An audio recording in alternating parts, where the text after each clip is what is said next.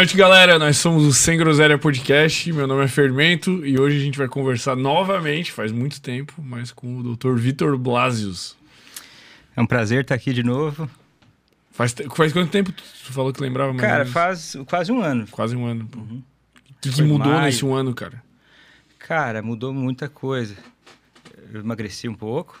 Meu filho cresceu, já Cresceu. está caminhando. Tá, tu tá, o cabelo cresceu também? Cresci, cresceu o cabelo Cresceu o também. cabelo, pô. E aí, quando eu vi meu filho nem, nem abriu o olho direito, né? era bem pequenininho, agora Era já caminha. Então, e, e eu acho que cresceu também o tudo, né? Vocês cresceram, o, o meu projeto também cresceu. Eu acho que eh, as coisas estão, graças a Deus, evoluindo. Todas caminhando, pô. Ah, muito massa. Deixar uns recados aí pra galera que tá nos acompanhando. Por favor, inscrevam-se no nosso canal de cortes, que lá tem os melhores momentos de todos os episódios, inclusive desse aqui vai estar lá no futuro, ou se você está assistindo do futuro e esse episódio está no passado, lá já tem os melhores momentos, os melhores cortes de todos os outros episódios também. É, aí com neurocientistas, psicólogos, filósofos, espíritas, meu Deus, todas as áreas do conhecimento possível estamos é, abordando. E também sigam a gente nas, nas redes sociais, nosso Instagram tá aqui na descrição. Lá tu consegue ficar por dentro da agenda e saber o que, que vai rolar, quais os próximos episódios, já se programar todinho aí. Também tem as redes sociais, as minhas e a do Dr. Vitor É. Blasius. Doutor Vitor Blasius. Em tudo. Pô, é. É. muito bom esse sobrenome, cara. É inventado esse sobrenome, cara? Será que. Eu acho que todos devem ser inventados, né? Tá, é em algum momento todos tiveram que ser inventados, né? Eu acho que nenhum veio com o mundo, assim, né? Ninguém veio ao mundo. Essa é uma pergunta filosófica, hein, cara? Começou, começou vídeos. Mas é. Quando Já começou foram? mas é muito antigo, né? Eu Cara, que não é, faço a tipo, mínima ideia. Do Deve ser tipo sobrenome. 5 mil antes de Cristo, sei lá. Eu não faço a Egito, mínima. Cara, caras já eu, eu- não faço a mínima ideia. Você sabe do seu? Eu sei a origem do meu, pô. O meu é. Não quando inventaram, né? Mas sei o que quer dizer. O meu é Hartman. Quer dizer homem duro. Que é tipo no sentido de uma pessoa com. Não vigor sexual, mas tipo com. Inabalável, vamos dizer assim, né? Porque fica estranho, né? O cara fala homem duro. né? Inabalável. Não com vigor sexual. É, com vigor sexual também, né? Mas isso não é o, o, que, o que quer dizer, poderia ser, né? Também. Mas é heart, parece em inglês, né? Hard e man de homem, Hartman. Hartman. E daí é alemão, com origem austríaca. É, faz sentido. o. O meu nunca, nunca rastreei. Nunca... Mas é que é o que? Russo? Sei lá. Não, russo não. Cara, não sei. Teve uma menina uma vez que me disse: Ah, olha o seu sobrenome, eu acho que é da Lituânia, porque o meu é da Lituânia. Aí já me disseram: Ah, parece que é grego. Cara, eu não faço ideia, eu nunca fui atrás. Se eu tivesse chutado, tu tem cara de grego, eu acho, cara. Pá, eu não sei nem dizer, cara. Não sabe nem dizer, cara. Mas é louco isso, velho. E pensa... Mas é que eu quis dizer isso porque tem gente que inventa mesmo, pô. Tipo, a pessoa tem um sobrenome que ela não gosta tanto, e daí quando ela vai se lançar no, no, no mundo digital. tipo Lutz Lobo. Cara, mas o do Lutz, o que que é? O, o Lobo é inventado também? Eu não lembro, pô. Parece que é, Eu cara. acho que é, né? Ele É. até comentou aqui, eu nem lembro. A gente conversou seis horas e meia, não sou obrigado a lembrar. É, eu acho que era. também, né? Eu, eu, peguei, eu também não assisti tudo, mas acho que eu peguei um pedaço que ele falou que era lobo, mas não era lobo. Enfim. E não era Lobo, pô. E não era Lutz também, porque é Luiz. O pessoal tá inventando. Tem gente que é. Tipo Silva, né? Pô, ele é um sobrenome muito comum, não sei o que, daí inverte e coloca Áviles, sabe? Uhum. Tipo, o sobrenome ao contrário, pô. Mas Blasius, enfim, é um sobrenome muito bom, velho. É. Poderia ser uma marca de bebida, pô. Não, brincadeira. Cara, vamos, vamos falar sobre o que viemos falar. Porque da outra vez, que foi muito bom também, mas a gente demorou muito pra chegar na questão do álcool, que foi impressionante até. Né? É. Eu acho. Mas foi muito prazeroso, pô. É, cara, por que o álcool faz mal? Por que, que a gente tem que ter essa conversa? Cara, eu, eu acho que a gente tem que ter essa conversa porque ela é sobre uma coisa super comum e as pessoas não sabem 2% do, do, desse assunto. E a maioria acha que sabe. Eu acho que eu tô na parte que acho que sabe. vamos um ver, pouquinho legal, melhor, vamos ver o que, que você acha que você sabe. Tá. Não sei. O que, que é um alcoólatra pra você? O que é um alcoólatra? não, vamos antes, vamos primeiro. Assim, o que, qual que é o problema do álcool, na tua opinião? Tá. O álcool. é, eu vou falar o que eu sei, né? O- o- Uhum. os, os problemas que eu sei, vamos sem, sem afetar primeiro a saúde. Vamos no. Ele inibe a capacidade de processamento do teu córtex pré-frontal. Ele dá uma diminuída nela e tu fica mais sem vergonha, assim, aquela lubrificação social. É. Isso é, já- é isso tem, é que tem um já pode ser você fica recebendo um monte de, de, de neurocientista aqui, né? Então, Isso. É, eu já tô com. já sabe mais que a maioria, mas, mas vamos lá, vamos lá. Eu achei legal essa. Então isso aí já pode ser perigoso por si só, porque tu tá inibindo a capacidade do teu córtex pré-frontal ali, né, a atividade dele. Então tu pode pegar uma arma e matar alguém, bater o carro, dirigir igual um maluco, tu fica heróico, assim, vamos dizer. Aí alguém ouve você falando isso e fala: esse cara é um idiota. Por Porque eu bebo há 30 anos e eu tenho armas e eu nunca fiz isso. Então quem faz isso é sem vergonha. Porque tem na um verdade ponto, o álcool entra, a verdade sai. Não podia ser mais mentira. Né? Por Só- quê? Porque o álcool ele não é um, um amplificador da realidade. Tá. Ele é, ele é, uma, ele é, uma, é, uma, é uma substância que distorce o funcionamento do cérebro. Quem sou eu de verdade? Sou eu, sou eu quando eu tomo um soco na cara e estou sentindo dor? Sou eu quando eu estou doente, com febre? Ou sou eu quando eu estou nas melhores condições possíveis? Eu- Todos. Eu, acho que é todos. Mas eh, se a gente for olhar como que é a média mais, mais considerável, é quando você está em condições normais, sem tanta fome, sem estar com raiva. E aí que falam, olha, mas a pessoa, se ela tá bêbada, ela vai falar verdades. Por quê? Porque sim, ela, ela perde um pouco o freio, que tem a ver com o córtex pré-frontal. Então, ela, e ela calcula mal o contexto. Então, às vezes, ela conta uma piada onde não deveria, ou, ou começa... E também tem umas, tem umas paradas muito loucas que acontecem quando a pessoa bebe, ela, ela diminui a percepção que ela tem de qual é o sentimento que o outro tem. Por exemplo, agora, você está me olhando. Se eu tivesse embriagado, eu poderia achar que você está com raiva. Ou você poderia estar com raiva e eu não perceber, e eu continuar falando coisas tipo o chato da festa. Ele, ele Caralho, começa a encher o saco.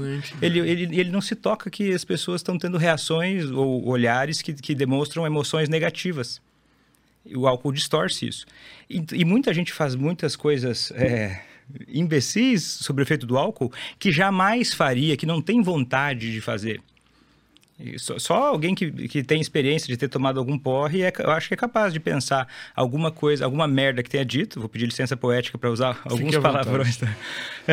para ser mais didático e direto, mas que não diria essa coisa se não tivesse sobre o efeito de álcool, que não fica planejando dizer, mas não tem coragem de dizer sobre o efeito do álcool. Então, é, é, a super simplificação dos problemas do efeito do álcool faz as pessoas fazerem uma coisa chamada de cherry picking que é, já, já deve ter ouvido falar disso. Eu seleciono só as informações que me convêm.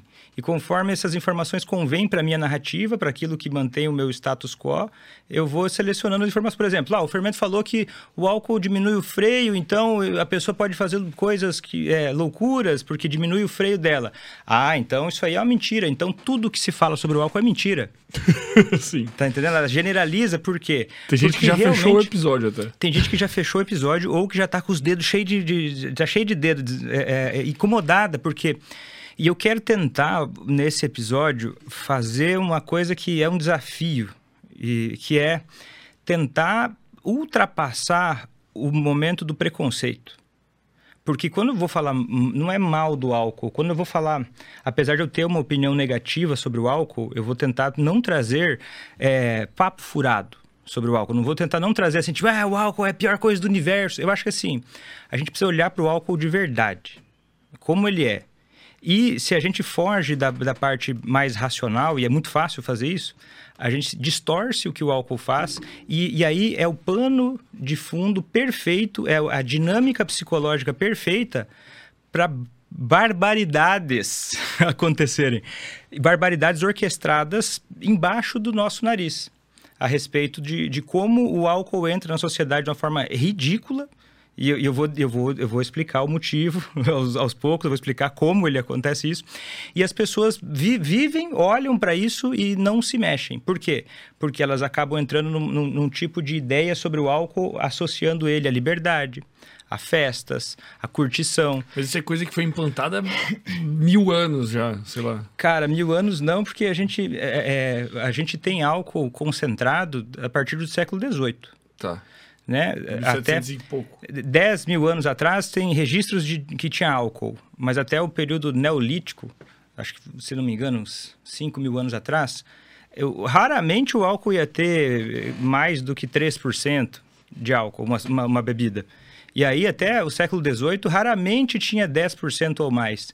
E pensa, velho, não Mas tem a, aquela mas a história. galera não metia o louco já? tipo, sei lá, os, os gregos aí, ó. Cara, não tinha canela, não- o pessoal não morria por pimenta. Se como é que- entupia- Tinha essa pira? Tinha essa pira de, de, de, de, de comércio de, de tempero. Uhum. Iguarias. Iguarias, Especiarias. especiarias. Aí, o- aí o cara vai me dizer que o pessoal enchia a cara antes. É caro, uma bebida alcoólica concentrada não é fácil de fazer. Exige muitos recursos que não se tinha no passado. Aí o pessoal fala, ah, mas Jesus bebia. Primeiro, contexto religioso. Jesus não ia sair enchendo a cara por aí, né, pela história. E, aquela época, muito provavelmente, o vinho tinha muito menos álcool do que tem hoje.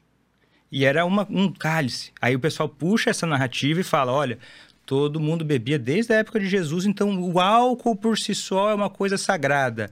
Aí ninguém, se- ninguém dá bola pro contexto, ninguém dá bola para o que, que aquilo representava no meio de uma outra coisa e faz o cherry picking. O quê? Ah, eu também vou beber porque é uma coisa sagrada. Mas Jesus bebia, pô. é, Jesus bebia.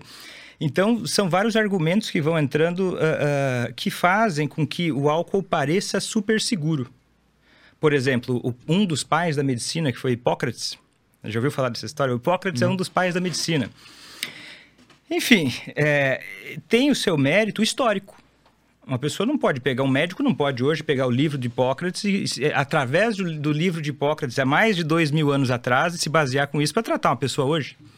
Hipócrates citava mais de 200 vezes no- nos livros deles sobre o vinho, dizendo que o vinho era tratamento para quase todas as doenças que existiam.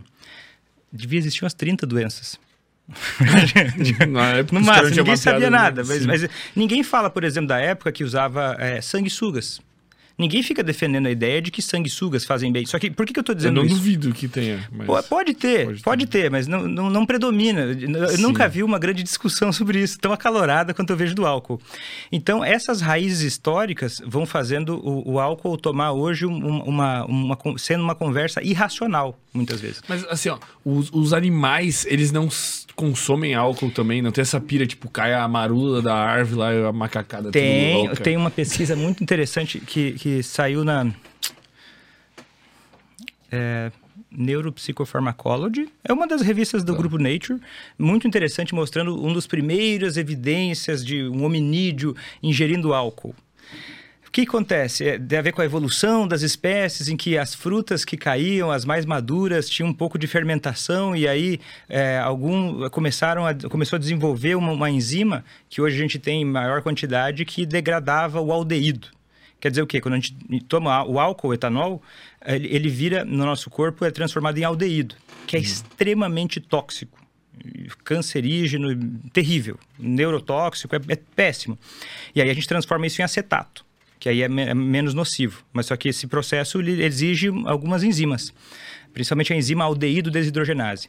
Então mapearam que tinha um hominídeo que começou a produzir essa enzima, fazendo ela ser um pouco mais eficiente. E aí esses animais puderam ingerir álcool sem morrer. Só que é o seguinte, alguns podem olhar para isso e pensar, viu? Nós fomos, nós- a nossa evolução foi colocada para que a gente possa ingerir álcool porque o álcool é necessário. Só que pensa, se eu sou um hominídeo, tendo uma vantagem evolutiva de comer frutinhas que caem do pé, é um ambiente que parece hostil? Parece um ambiente hostil, né? Um ambiente hostil é um bom momento para ficar embriagado? Não. né? Vai ter Não mais é um dificuldade bom de fugir de momento. um Vai tigre. ter mais dificuldade de fugir de um tigre. E tem os animais que ingerem álcool, geralmente eles não. Alguns podem até fazer isso é, discutivelmente por conta das- da- do efeito reforçador que, o- que o álcool gera no cérebro, mas a maioria deles consegue, continua tendo o mesmo tipo de comportamento, mesmo com doses mais elevadas de etanol. Porque os, os animais não se importam tanto assim com o álcool. Tá. É é uma questão muito cultural. As substâncias é, é, é, são, são coisas muito culturais, né? Mas, mas por que que eles buscam, tipo... É...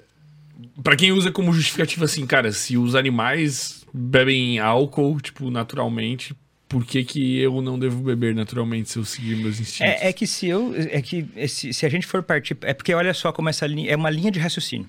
Tá. Se eu pego essa linha de raciocínio, é, não tem. Não, tem nunca, não chega em lugar nenhum. Porque eu, eu vou olhar, eu vejo então um comportamento animal, eu, eu, eu extrapolo isso para o comportamento humano, aí eu extrapolo isso para o meu próprio comportamento e eu utilizo esse argumento para justificar o meu uso de álcool, que não tem nada a ver com isso. Ah, são os meus instintos. Tem animais que comem cocô. Eu não vejo ninguém falando que.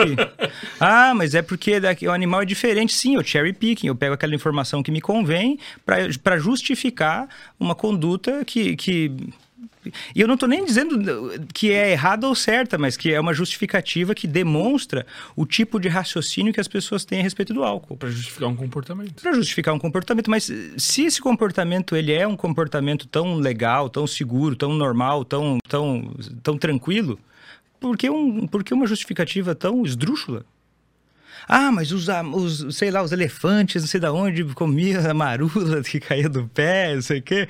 É, é um papo muito furado, porque a gente pega Sim. o comportamento das, das espécies, é muito diferente. A gente, não, a gente pode até usar o modelo animal para estudar coisas que talvez se apliquem ao ser humano mas talvez se aplique ao ser humano. Não se aplica necessariamente ao ser humano. O ser humano não é igual, ele tem diferenças. Hum. E aí é uma narrativa uma narrativa que as pessoas utilizam para justificar certos comportamentos. O problema é que as pessoas elas utilizam narrativas sem ter condições de, de, de pensar sobre o todo daquela substância. Hum. Por exemplo, um engen... uma pessoa que não é engenheiro não pode olhar para uma na média né? A não sei que seja uma pessoa muito autodidata e com interesses muito particulares, ela não vai olhar para uma casa e vai começar a definir como que colocou a viga lá, o porquê, mas, mas ela pode olhar e achar que é bonita ou é feia. Agora, ela começar a discutir sobre o que, que era melhor ter colocado para fazer a sustentação da casa é uma especulação de baixíssima qualidade. Eu, eu, digo isso porque eu não sou engenheiro e eu não faço a mínima ideia se esse prédio. Eu aqui... sou, pô. Eu sou engenheiro então. Eu lembro. Na época eu não sei se era... Não, acho que já era formado. É? Você tá... terminou quando? Pô, nem sei, velho. Eu e me aí... importo tão pouco que. mas ah, esse prédio aqui tá seguro, tá tudo Tá seguro, não fui eu que fiz, né? Mas, mas olha só, uma coisa muito louca que é, eu tava é, pensando quando eu vinha para cá é o seguinte: é, a imagem que, que. Porque, dada a seriedade desse assunto, eu me sinto muito responsável pelo que eu vou dizer aqui.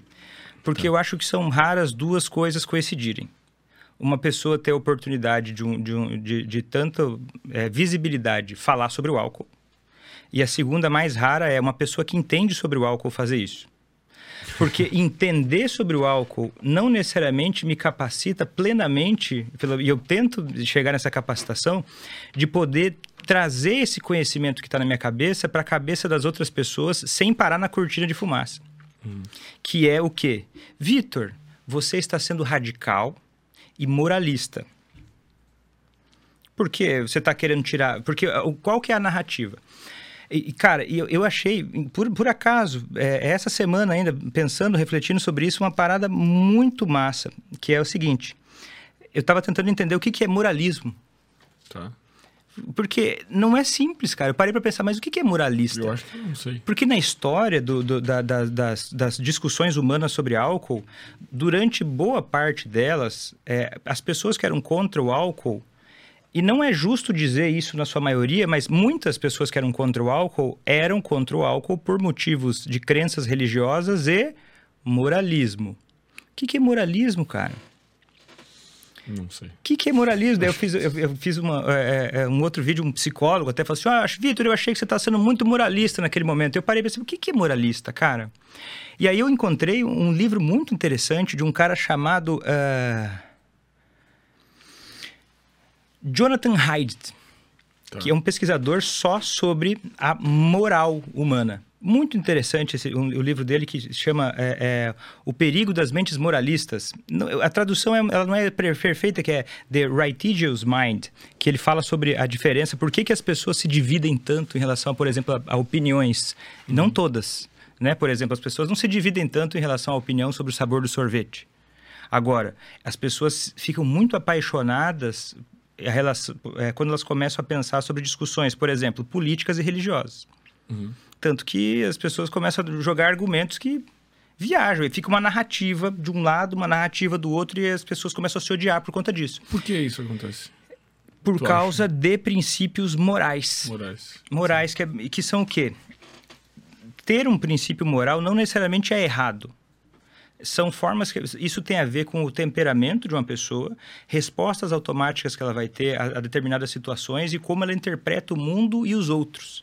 Uhum. Por exemplo, uma pessoa que ela, ela pode ser mais conservadora ou mais liberal. Um dos grandes fatores que vai levar uma pessoa a ser assim, além do ambiente, e aí pesa bastante também, é o quanto essa pessoa tem um traço de temperamento. Foi traduzido mal para personalidade, mas na verdade é o traço de temperamento. Uhum. De é, é, novelty seeking ou harm avoidance, que é o nome oficial, né? Mas a gente chamaria de é, novelty seeking é buscador de novidades. Por exemplo, uma pessoa vai ter mais, ela vai ser mais aberta a, a novidades se ela tiver mais esse traço de temperamento de novelty seeking. E uma pessoa tende a ser mais conservadora se ela tiver mais o temperamento de harm avoidance. Quer dizer o quê? Isso é muito interessante que dá, dá para separar. Esse cara fez um mapeamento dos princípios psicológicos uh, que regem, por exemplo, a psicologia evolutiva, que fala sobre coisas como comportamento de grupo. Uhum. Isso é muito forte, que justifica uma coisa que é, é eu vou denunciar um pouco da minha, da, da, minha, do meu jeito de ser, que não é necessariamente o mais habitual. Eu não torço para time de futebol nenhum. Nem eu. Não torço. Porque eu acho ignorante. E eu descobri por quê. É? Eu, eu, eu, eu sei o meu porquê. Eu acho Cara, eu acho a mesma coisa, tipo, de quando o cara tá 100% pró Lula ou 100% pró Bolsonaro, assim, eu olho pro cara e eu penso, meu Deus, ele é refém de uma narrativa de tal maneira que me perturba. E futebol, tipo, me faz pensar, tipo, cara, o cara tá tão. Quem é muito envolvidão, né? Tipo, ontem teve clássico aqui na ilha, a galera se matando, cara, amigos saindo de grupo, discutindo. Eu fico, tipo, cara, não é possível, velho. É por isso. Só. Cara, e, mas, é, mas isso tem tudo a ver com a moral. Tem a ver com a moral? Tem a ver com a moral. Uma, uma teoria que ele trouxe que, que tem muita lógica, assim, que é a teoria das fundações morais. Tá. Tem seis grandes é, é, é, é necessidades humanas, vamos dizer assim, ou, ou, ou, ou programações prévias, que a gente já meio que vem com elas e o ambiente modula um pouco, que a, a gente não nasce um papel em branco, né? uma folha em branco. Uma pessoa não, não é uma folha em branco. Tem uma menos. carga genética de uma, comportamento. Por exemplo, se você assim. trata o seu filho... Ah, ele é uma, uma folha em branco. Eu vou fazer o meu filho ser do jeito que eu quiser você vai ter muitos problemas. Você vai trazer problema para você e para o seu filho. Uhum. Agora, se você tratar o seu filho como se ele fosse, sei lá, uma, uma, uma folha com um esboço, e a partir dali você pode moldar. Você não constrói tudo do zero, mas você vai moldando. Mas tem algumas coisas, por exemplo, o temperamento, que, que não é a personalidade toda, é uma parte da personalidade, e aí vai, vai se, se moldando.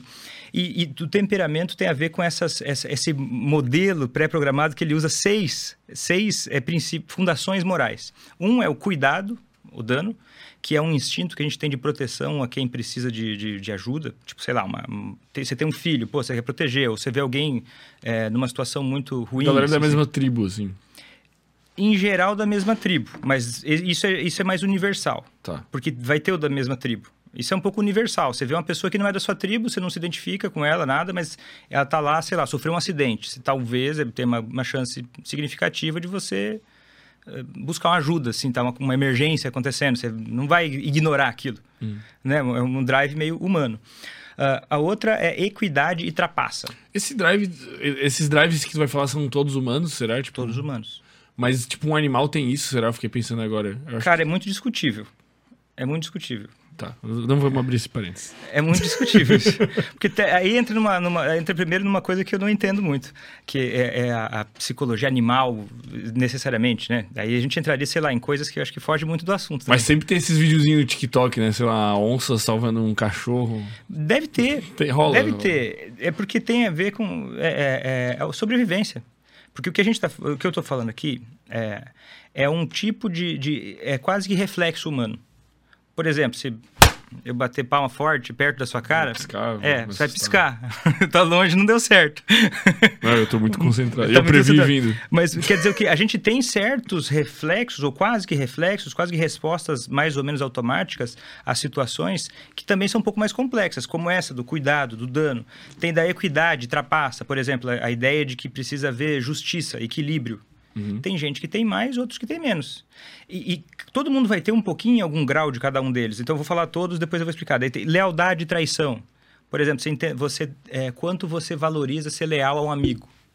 Ah, poxa, eu tenho um amigo, então eu eu não vou fazer algo que vá machucar ele, ou sei lá, não vou furar o olho dele, porque eu valorizo a lealdade e acho que a traição é uma coisa que é, é um valor meu que eu não, não, não faria isso. Por que, que você não faria isso? Ah, não, porque para mim isso é uma coisa muito importante. Para outros não é tão importante. Outra é autoridade, subversão. A importância seria que uma pessoa dá a uma autoridade. Tá. Tipo, para mim é muito regras- importante ter alguém que represente, não necessariamente uma autoridade é, é, é, severa, punitiva, ditatorial, Uhum. mas uma autoridade. Ó, eu, eu, eu gosto de seguir um líder, eu valorizo isso, eu gosto, acho que a sociedade funciona tendo um líder poderoso que vá colocar as coisas no seu, no seu lugar. É, ou respeitar uma, uma entidade que você considera como é, muito uma figura célebre, muito admirável, que você se guia através desses princípios. A outra Jesus. é tipo Jesus, mas daí tem uma outra que é a santidade e degradação, Ah, então que é não Jesus. necessariamente é Jesus Tá. mas tem a ver com o que você acha que é, é- é digno de ser é quase que higiênico, é uma coisa que você acha que é preserva o, o- o- a integridade do corpo. Ah, do corpo. Ou, Tá. ou, Como é que é o nome desse? Ou, ou a limpeza, é santidade ou degradação. Tá. Que é uma, é- por exemplo, o exemplo é muito duro, o exemplo do livro, tá? Tá. Ele é um pouco grosseiro. eu- eu- é que se eu tirar do contexto o exemplo, ele não vai ter o mesmo tom. E eu, eu acho que eu não conseguiria explicar tirando tanto do tom, mas ele é bem desagradável. Mas, por favor, pô, dê- o contexto. O contexto é o seguinte: é uma história fictícia, mas para explicar esse, esse, esse- Porque isso que eu estou dizendo aqui, e o próximo é liberdade e opressão, mas eu vou explicar depois. Mas é, é- são valores, é- é- são fundações morais que são mais ligadas. A, a- nossa mente funciona como? É como se tivesse o lado racional e o lado emocional. O lado racional é como se fosse o, o- o- o treinador de um elefante, que está em cima de um elefante, domando o elefante. O lado emocional é o elefante. Se o, se o treinador tiver muita habilidade, ele até controla um pouco o elefante. Mas se o elefante resolve fazer alguma outra coisa, o treinador não tem absolutamente nada que ele possa fazer. Pô, que analogia boa, velho. É boa, né? E aí o que acontece? Se por acaso o elefante decide fazer alguma coisa diferente do, treina- do que o treinador quer, o treinador busca uma explicação para aquilo. Como se ele não quisesse dizer que ele não controla o elefante. Tipo, não, eu faço isso porque. Mas não tem um motivo. E eu vou dizer uma coisa um pouco repulsiva. É que eu já estou antecipando porque eu acho que é, é um pouco impactante. Perturbador? Perturbador, um pouco perturbador, assim, um pouco Tá. desagradável, um pouco, vamos dizer assim, justamente porque o que eu estou explicando é para uma coisa que foge da moral, né? Imagina que uma família tem um cachorro há 15 anos, um cachorro muito estimado. Tá. Esse cachorro morre atropelado. Então, essa família leva o cachorro para casa, sem que ninguém veja, o cachorro já está morto, resolve se alimentar do cachorro. Cozinha e come o cachorro, a carne do cachorro. Isso é errado? Eu não acho. Isso é bastante liberal. Eu sou muito liberal. mas eu não acho. Isso é errado? Se você, sou- se você soubesse que alguém fez isso... um Bota no. Ô, Gabriel, faz uma. Bota uma enquete aí pra rapaziada, pô. Isso é Dá errado. fazer ao vivo. Ou pega um outro, um homem, ele vai, ele, ele tem um, um- um galo, ele tem uma galinha em casa, ele vai lá, mata a galinha e na hora de, de- antes de prepará-la para comer, ele mantém relações sexuais com essa galinha. Aí eu acho errado. Depois ele se alimenta. Mas ela já, por que, que você acha errado? Ela já tá morta. Ah, ela já tá morta? Já tá morta. Eu acho menos errado. Mas acha errado? Mas eu acho errado. Por quê? Ah, essa é difícil, né? Ele não fez mal a ninguém, ninguém soube, ninguém viu. É, são questões perturbadoras que mostram pra gente um pouco sobre esse O que, valor. que tu acha? Cara, Tu eu acho, eu acho os dois errados, mas a, a explicação eu não tenho. Ah, qual que é a explicação? Eu não tenho essa explicação. E eu acho que é justamente esse conceito que ele traz quando fala isso. É, é que o primeiro eu não acho. Eu acho que não pode ser errado, porque, tipo assim, é, é quase que tu dá uma utilidade pra algo inútil. Você tem cachorro? Tenho dois, amo eles, pô. Você faria isso? Cara, eu não faria porque eu não. tipo, eu não, eu não acho necessário, assim, entende? Tipo. Tem, A tem família não muito. estava passando fome. É, então acho que não, entendeu? Mas, tipo, eu Mas mandaria é- prender eles. Cara, não, Hum, velho. É, mas é uma coisa que perturba. né? Mas o cara manter relações sexuais, eu não sei qual é a, a argumentação lógica que eu usaria pra justificar que eu acho isso errado, mas eu acho errado. Isso é, é, um, é um exemplo claro dessa fundação moral da santidade e degradação. Tá, entendi. Que dá uma sensação de, ó, isso é, não é santidade necessariamente religiosa, mas é, cara, isso é um pouco profano. Isso Uhum, não se entendo, faz. entendo. Isso não, não, cara, Hum, não, não faz isso. E é importante ter cada um desses. Não é que tem um que é, ah, não pode ter algum desses valores morais. Só que, por exemplo, quando eu vou falar sobre álcool e, e, e, e do quanto eu acredito que o álcool ele precisa ser revisto como sociedade, eu vou incomodar muita gente por achar, por, por achar que eu estou exagerando neste quesito. Nesse... Você é um higienista, você é uma pessoa que quer separar as pessoas de qualquer tipo de substância, porque você vão me comparar com um fanático religioso porque é como se eu estivesse dizendo que eu, eu, quero que preservar o corpo humano como se ele fosse uma coisa sagrada e que é proibido usar substâncias e eu estou querendo atacar a liberdade individual. Tá. É aí que eu quero chegar quando eu digo, quando eu começar a falar, e eu ainda nem comecei a falar direito sobre o como é o álcool, eu acho que muita gente vai se incomodar por conta disso. Ah, por que, que você acha que o álcool é, é, é não pode falar sobre o álcool? Por que, que incomoda tanto? A pessoa não sabe bem por quê. Ah, mas daí é liberdade individual. Mas como assim? Eu não falei nada sobre liberdade individual. Só de eu falar, às vezes, que o álcool, por exemplo, dados que a gente tem científicos sobre o quanto o álcool é neurotóxico, uhum. qualquer dose, isso está cada vez mais claro. Em 2022 saiu uma, uma, uma, uma revisão gigantesca da, do, do Biobank do, da, da, da Inglaterra, com mais de 30 mil exames de imagem, mostrando que qualquer dose de álcool é capaz de causar lesões cerebrais verificáveis em menos de 5 anos. Caralho. Qualquer dose. É uma coisa intensa. Qualquer pessoa racional vai olhar para esse dado, e por mais que ele não é perfeito, porque pode ser que tenham pessoas que não bebiam e beberam, ou, ou que beberam mais do que falaram. Uhum. Dificilmente alguém vai mentir que, que, que bebeu que, que bebeu é, vai dizer que bebeu mais, né? Sim. Ou outros fatores de confusão mais no pormenor. Beleza, não é perfeito, porque quem não gostou do resultado vai querer achar todos os defeitos que existem. Não é perfeito, realmente. Mas deve focar nos defeitos. Mas por quê? Porque incomoda essa informação. Incomoda Óbvio, demais. Maluco, incomoda, porque eu estou falando mal, entre aspas, eu estou só dizendo que o, que o estudo está lá para qualquer um que queira ver. Uh, e a pessoa pode achar que, oh, não, esse cara quer tirar minha liberdade individual. Não, mas não tô falando, eu não estou discutindo sobre a proibição do álcool nesse momento. Eu estou apresentando esse dado. E é impressionante, porque o, dá pra, eu, eu, eu considero que uh, o álcool ainda hoje é o terceiro assunto polêmico. Quais são os outros dois? Política. Religião. Religião. O quarto, né? Futebol e álcool. Eu acho que álcool. É, pode ser. Depende é futebol eu ignoro totalmente. Né? Cara, eu ignoro também, mas uma vez eu estava num grupo, é, é, eu fiz, fiz a minha residência médica de psiquiatria lá em Porto Alegre. E lá tem muito forte a questão do Inter e do Grêmio. Uhum. Eu não me lembro que, que aconteceu? Mas teve um jogo que teve uma coisa polêmica. E eu fui fazer um comentário que, para mim, ele era quebra-gelo, sabe? Eu não sei se eu falei assim, olha, mas. Ou eu perguntei na hora errada sobre o time, sabe? Tipo, ah, como é que tá o teu time? Tipo, na hora errada, porque eu não tava acompanhando. Aí um colega me chamou a atenção e falou: Vitor, melhor você não falar desse assunto, que isso vai ser um problema muito sério. Meu Deus, velho. E assim, o que, que eu vou dizer? Eu posso olhar para Se eu olhar para essa pessoa e dizer, não, que idiotice fazer isso. Sou ignorante, alienado, tá Eu vou estar tá ignorando a minha natureza humana também.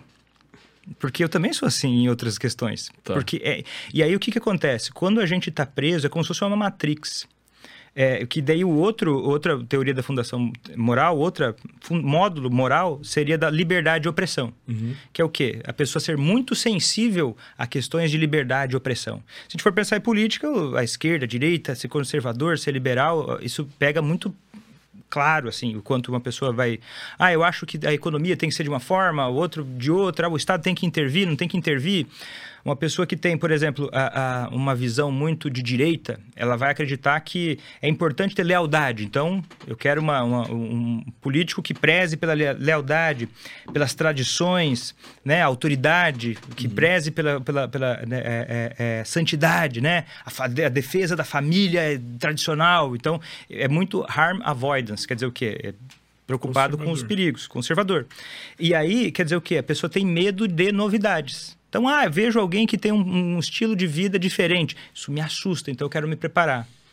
É, isso acontece com, a, com, a, pessoa que vai pensar, por exemplo, sobre uh, falar sobre a regulamentação do álcool. Começa a achar que eu estou falando sobre, ah, eu, eu, quero que a pessoa se ferre, eu quero que a pessoa não eu, eu, não, eu não quero que ninguém se divirta.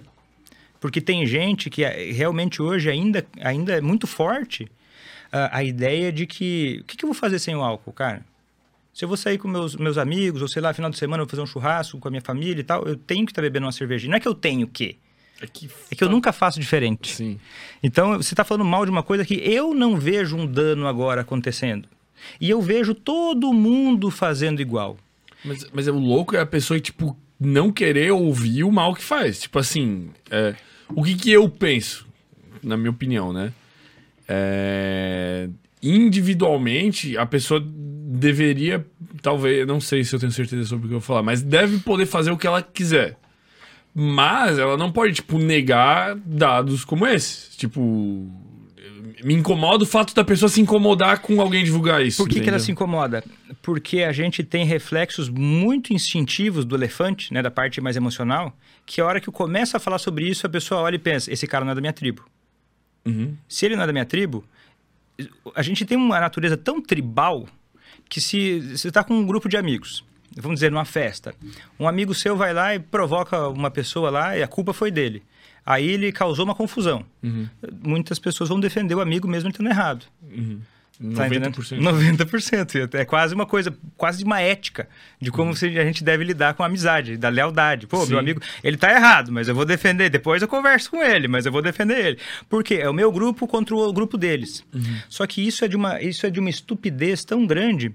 É, é, que talvez o ideal fosse separar aquela idiotice, aquela briga besta que não leva a lugar nenhum, que não tem a mínima lógica, mas aí entra o espírito tribal e aí a pessoa de, de grupos, que é muito importante para nós, a gente tem um drive muito forte para grupos, talvez a nossa evolução tenha acontecido através de grupos, né? Porque você já viu outro tipo de animal, e aí sim vamos falar de animal.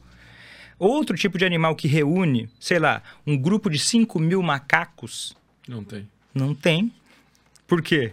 Porque a gente tem toda uma questão de imaginação, de cria na nossa cabeça certas narrativas, e aí, junto com o nosso temperamento, a gente vai reunindo cer- certas narrativas, e quando alguém tem uma, uma narrativa diferente, aquilo me assusta, mas não vai dizer que assusta, vai dizer que, olha, tem que preservar. Por exemplo, lá, eu tenho que. é, é, e essa narrativa é, estúpida e, e bu- emburrecedora que faz as pessoas não perceberem que os dois lados têm algo a agregar. Que, que provavelmente, a- a- a- quando, aquele símbolo é, yin e yang, né? Que Tem, tem um lado e o outro, ele representa o quê? A dualidade, né? a dialética, as coisas que. O mundo é, tem, tem um lado extremo, tem outro lado extremo, geralmente o melhor é o caminho do meio. Mas quando a gente está imbuído desse tipo de mentalidade, a gente acredita que só o nosso lado precisa existir. E o outro, ah, as pessoas que assistem futebol são idiotas. Eu já pensei muitas vezes isso. Hoje eu penso o seguinte, cara, como deve ser legal, cara, você ter isso pra você acompanhar o tempo todo, tá acontecendo um jogo. Eu já tentei, cara. Mas minha agonia, cara, minha agonia, todo mundo que é radical ou fanático com alguma coisa me dá. me dá agonia. Dá um exemplo. Política, religião, futebol. Por que, que te agonia? Porque eu acho que a pessoa perde muito, cara. Por estar refém de uma narrativa. Ela perde essa, essa calibração social de poder enxergar o, o bom dos dois lados, entendeu? Tipo assim, eu tive que votar em alguém. Tu tinha duas opções. Ou tu votava no Lula ou tu votava no, no Bolsonaro. Foda-se, ah, quer votar branco, não sei o quê, justificar foda-se o resto. É, é, Cara, eu votei, eu escolhi, mas eu não escolhi refém de uma narrativa, falando, não, cara, esse cara aqui é o foda, porque não sei o quê, porque não sei o quê, porque não sei o quê, sabe? Tipo, eu não comprei a narrativa dele, mas eu tive que escolher. Eu fiz uma escolha racional e isso me leva a compreender quem fez uma escolha diferente da minha também, ao mesmo tempo. Tipo, por isso que. Cara, é impossível se metade do Brasil tá certa e a outra metade tá errado, velho. Todo mundo tá sendo refém de uma narrativa. E eu acho que quando a pessoa tá muito presa nisso, cara, é, eu vejo a pessoa como ignorante, entendeu? Eu acho que. Eu, eu entendo. Tu entende o que eu quero dizer? Eu- E é uma coisa que a gente prega aqui, inclusive, no, no Sem Groselha. Tipo, a gente traz pessoas. Eu trago pessoas aqui que falam, cara, você tem que ser vegano. Porque eu fiz o meu cherry picking aqui. Brincadeira. Porque eu te mostro os benefícios e tal de uma alimentação que seja assim. Aí vem um outro cara e fala, não, cara, eu só como carne, tal, tal, tal. E quem tá assistindo, cara, vê os dois e daí tu tem mais ferramentas pra decidir. E tu decide não pensando que o outro cara tá errado. Tu decide sabendo que existem pessoas que pensam diferentes, com valores diferentes, que talvez pra ela seja melhor aquilo. Isso é, isso é sair da matrix da, da, da- da- do pensamento hipnótico da, da moral emocionada demais. assim. Eu tento fazer isso com tudo, cara. Só que quando você fala que esse povo é ignorante, e eu entendo, e muitas vezes eu compartilho disso, eu tento lutar contra isso, eu tô caindo na mesma. Por quê? Tu tá formando uma legião de acordados da Matrix É, contra como os se eu fosse dormindo. melhor do que alguém que está ainda nesse processo mental que é meramente é, condicionado, que pode modificar. Uhum, eu acho. Mas sendo assim, é um pensamento também um pouco liberal, porque tem um pouco mais de fé na, na humanidade. Por exemplo, quem tem um pouco mais da a ideia liberal tem um, um pouco mais de fé na humanidade do que outras pessoas que têm uma ideia mais conservadora, que acreditam que as pessoas têm que ser mais punidas. Tipo, a- a- aquele velho que pensa, ah, o mundo vai acabar, ó, onde já se viu dois homens se beijando, sei lá. Ou bandido bom é bandido morto. Isso, isso. E, e- eu acho que isso é algo que tem que ser discutido num, num nível um pouco mais profundo.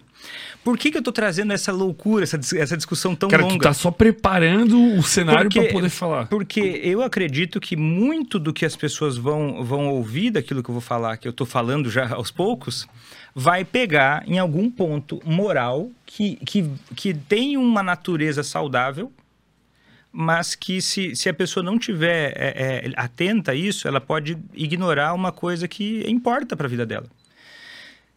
E é o seguinte. ah, é mais ou menos isso. Tá. Vamos passar os malefícios do álcool, que a gente abriu todo esse parênteses, porque a gente ia falar dos malefícios, velho. Cara, Os principais. Tem vários. Vamos, vamos começar pela a primeira informação. Ah, o álcool é a pior, a droga que mais causa malefício que a gente tem registrada hoje. Em quantidade de casos. Em quantidade e em proporção. Tá. Mas, pra, mas Vitor, e o crack? E a heroína? E o tabaco?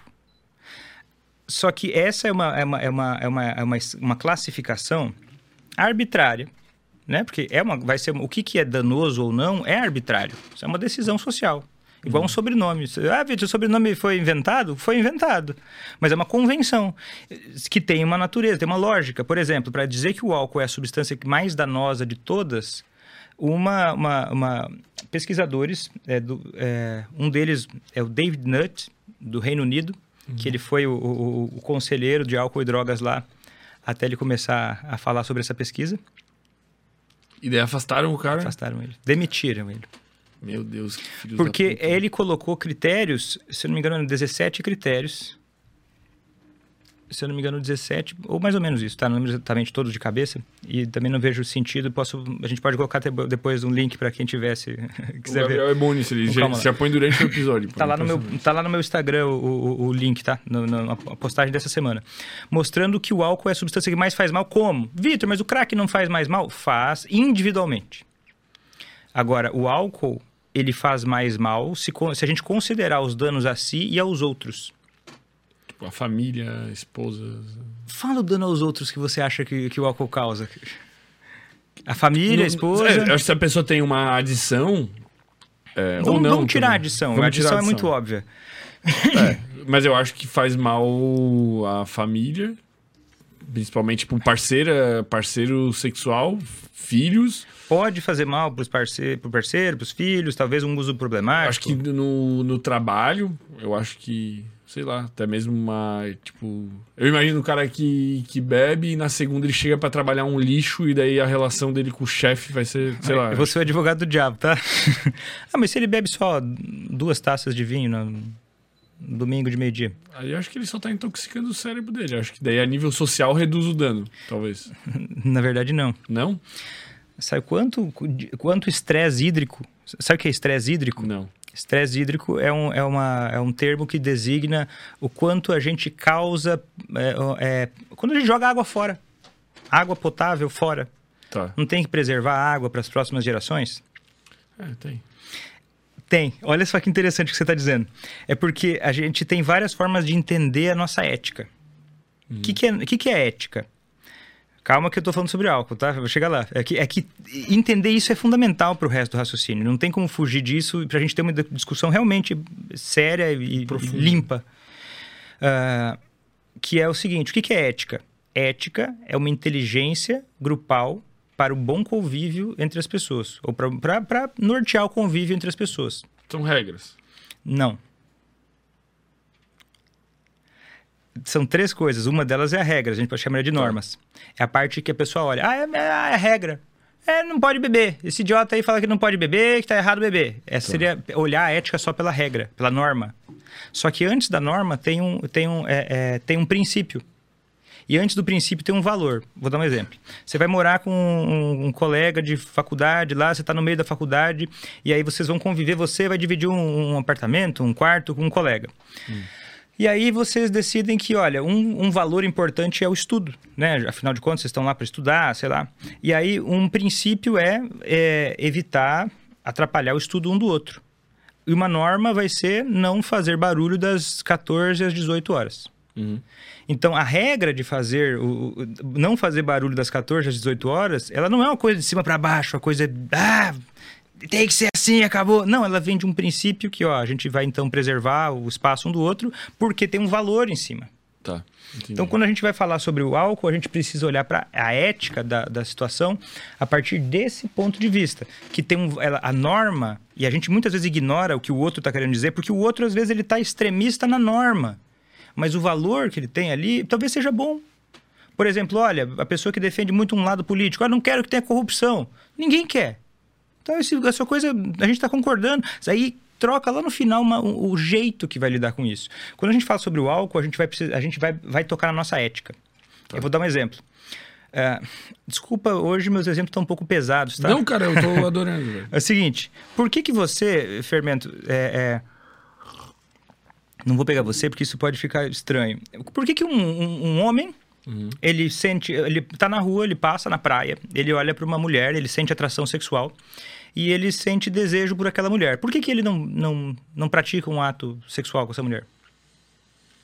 Por causa da cultura, ética, sociedade. Porque ele, essa mulher, se ela não concordar com isso, se ela não quiser isso, ele, ele não quer maltratar essa mulher, não quer causar, causar dano, não quer causar um mal para ela. Ele não faz isso, é, por causa disso. Ou isso ou o que eu falei também. É, é, isso. Mas ele não, ele tem ele, esse motivo, porque tá. ele não quer maltratar ela. Agora, por que que você não vai... Por que que você vai, por exemplo, uh, uh, sei lá, está usando um, um, banheiro público. Uhum. Por que que você não, não mija fora? no chão, na parede, qualquer lugar? Por que, que você toma cuidado com aquele. Com as próximas pessoas que vão usar, né? Você está preocupado com as próximas pessoas que vão usar. Se a gente vai avançando nesse raciocínio, a gente começa a perceber que em várias situações a gente pode ter mais ou menos cuidado mais ou menos, vamos dizer assim, princípios de valor, a gente vai, vai, vai, valorizar mais ou menos certas, certos cuidados com outras pessoas. Se elas estão muito longe de mim, Uhum. Claro que isso não pode ser infinito, né? Porque daqui a pouco a gente começa a ficar numa coisa completamente paralisante. Eu não posso fazer mal a ninguém. Mas se você descobrisse, por exemplo, que essa, é, é, essa uma marca de roupa específica, dizer, ela, ela que você gosta muito, mas você descobre que ela é feita por trabalho escravo infantil. Uhum. E é a partir disso que ela produz qualquer produto. Foi uma mão de uma criança de 8 anos de idade uhum. que produziu essa numa situação deplorável. Você continuaria consumindo essa, esse produto? Cara, acho que eu evitaria. Será que. É, é, é, talvez evitasse, mas se a gente for ser bem honesto, não sei. Talvez alguns evitariam, outros não. É que, é que vai em várias instâncias, né? Tipo, é, é 100% sabido que isso está acontecendo? Ou isso é uma notícia? Isso aí, ó, Tem ó, muita coisa ó, até chegar, né? Aí que tá. Dependendo do meu estado de espírito, de quanto eu gosto dessa, dessa roupa... Eu posso arranjar justificativas eu que posso arranjar permitam... justificativas que permitam eu fazer isso. Então, quando eu vou falar, por exemplo... É, é e aí, quando você fala assim, ó, você, eu vou preservar a água. Você preserva a água na sua casa? Você recicla o lixo? Eu não, mas eu tenho uma opinião... O lixo sim, velho. Ó, veio risada o... aqui por quê? Porque deu um conflito de, de, de, de, de moralidade. De moralidade. Mas a água, eu penso assim, ó, na minha opinião, velho. Tu sabe o quanto que a indústria agropecuária usa de água, velho? E o quanto que o teu banho de um pouquinho a mais, um pouquinho a menos não faz diferença nenhuma nessa porra. Tem que fazer alguma medida lá em cima. Essa é então você tá comendo menos carne? Não. Foda-se, velho. Será que é justo a gente, a gente privar as próximas gerações? Mas, mas como é que eu vou, eu vou privar uma próxima geração que eu não sei quem é? Ó, o agronegócio. Pode socar mas calma aí. bronha no banho, velho. Mas veja aí se você vai achar Quem é o segundo setor que mais, mais causa estresse hídrico? Eu acredito que você não vai achar.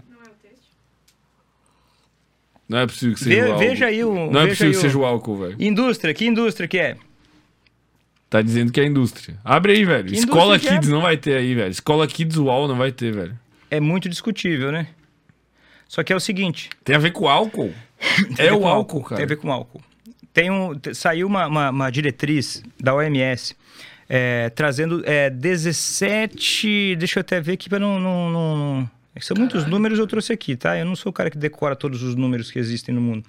É, é uma, uma, uma ação da Movende, interna- é é uma, uma associação internacional que busca ajudar a OMS, né? Com é, com é, medidas para melhorar o desenvolvimento sustentável. Tá. Dentro disso, a gente tem vários é, é, marcadores de coisas, né? É, critérios para o desenvolvimento sustentável, são 17. Né? Que tem várias metas. Uma das metas é melhorar o desenvolvimento sustentável do, do, do, da- do mundo, né? incluindo todos os países de preferência.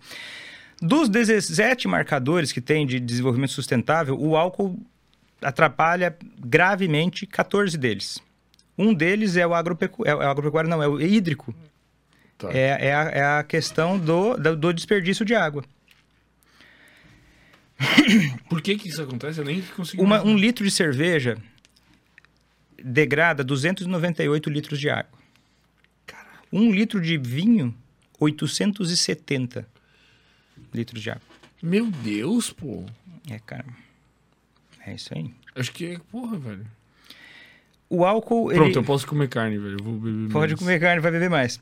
Beber menos, o álcool, beber menos. por exemplo, vou, vou só listar rapidamente aí, para não ficar uma coisa enfadonha, mas vou, vou- vou dar um exemplo. O álcool, ele, ele, ele prejudica... Ah, desenvolvimento sustentável, a gente está falando do quê? O álcool interfere na fome, né? que é erradicar, erradicar a fome, o álcool atrapalha nisso. A pobreza. Porque o álcool, de várias maneiras. Primeiro, uma, quanto mais pobre é uma família, isso fala de vários países diferentes, ela tende a utilizar mais porcentagem da renda dela para o álcool. Por exemplo, às vezes uma pessoa, e, e é uma coisa um pouco triste, porque eu, eu, eu às vezes recebo mensagens de pessoas que falam: olha, aqui em casa meu marido é o provedor, família tradicional brasileira, meu marido ele, ele bebe de uma forma que às vezes falta comida em casa. Caralho. Então, e, e aí, se falta comida em casa, fermento, como é que o cara vai gastar um dinheiro para, por exemplo, pagar uma, uma educação melhor para o filho, enfim? Como é que nessa casa, aquele filho, sei lá, vai ter espaço para alguém se desenvolver, para poder ter um pouco mais de, de, de, de ascensão é, financeira, o que seja, ter um trabalho um pouco melhor? E aí a gente já começa a perceber que o álcool ele tem um ciclo vicioso em relação à pobreza. Tanto que olha só que, que, que, que coisa hum, que é um pouco. me embrulha um pouco o estômago por causa de meus conceitos morais. O lucro da indústria do álcool na África é duas vezes maior do que o resto do mundo. Porque eles lá têm pouco. ele- ele- Eles passam o tempo todo estudando mercados em que eles vão poder implantar o álcool para conseguir é, é, mais dependentes. Porque 76% do lucro estimado é de pessoas que bebem mais do que o recomendado. Qual é o recomendado? Aí varia um pouco, mas a gente fala em torno de. ah, Mas quem que tá recomendando? Aí tem várias associações diferentes que vão recomendar. Que, que recomendado não é a palavra certa, seria É. o nível máximo Permitido. permitido, vamos dizer assim, por algumas entidades muito discutíveis, que vamos dizer assim, que é mais do que o beber chamado moderado, que também varia bastante, mas vamos, vamos imaginar que é, é em torno de ah, não mais do que 14 doses por semana. Tá? Só para só pra dar uma, uma, uma- regra média, Meu tá? Depois a Deus, gente pode pô, ver. É bem permissivo, né? É relativamente permissivo Puta que pariu, por pô. semana, mas não mais do que quatro doses em um dia. Sim. Porra, mas é, É muito, bastante, velho. é Tá maluco, bastante. pô. Mas a gente está falando de 76%, é muito, muito, muito, muito mais do que isso. Jesus Cristo, o mundo vai É aí acabar. que vem o lucro. Se, se a indústria do álcool conseguisse ter sucesso na campanha de beba com moderação, eh, quebravam amanhã. Quebrava amanhã. E aí, co- como é que, olha só que interessante como é que é a política de, de, de, propagação do álcool na África. Né? Isso, é, isso é notório. Inclusive, tem várias publicações mostrando isso. Reza a lenda, teve um mito urbano que pegou muito forte, uma narrativa, uma ideia que colou, que a cerveja é, é, stout, um exemplo é a Guinness, Uhum. Que é cerveja preta, cerveja que tem, né, não sei as características exatas, eu não sou cervejeiro. Mas cerveja stout teria propriedades é, estimulantes sexuais. Então, aumentou muito a demanda por cerveja stout. Então, eles começaram a contratar garotas propaganda, né? Ô, Vitor, qual o problema de contratar uma garota propaganda? Não, eles contrataram prostitutas para participar de locais em que eles, elas forneciam serviços já previamente acertados com os clientes. E aí, ah, ah, ele- e a justificativa, é- é- tem, tem inclusive uma entrevista que um dos, um dos diretores de- dessa ação, dizendo assim, olha, mas veja bem, isso já é uma atividade que acontecia lá. A gente está fomentando o mercado, isso já aconteceria, a gente está aumentando essa, Meu Deus. E aí, quando uma coisa, ah, Vitor, mas você está falando de uma, uma prostituta, aí dependendo do, do viés moral que alguém vai ter, mas daí é uma coisa é falar de uma pessoa que está na África, mas se você vê a cara da pessoa falando, que aparece uma delas entrevistada num, num documentário que tem, Uhum. aí você vê que, cara, isso é nojento. E aí foi muito, muito é, é, atacado, né? Esse- essa conduta foi muito vilipendiada. E aí a resposta é, da, da, da guarda-chuva da Heineken, a resposta foi: é, olha, nós vamos parar de fazer isso em alguns países. Mas não disseram quais, nem como. Enfim, são alguns exemplos. Mas outra coisa, o Mas é- álcool pre- prejudica. ah, Mas, tipo, por que, que todo mundo passa pano pro álcool, cara? bom, eu ia falar do- do- do- do, do, problema climático, problema sustentável, Caralho, água velho. potável, a igualdade de gênero também o álcool atrapalha. Enfim, todos, educação de qualidade, enfim, esse é um outro, é um outro, é, um- é uma outra publicação que eu posso enviar A para gente vocês. pode aí. aprofundar cada um desses, acho que não tem problema, pô. Eu acho que, Acho que a gente demoraria muito e, e- e talvez ficaria até um pouco enfadonho, cara. Eu acho que é, é- é porque são muitos gráficos. Muito dá pra ver, mas eu vou os falar caras da. Heineken vão vir aqui pegar nós Eu acho que não, mas eu vou, dar- vou, vou falar uns highlights aqui, depois dá para passar para o pessoal olhar, porque é, é informativo bem legal. Você sabia que a, a estimativa que a gente. Ah, mas, Vitor, mas por que, que a indústria do álcool ela recebe tanto, tanto pano? Por que, que passam tanto pano? Uhum. É. Ah, Vitor, mas é um dos argumentos. Chuta um argumento que eu, que- eu queria que você errasse. Quer dizer, eu queria. Acerta, talvez. Não tem problema. Cara, é, é- Eu- é muito lucrativo, pagam muito imposto, já é um sistema implementado. Essa é a narrativa da, da própria. Cara, é- não é verdade, sabe por quê? É verdade e não é, mas eu vou te explicar como é que funciona. o governo, o álcool, na verdade, ele é estimado que em 2016 nós perdemos no Brasil Uhum. 7,3% do PIB do ano por conta do álcool. Isso não é lucro. 7,3% do PIB do Brasil em 2016 foi perdido, foi déficit negativo, se contar o que foi arrecadado e gasto. Mas gasta com o quê, Vitor? Saúde pública. Saúde pública. Só que a Cova. saúde, a maioria, não é pública. A maioria não é pública. Vai, vai, vai gastar onde? Planos de saúde. Ah, mas então Interesses é bom, faz girar a privados. economia, porra. Faz girar a economia, caramba. Isso são, são, são danos, são prejuízos, são é, casual, casualties. É que, é que são gastos É um dinheiro tipo, que vai não, pro lixo. Não, não produz, né? É um déficit de todas as áreas. Só que o que acontece? Num curto prazo, arrecada um pouco aqui, só que o gasto não vai ser todo do cofre público. E a imagem social não vai ser que aquele, aquela gestão foi a culpada de coisas ruins acontecerem. Isso vai sendo diluído em várias esferas, o prejuízo. Só que a arrecadação chega ali. Essa é uma das razões. A outra é que É cultural, sei lá, velho. Não sei se é cultural, cara. Sabe? Eu, eu não acredito que é cultural. Não, eu já, já é, pensei porra. que era cultural, mas eu não acredito que é cultural. Como eu vou te não, dar um cara? Você já foi pro Paraguai?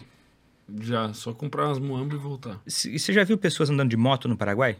Uhum. Pelo menos na fronteira? Sem Você percebeu alguma né? diferença? Sei lá. Sem capacete.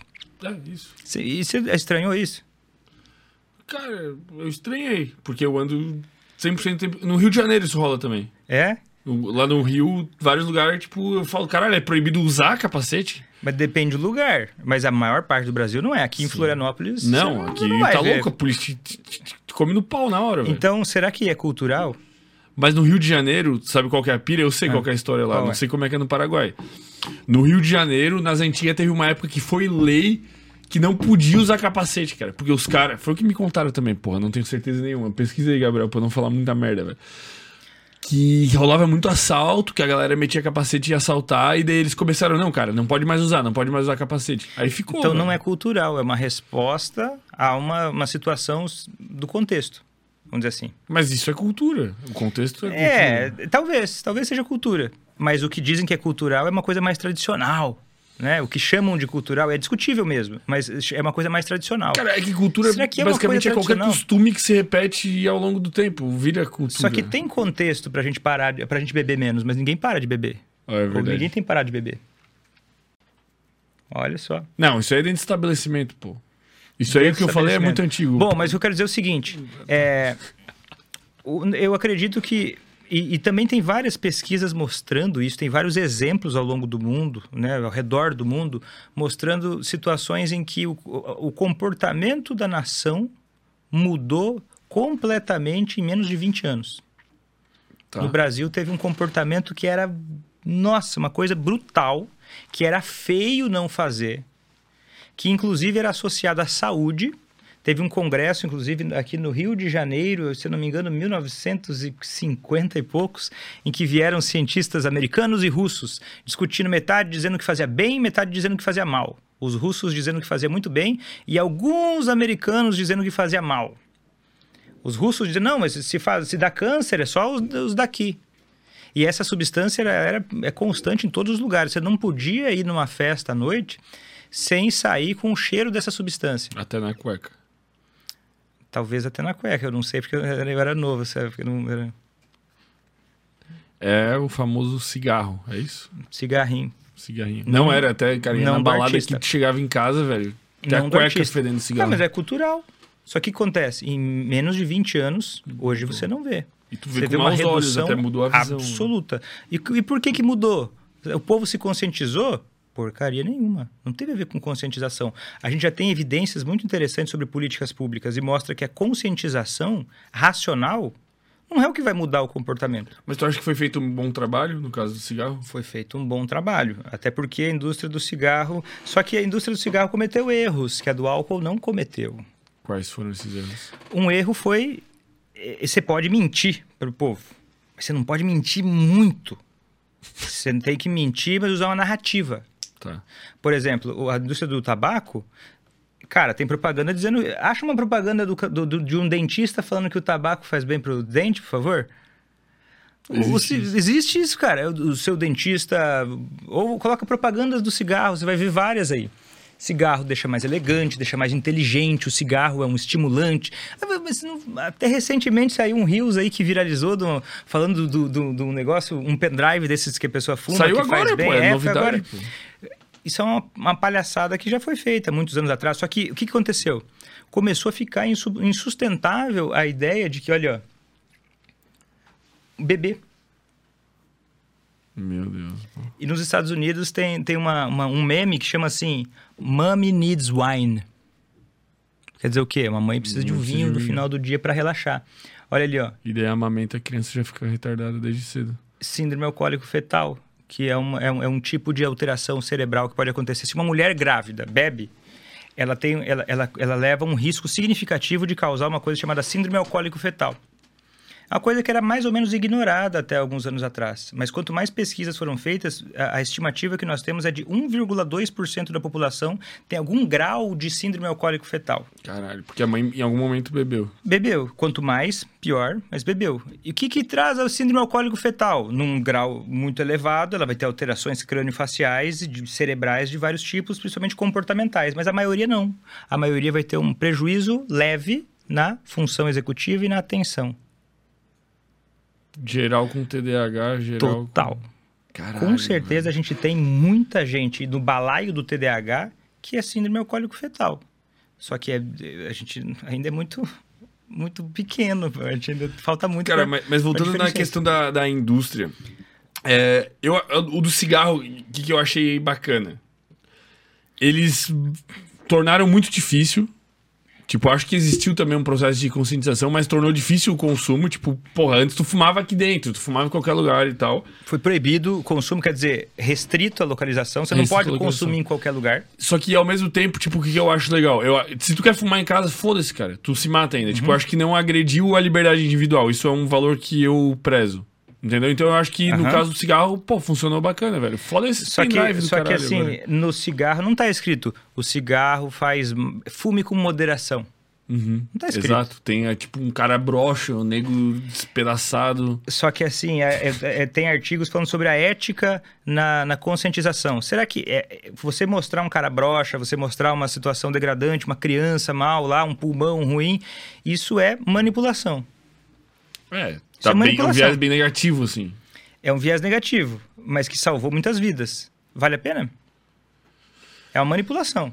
Quem que vai decidir, velho? É, eu, é acho uma- que, é uma- é uma é um conflito ético. eu acho que no álcool, na minha opinião, se eu pudesse escolher, eu acho que deveria ter. Deveria vir uma garrafa de vodka, assim, uma Cara- foto do teu cérebro apodrecendo. Ah, intoxica e. Não existem níveis seguros dessa substância. É- essa substância a- a princi- é uma das principais causas de câncer do mundo. Mulheres que bebem é, é, uma dose de álcool por semana aumenta em, 14, em 40% a chance de câncer de mama. Se ela bebe mais do que 5 doses por semana, aumenta mais do que 70% o risco de câncer de mama. Meu Deus. E aí você tem uma amiga jovem que começou a beber com, sei lá, 20 anos, não bebe tanto, mas 30 e poucos anos teve um câncer de mama. Será que o álcool não estava envolvido? Ninguém vai perguntar isso. Isso eu te garanto. Se, se 5% do, do, do, do, do, dos profissionais vai parar para pensar nisso, Se bobear, eles nem É muito. sabem, mano. é porque é segmentada a parada. Mas a gente tem essa informação. Só que é- é- esse é mais um exemplo. Só que o que acontece? Eu estava falando da cultura, e para fechar o raciocínio, né? Eu prometi para mim mesmo que eu estou aqui tentando fechar os raciocínios. É, a cultura do uso de uma substância, ela é extremamente voltada para o meio social. Por exemplo, uma campanha de educação infantil para o álcool é burrice, Tipo um Proerd. tipo um Proerd. Por quê? Porque olha só que idiotice. Eu chego na escola. Eu vou dar um exemplo. Ó, quando eu tinha 5, 6 anos de idade, é, eu, eu vi na escola que existiam bactérias na água e que precisava ferver a água ou colocar um filtro de barro em casa. Eu cheguei em casa e fiquei falando: Meu Deus, nós estamos comendo bactérias, a gente precisa de um filtro de água. Mas na minha casa não se faz isso, era água da torneira e acabou. Aí, ou eu, com 5 anos de idade, conscientizava todos os adultos que aquilo precisava mudar. É o papel para uma criança de 5 anos de idade fazer? Não, tem que ser o contrário. Então por que né? coloca em casa, daí chega em casa, vê o pai ou a mãe bebendo, vai lá e faz o quê? Que a criança, é criança então, é, vai sendo jogado para frente, ou a batata quente. Então a criança, não tô falando que não tem que conscientizar, de- mas conscientizar de uma forma inteligente, porque dependendo do jeito que você conscientiza, aumenta o uso de drogas por, por crianças e adolescentes. Mas daí sempre vai ter aquela pessoa que tem um conhecimento muito. não tem condições, porque não- nunca estudou isso, nunca ouviu falar, que vai confundir o que é o conhecimento científico com uma experiência pessoal. Ah, mas a minha filha, ela, ela não- eu não preciso nem falar para ela sobre os males do álcool. Ela sempre me fala, mãe, eu não uso drogas, eu sou do, eu já, eu já assisti as palestras do Proerd. Mas a gente não está falando da sua filha, querida. A gente está falando da população em geral. A medida não é para sua filha. E vai ter sempre vários exemplos de pessoas que, que ai, se dizeram, di- dizem tocadas pelo Proerd. Mas provavelmente essa mãe não era uma mãe que bebia de uma forma exagerada e usa droga em casa. Tá entendendo? Então, o pro, projeto de conscientização que, que focassem mais em adultos, de uma forma, por exemplo, uma coisa que tem evidência científica de resultado, não é expressivo, mas é muito mais do que nada, é uma intervenção breve de um médico, de um profissional de saúde Aonde? Qualquer lugar que vai, encontrar alguém. Por exemplo, você foi fazer uma No vacina, trabalho. Ah, tá, entendi. Vacina. ou, ou, ou foi fazer um exame médico por uma outra razão, numa emergência. Ah, tá com a garganta inflamada, foi lá na emergência lá.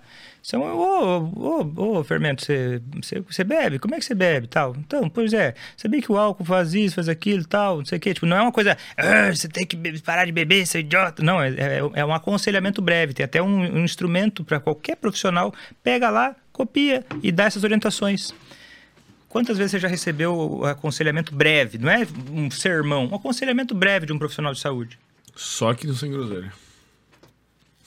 E nada breve, né? E nada breve. nada breve. Graças a Deus. É uma evidência. Mas não, mas o que, que acontece? As pessoas têm a tendência a querer terceirizar. Não, vamos colocar as crianças, né? Vamos educar as crianças, porque os adultos não dá mais. Como que os adultos não dá mais, gente? Aí falam de geração. Ah, essa geração tá assim, essa geração tá assada, a geração Z, a geração não sei o quê, a geração alfa. É, agora vamos lidar com essa geração alfa. Mas sabe quem que é a geração nova? São os teus filhos, caramba. Não é uma pessoa que nasceu e agora vamos lidar. Se eu, adulto, não tenho responsabilidade de entender que se essa geração é de uma forma ou de outra, tenho muita, se é o meu filho, muita responsabilidade para esse negócio. Eu não posso delegar para a escola, porque até a escola que você escolhe é, uma, é um jeito. Porque assim, o pessoal fala assim, ah, mas Vitor, você não acha que a, a, a indústria do álcool é muito malvada ou é muito egoísta? Como é que é a nossa estrutura escolar de educação, desde a infância? Não prioriza o, o sucesso individual? Uhum. Você já viu uma, uma, escola, pelo menos eu nunca vi, eu nunca estudei numa escola assim, que, que valorizava o, estresse, o, o, o sucesso coletivo? Acho que. Você deve, olha, ter, deve, deve ter. ter. Hoje em dia. Não sei se é muito novo. Hoje em dia talvez tenha um pouco mais, mas você olha no outdoor, uma propaganda de uma escola é o quê? fulano passou em engenharia medicina. civil, não sei aonde, passou em medicina, não sei o quê. Quer dizer, o fulano se deu bem, você não passou, você é trouxa, se deu mal. Uhum. Então, quando isso é a prioridade de tudo, quando isso é o mais importante de tudo, eu não posso depois estranhar que as pessoas elas estão continuando com a ideia de que o meu sucesso individual ele é muito prioritário. Ah, se der para cuidar da próxima geração, eu até vou pensar se eu economizo água na minha casa, mas foda-se. Porque eu não fui treinado para isso. A minha mente ela não é treinada para pensar no bem-estar dos outros. Muito pelo contrário, eu fui treinado para ser uma pessoa que não se importa. Não é nem o treino também, tem um pouco de relação até mesmo com biologia, assim, sei lá. Será? Eu acho. Não tem como saber, né? Eu acho que tem como especular, tem como ter uma ideia. Mas eu acredito que é o seguinte: quando você, a gente não é que a, a gente não, a gente tem uma tendência, tem um estudo bem interessante que fala o seguinte: que quando você. É, é, as pessoas estavam colocadas para um jogo e se você desse, é, você ganhava um dinheiro lá no jogo. Se você desse, doasse dinheiro para devolvesse um pouco do seu dinheiro, todo mundo ia ganhar um pouco mais de dinheiro. Você fazia um auto sacrifício que faria bem para todos. Uhum. E aí as pessoas não sabiam exatamente quantos doavam, mas viam o número total e, e daí ele começava um nível, uma, um, quase todo mundo doando para ajudar todos. Aí quando começava a ver que tinha um ou outro que não doava, começava a decair. Começava a decair. Agora, é, depois fizeram o mesmo estudo, só que quem não doasse perderia. Entendeu? Se, se, se, se você, quem não doasse, quem doasse menos, uma coisa assim, perderia de si próprio. Todo mundo doando. Então quer dizer o quê? A natureza, tem um pouco da natureza humana, assim, ser individualista. individualista até certo ponto. Tem um pouco, sim, da natureza humana. Mas ao mesmo tempo, mas é por isso que a nossa evolução social ela começou já desde lá do, do, do antigo, e aí a gente pode usar o passado para olhar, com, os, com organizações, com lideranças, com regulações. Porque se não tiver uma regulação, a coisa pode ficar muito complicada. Né? A coisa pode ficar muito complicada, ainda mais se você tem um filho. Né? Eu, eu penso um exemplo para mim, né? pelo menos para mim foi assim. Depois que o meu filho nasceu, né? Isso não necessariamente é igual para todos ou precisa ter um filho para isso, mas a minha consciência sobre o futuro ah, explodiu. Pô, cara, eu preciso preservar as coisas. Eu preciso melhorar, eu preciso ser uma pessoa melhor. Tu diminui o teu consumo de carne? Cara, não diminui meu Eu não como tanta carne, mas eu não diminui. Não diminui meu consumo de carne. Talvez eu deveria diminuir. Talvez eu deveria. É, não sei também se deveria. Talvez, talvez, talvez. eu deveria. Mas é, é, uma. Eu acho que tem que. Mas ter... mudar a cabeça, né? Eu, Mas eu, eu vou imagino... te falar, por exemplo, por que, que você não diminuiu o seu consumo de carne, Vitor? Eu vou te falar, eu não tinha pensado nisso. Mas tu já não bebe, porra. Eu não bebo. Mas eu, eu não tinha pensado nisso. Por quê? Porque esse tipo de pauta não é muito importante.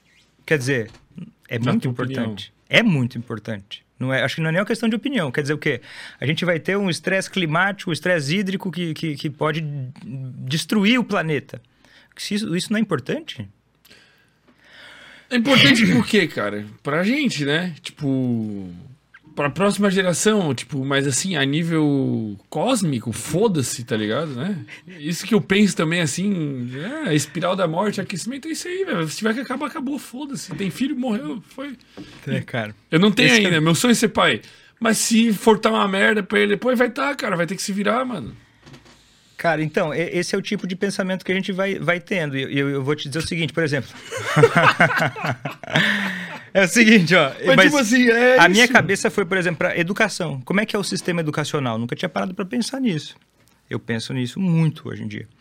Porque ah, isso afeta. E o que, que a gente quer viver? Eu vou te, te dar um exemplo. Eu vindo pra cá hoje, de moto. Em moto tu vê tudo, né? Porque tu passa por muito carro. Cara, o cara jogou um papel pra fora do carro. Eu pensei que isso não existisse mais, velho. Aí depois esse filho da puta, a casa dele tá com uma enchente do caralho. É porque a boca de lobo tava cheia de papel e de uns filhos da puta igual ele. E ele... Ah, ah, ah. Pô, tomara que ele morra afogado, velho. Tomara que exista a lei do karma Isso é mesmo, super pô. natural. Isso é, isso é super humano. é Porque a gente. é Isso é um valor de justiça. Pra você Não, é então, importante mas eu, pelo E menos, eu não justi- jogo papel. Eu faço o, básico, pô. Mas agora... E talvez para você a justiça seja mais importante do que o dano, por exemplo. Se esse cara se fuder, a justiça Talvez, é mais é. importante que o dano. Talvez. Mas eu não sei se... Eu não, eu não acredito em lei do karma. Não tenho certeza. Não, mas se esse cara se você não ia ficar triste. Não, eu ia ficar feliz. Até eu ia vir pra cá e falar, cara, é muito massa. Inclusive, eu já fiz O cara eu jogou já o negócio Eu lá já peguei e joguei de volta uma vez. Já fiz esse tipo de coisa. É porque pô. valoriza. Mas o que eu quero dizer com isso?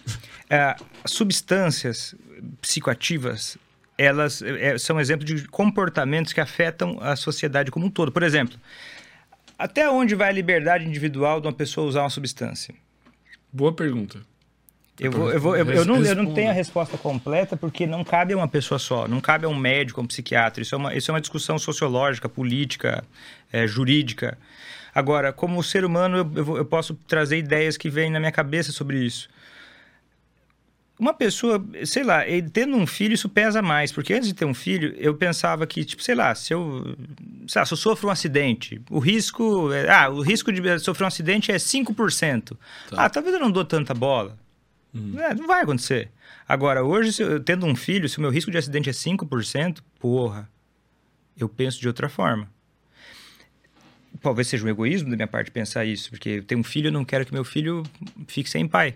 É muito importante isso para mim. Então, a- a- o meu senso de segurança aumentou. Agora, quando eu penso numa pessoa que vai beber quatro cervejas, ou duas que seja, que a gente já tem estatística mostrando que duas cervejas aumenta a mortalidade de acidente de trânsito. Tá tudo bem eu respeitar a autonomia desse cara de ter bebido, ou essa mulher ter bebido a cervejinha dela lá, e aí ela tá andando com o carro lá, por acaso meu filho tá aprendendo a andar agora, ele pô, soltou da minha mão, aí ele deu um passo a mais na hora errada, ela levou um segundo a mais para frear, meu filho caiu no chão, ela passou com a roda do carro em cima da cabeça dele. Caralho, tu foi... Pontual. O lazer dela tá tudo bem. Ah, não, Vitor, mas é só se acontecer isso. Não, mas se acontecer isso, eu mato ela. Será que eu tô justificado?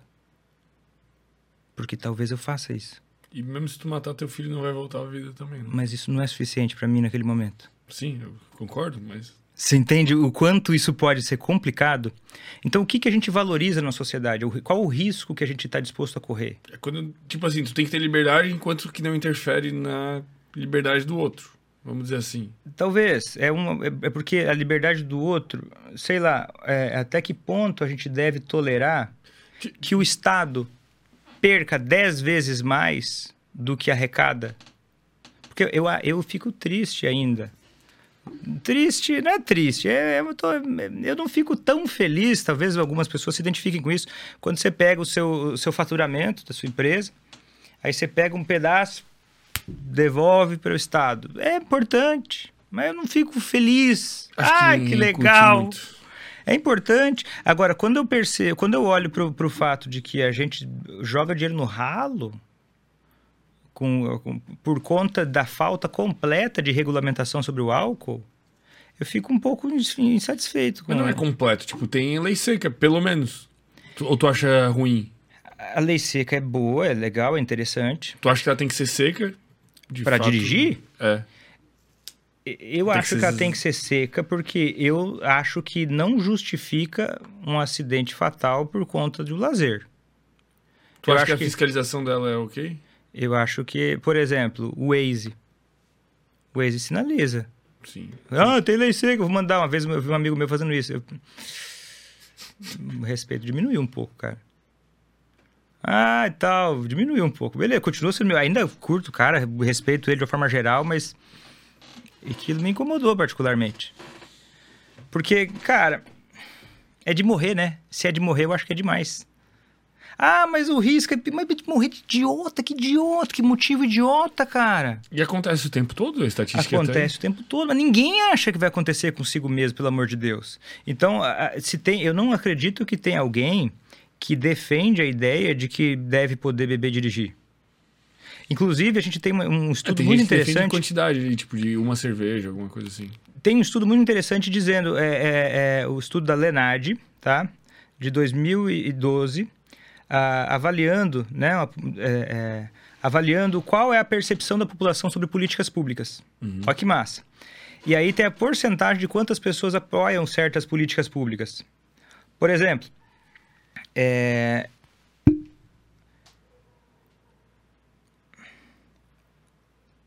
ó, vamos ver quantos por cento exatamente. Vou te dizer quantos por cento exatamente.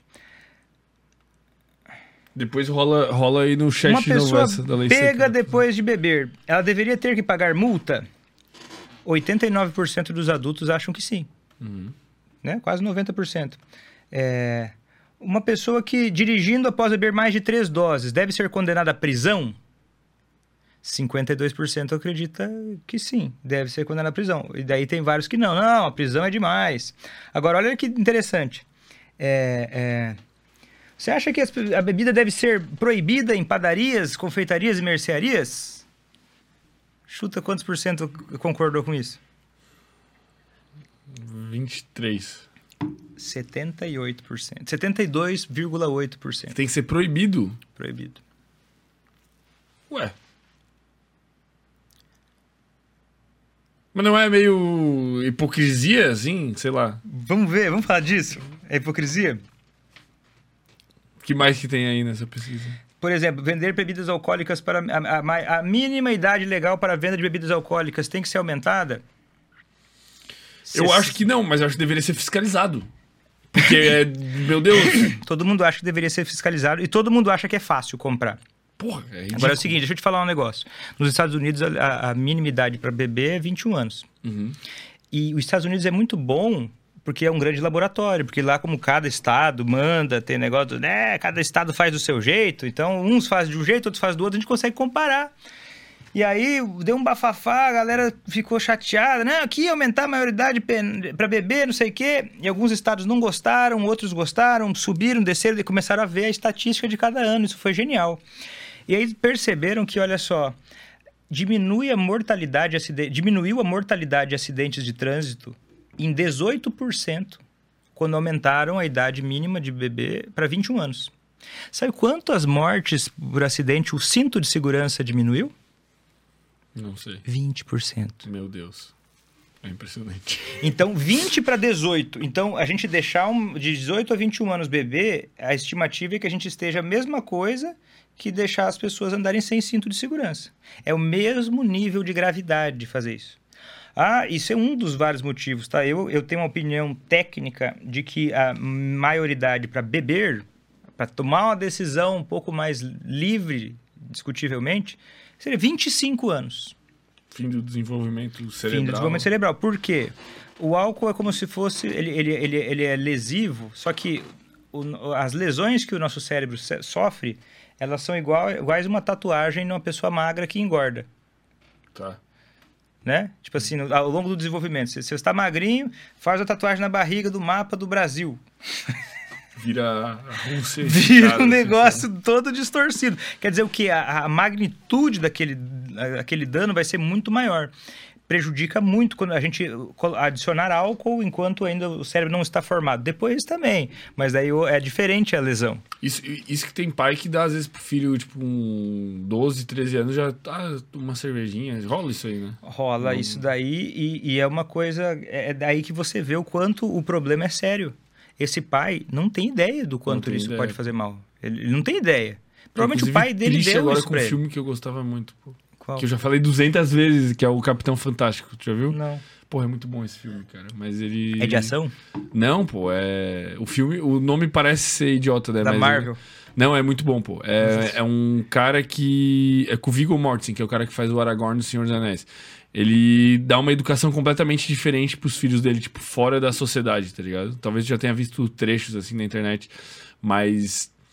Os filhos moram, tipo, num acampamento, e daí ele dá atividade física pra caralho todo dia, e eles estudam filosofia, literatura clássica, assim, e daí vai mostrando os conflitos que eles, que eles têm com a sociedade por ser ensinados tão diferentes, tá ligado? Mas aí tem... Aí, aí, aí é uma parada tipo o filme do Wild. Into the Wild. Não, Wild. Porra. É o filme do Osho. Pô, não vi. É a série do Osho que tem na Netflix, que ele, ele, ele cria uma sociedade perfeita. Ah, é? Não vi essa Então ele porra. cria uma sociedade livre, perfeita, e é verdade, aconteceu no documentário. Louco, muito louco. Aí nessa sociedade perfeita, ele eh, começa, ele é meio rural, a sociedade, meio afastada, para não ter um convívio com as outras pessoas. Eles vivem lá aquela sociedade wild, wild, wild country. E o que que acontece? Caralho, deve ser muito massa. Olha, ó, de cabeça para baixo, 1981, eles foram nos Estados Unidos, isso é uma história real.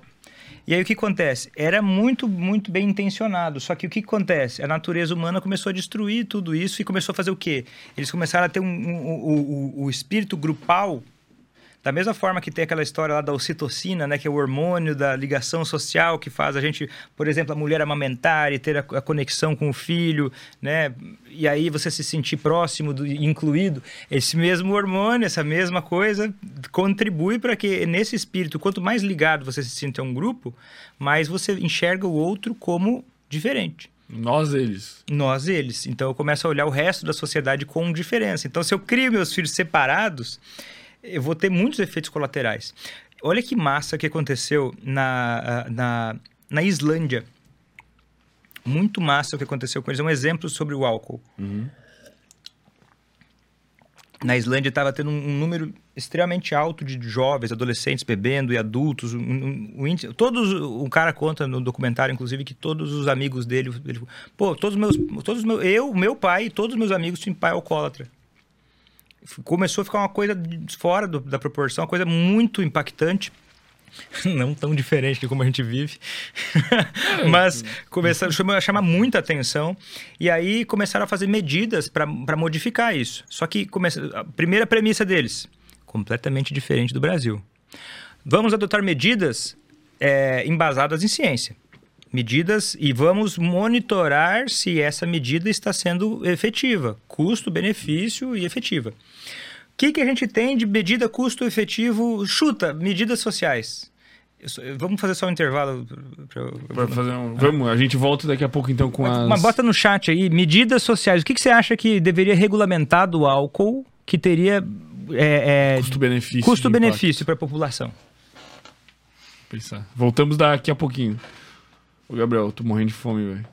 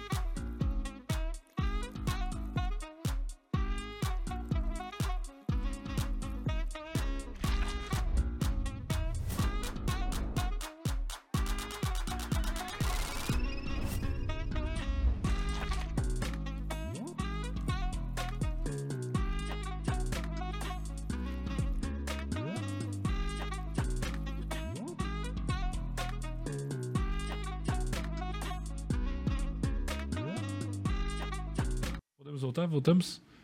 Voltamos.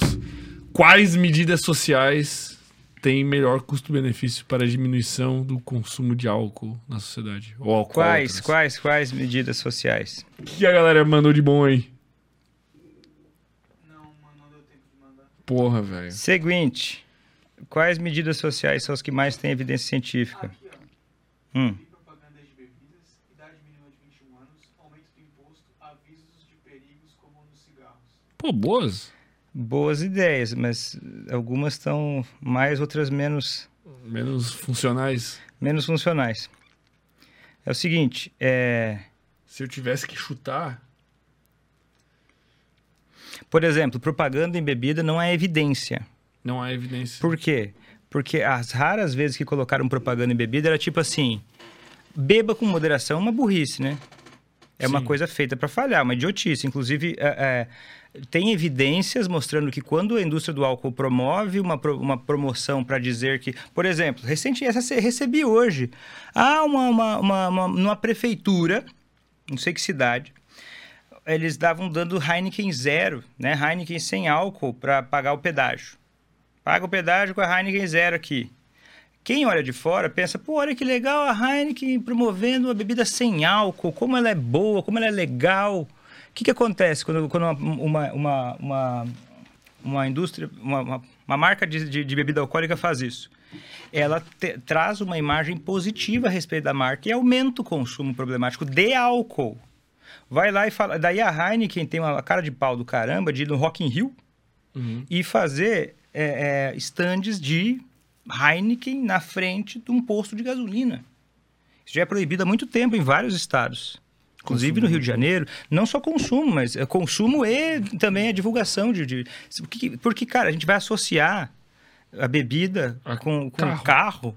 E aí tinha uma propaganda deles no Rock in Rio que eu vi, que tava dizendo assim, eu não, não que eu fui no Rock in Rio, mas vi um monte de vídeo, é, dizendo que, ah, olha só, recicle. O álcool é uma das paradas que mais estraga o meio ambiente de várias formas diferentes. Só que a população olha e pensa: olha que legal a Heineken. É tipo o McDonald's falando para você comer saudável. Que piada de mau gosto. Então, a gente. E aí, eles sabotaram já as poucas pesquisas que tinham sobre. é, é, recomendações em embalagens. Por exemplo, a, a- a Irlanda, depois eu falo da Islândia. A Irlanda, essa semana, tava, já estava começando a fazer o seguinte: eles colocar, instituir na, na Irlanda. Olha só, a Irlanda, o país da.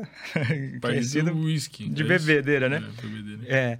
O que acontece? Ah, ele está agora colocando uma lei para que toda bebida alcoólica tenha um aviso, um aviso besta, uma escrita. Esse, esse produto é carcinogênico, ele causa, causa câncer, esse produto faz mal à saúde. Tipo do cigarro. Não, o do cigarro é muito diferente. Menos agressivo, menos explícito. É, uma coisa é falar assim, olha, é, uma coisa é completamente diferente. Uma coisa é alguém falar pra ele, ó, ó, ó, ô fermento, cara, putz, eu, eu dei um soco na cara de alguém. Uma coisa é eu falar isso. Agora, você vê eu dando um soco na cara de alguém com toda a minha força, é totalmente diferente a experiência. Né?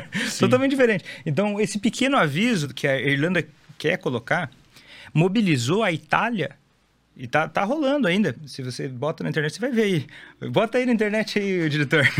Coloca aí. É, é Irlanda, proibição. É, é Irlanda, rótulo de bebida alcoólica, Itália, vai aparecer. E a Itália pressionando, dizendo o seguinte: olha, Irlanda. E, e chamando e conversando com todo mundo da da União Europeia, dizendo assim: olha, nós da União Europeia queremos ser. Aqui na Itália, ó, a Itália criticando a Holanda por querer colocar um risco, de, um alerta sobre o vinho. Por quê? Nós não escondemos de maneira nenhuma, está escrito aí, nós não escondemos de maneira nenhuma que nós temos interesse sim em vender vinho. É um mercado importante, cultural da Itália, mas nós não queremos estigmatizar o nosso produto com é, é, é, levantar uma característica é, em relação a todas as outras características que tem o nosso produto. Enfim, uma, uma palhaçada muito gigantesca, colocando uma pressão para que eles não colocassem uma medida pequena, uma medida que até teria um impacto pequeno, porque o que era correto, se fosse ter coerência, pelo menos o, o que a gente fez com o cigarro, era que tivesse uma puta de uma, de uma, de uma imagem impactante, dizendo, olha, a a bebida é uma merda, a bebida faz, não existe dose segura. O cérebro derretido, intoxicado. Pra você ter noção, a, a França teve muita dificuldade de colocar na, na, na bebida alcoólica dizendo que faz mal para gestantes. Meu Deus. Porque lá, e, e conseguiram, e daí colocaram, fizeram uma, uma grande campanha publicitária e colocaram nas, nas, nas bebidas. Aí foram fazer uma pesquisa para ver qual é o nível de consciência das gestantes francesas em relação a não poder beber álcool. Era 20% sabia que não podia beber. Depois de toda essa campanha passou para 25%. Como é que era anos. 20, velho? Cara, eu tô é de cara já é pouco, é As muito pessoas são muito burras, velho. É que não é uma informação interessante de se divulgar e a pessoa tá lá trabalhando a vida dela, fazendo uma Tu não coisa acha ou meio outra. cruel essas porra, velho? Cara, Tudo lugar, assim, tu consegue, tu consegue imaginar o que passa na, na- na cabeça do cara que é o dono da Ambev? Consigo. Inclusive, tem, tem até entrevistas de diretores falando sobre isso. Eles defendem a ideia de que, olha, é discutível, é. é, é- isso é o, é, daí o que que eles, qual que é a argumentação deles? O problema é o bebedor exagerado. Porque, inclusive, tem um cara, é, não é da Ambev, da G.I. Joe. G.I. Joe. Eu não consigo falar essa- esse nome. É uma das maiores indústrias que tem, é G.I. Joe. Não é G.I. Joe. É de I. G.I. Joe. G.I. Joe. Que é uma das. é- é- se eu não me engano, é do grupo da Guinness. Tá. Porque tem várias, é um guarda-chuva de marcas, é uma, uma sopa de letrinha. E é, ele, ele falou o seguinte: que o problema, se, se o vinho fosse colocado dentro de uma. de uma. de uma. um hábito de vida saudável, as chances de alguém ter um problema com álcool são irrisórias. Raríssimas. Ó, É insignificante a quantidade de pessoas que teriam um vício em álcool. Cara, essa narrativa, a galera da política antiproibicionista de drogas também fala. Que se tu botar o cara que se liberasse crack uma o crack, liberasse mês, tudo, é um problema irrelevante. Que o problema mesmo é só a guerra às drogas. Que o problema da dependência ou do, do risco que a pessoa vai correr é irrelevante, porque o que funciona mesmo é o livre mercado. Já foi testado isso. Tem países que já testaram liberar tudo, e tem vários países que nem tem. Por exemplo, é, é, é, na Nigéria e alguns. Eu não me lembro qual país da América Latina, inclusive, não tem idade mínima para beber. É a parada louca, assim, cada um faz do seu jeito, a liberdade individual. E o que que acontece? Piora todos os índices. Piora a mortalidade, que já não é pequena. Ferra tudo. E aí, é, dizer que é irrisório. Eu vou te falar uns dados, cara, que me deixaram de cara. Porque tem ó, ó, Primeira coisa que o brasileiro é muito interessante. Se a gente vai olhar os artigos é, é, epidemiológicos, pesquisas epidemiológicas, a gente percebe uma coisa bem interessante. Primeiro que no Brasil só temos três é, estudos epidemiológicos que perguntaram, lá, o Lenad 1, Lenad 2, e só um dos Lenudes. Lenude. Tem um dos Lenudes, né, que, que valeu a pena, que, que, que é Que amplifi- que, que é que tem uma amostra probabilística, né, que dá para tentar especular em cima desses isso é estudos. tipo o censo que vai entrevistar Tipo a um censo. pra- Só que esse censo, e a gente, quando a gente vai avaliar um dados um pouco mais fidedignos, eh, a gente percebe que o, que o brasileiro é mentiroso. Ele mente que bebe menos. Por quê? Ah, tem um estudo muito legal e, e da, da OMS, que é o Regional Status Report of Alcohol and Health, é de 2020, que ele avalia das Américas, tá? das Américas em geral, assim, todos os países. E ele avalia por consumo de álcool per capita. Não, daí varia em relação à bebida, varia, mas só que não importa qual é a bebida, ele, ele calcula o quanto de álcool tem. Por exemplo, na cerveja, 5%. Então ele faz o cálculo que é 5% vezes 0,87 por causa da densidade. Enfim, ele consegue uma eh, quantidade equivalente de álcool. e mostra que o Brasil tem índices altíssimos de, de consumo de álcool. Mas o, o, o, o dado que eu quero te falar é o seguinte. É um pouco diferente o, o jeito que o consumo de homens e mulheres acontece. Tá. Mas é, nas Américas, e o Brasil é muito próximo desse valor, as pessoas que bebem pelo menos uma vez por ano, quer dizer, elas, be- elas já- beberam na vida alguma vez e beberam no último ano, alguma vez. Um gole, que seja, chamado de current drinkers. Os homens no- na- nas Américas, e o Brasil é muito próximo disso, é perto de 70%. Meu Deus, eu achei que ia ser 100%. O Brasil é muito menos até, porque o Brasil tem uma. Tem uma é, é perto de 50%, é um pouco menos, porque no Brasil metade bebe, mas a metade que bebe, bebe pra caralho. Tá, entendi. Entendeu? Bebe, bebe que compensa, porque a gente tá falando aqui de, de pessoas de 15 anos ou mais. Tá. Então, é, e de quem bebe, é louco, porque se você for olhar o dado bruto, você vai ver assim, ah, quem bebe pesado é 38%, e quem tem alcoolismo, né, dos homens, é, é, é só 12%. Pô, é significativo já, né? Uhum, É bastante gente, né? Só que se a gente separa o dado e coloca só de quem bebe, o que acontece com quem bebe? Eu separei. Quem bebe e bebe pesado, dos que bebem. bebe- pensa só, uma substância que quando a pessoa usa, ela tende a, 54% tendem a exagerar. Beber mais do que 4 ou 5 doses numa única ocasião, em menos de duas horas. Que dá uma alcoolemia de 0,08 gramas por decilitro, mais ou menos. Entendeu? E aí sim, mais da metade vai exagerar. E de quem bebe, 18,1% dos homens vão desenvolver alcoolismo. então quer dizer o quê? É perto de 1 a cada 5 pessoas que bebe alguma quantidade Vai ter problema com vai ter problema. Então pensa você, e- ah, Vitor, mas isso não parece muito. Tá, mas pega aí uma sala de aula, uma sala, um lugar, você conhece, pega você e os seus amigos, ou você e a sua família, tem cinco pessoas, vai ter um alcoólatra, vamos dizer assim. Dez, vai ter dois. É muita gente. Se pegar meus amigos é até pior. É capaz. E aí o que acontece? A- a- as mulheres é um pouco diferente. As mulheres, 44% bebe e, se- e o resto não bebe.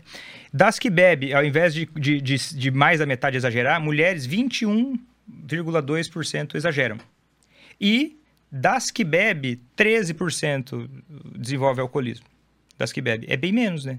Só que as mulheres estão crescendo cada vez Cara, o mais. que, que nisso. pode ser considerado alcoolismo? Tipo, quem tá assistindo e acha, tipo, caralho, será que eu. O imaginário popular fala que o alcoolismo é uma coisa que não é. Primeiro eu vou começar pelo que ele não é. Tá. O imaginário popular é: existem os alcoólatras que ficam de, de- caem na sarjeta, viram mendigos. E existem aqueles que bebem e se divertem. E bebem, se divertem, bebem para relaxar no final do dia, e tá tudo bem. E aí, quando, e aí o que acontece? Os alditos alcoólatras, eles são aquela sujeira que a, que, que a população quer varrer para baixo do tapete. Porque quando eu olho para o meu consumo. Porque se eu tivesse que olhar para o meu consumo de álcool de uma forma crítica, Isso ia ser muito incômodo. Então eu separo, eu coloco o álcool como uma coisa diferente. O jeito que eu lido com o álcool de uma forma leve, porque eu comparo as diferenças que tem pro meu jeito de beber pro mendigo, que tá bebendo pinga pura desde as 7 horas da manhã. mas, a- mas as pessoas não percebem que o alcoolismo ele tem uma progressão. E São graus de alcoolismo. Ah, a pessoa é alcoólatra, não é alcoólatra. Mas tem uma progressão que ela vai de leve, moderado a grave. Tem, a, a, gente ver isso, a gente vai ter dois, du- duas, duas fontes para procurar esses, esses sintomas de alcoolismo. Um é o DSM-5, que é o Manual Diagnóstico Estatístico de Transtornos Mentais da Associação Brasileira de Psiquiatria Americana, e o outro é o CID-11 agora, que é o Código Internacional de Doenças. E aí tem vários critérios, mas que eu, eu resolvi traduzir de uma forma didática para tanto pessoas eh, comuns quanto profissionais aprenderem. Vamos ver se eu consigo fazer, se não esquecer essa. Tá. Isso vale para qualquer coisa Qualquer- ou comportamento. Qualquer substância ou comportamento. É. Tá. E aí, Pra ver se é um vício, uma adição. uma adição, é. O nome que a gente tem é ruim. Historicamente, a gente nunca encontrou um nome bom, de tanto que sujou o nome com. Tem que ser adição, né? Mas, certo. é, a não gente é teve essa certo. discussão? Não, eu já tive essa discussão. Essa não tem nome certo, cara. Todos os nomes têm raiz suja. tem, tem uma uma raiz. palavra em latim que pra usar. Inventa É, já sujaram todas. Eu- o alcoolismo também é uma palavra que não é perfeita. Então eu, eu acho que o, o melhor é a gente tentar desapegar um pouco. Entendam sem se É. apegar às palavras. Tem que desapegar um pouco. Ah, alcoólatra, a gente usa alcoolista porque é mais leve. Ah, Eu já pensei assim, mas eu percebi que não, não resolve. Também o alcoolismo também já é uma coisa que, ah, vai pegar o radical, não, não fica legal. Não tem uma, uma solução perfeita. mas, ó, uma substância ou um comportamento só vai gerar o que a gente chama um conceito arbitrário nosso de dependência se ela tiver uma ação numa área, um substrato neurobiológico. Calma aí que eu vou simplificar. Espera aí, segura aí que eu vou simplificar. Qual que é o substrato neurobiológico? Ela precisa ter uma liberação de dopamina na via mesolímbica, mais especificamente no núcleo accumbens. Porque isso cria um aprendizado comportamental. Que, que a pessoa aprende? Ela aprende a querer aquela substância. Ela, ela gera um aprendizado na amígdala e no hipocampo. Ela cria uma ramificação que faz o quê? A pessoa ter um contexto que vai dar vontade de beber e emoções vão estar ligadas ao desejo de beber, vai dar vontade, de, vai dar desejo daquela coisa, a cabeça vai ficar mais voltada, é como se fosse uma leve, assim, vamos dizer, imaginar de uma forma... é, tem várias diferenças, mas bem didaticamente, como se fosse tipo, ah, uma paixão. Ah, como é que é uma, estar apaixonado? Ah, Olha você- as coisas e lembra da pessoa. olha das coisas, lembra da pessoa, às vezes do nada vem a lembrança da pessoa na sua cabeça. Então, é, imagina que aquilo começa a vir com uma substância, mas vai aos poucos. E aí, beleza, esse é um substrato neurobiológico, mas na vida real vai se manifestar por 5 Cs.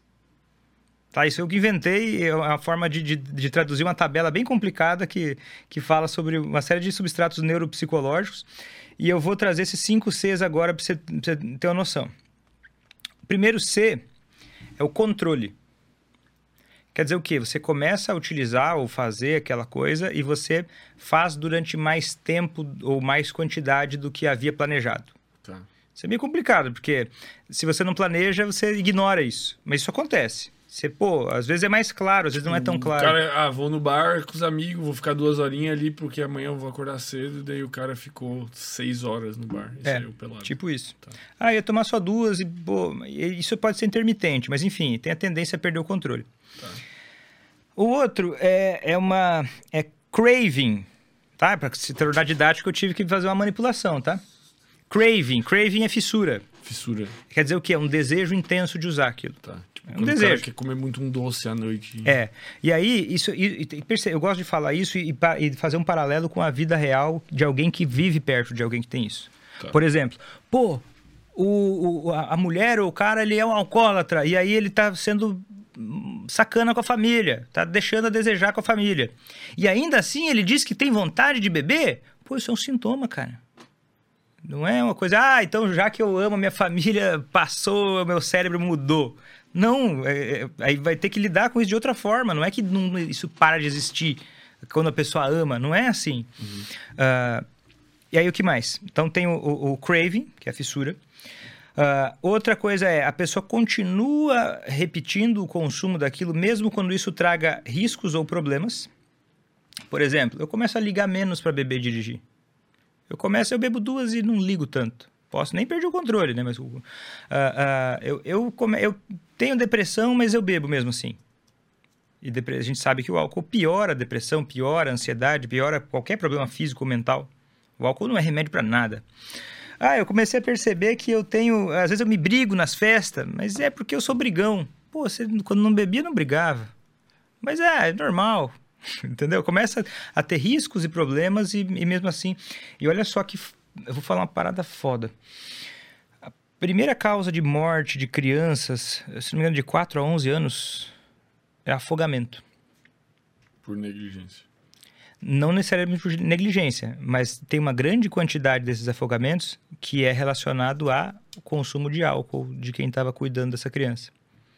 Porque, cara, cuidar de uma criança o dia inteiro, você vai se distrair. E você, às vezes, vai ter o reflexo de lembrar, olhar. Tipo, claro, você vai ficar de olho, mas uma hora você distrai.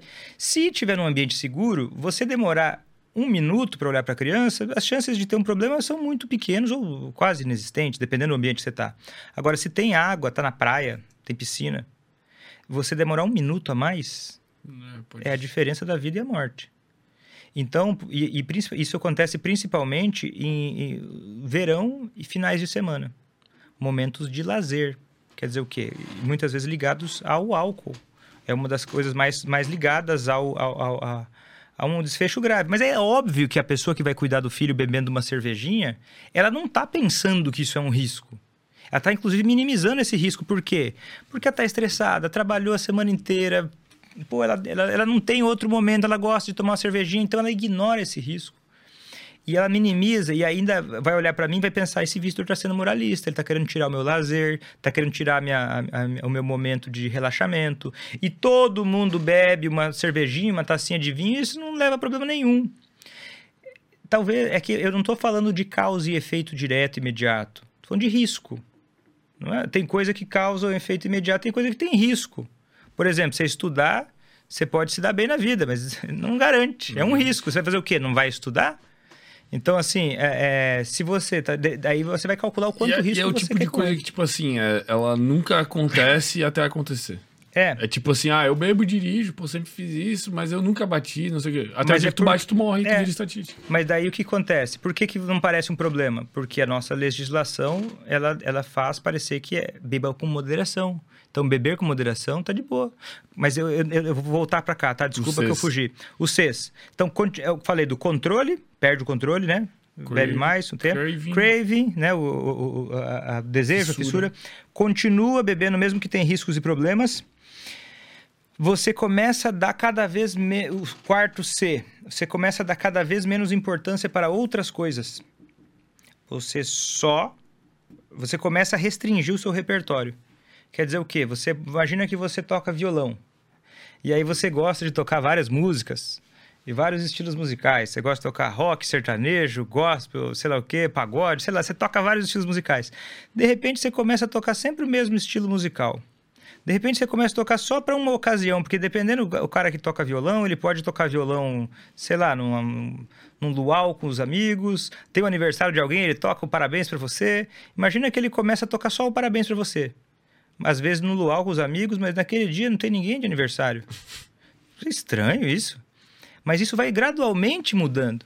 E a pessoa começa então a dar cada vez o repertório de, de atividades dela vai ficando cada vez mais ligado ao álcool. Daqui a pouco ela, tá, ela, ela só faz coisas que têm a ver com álcool.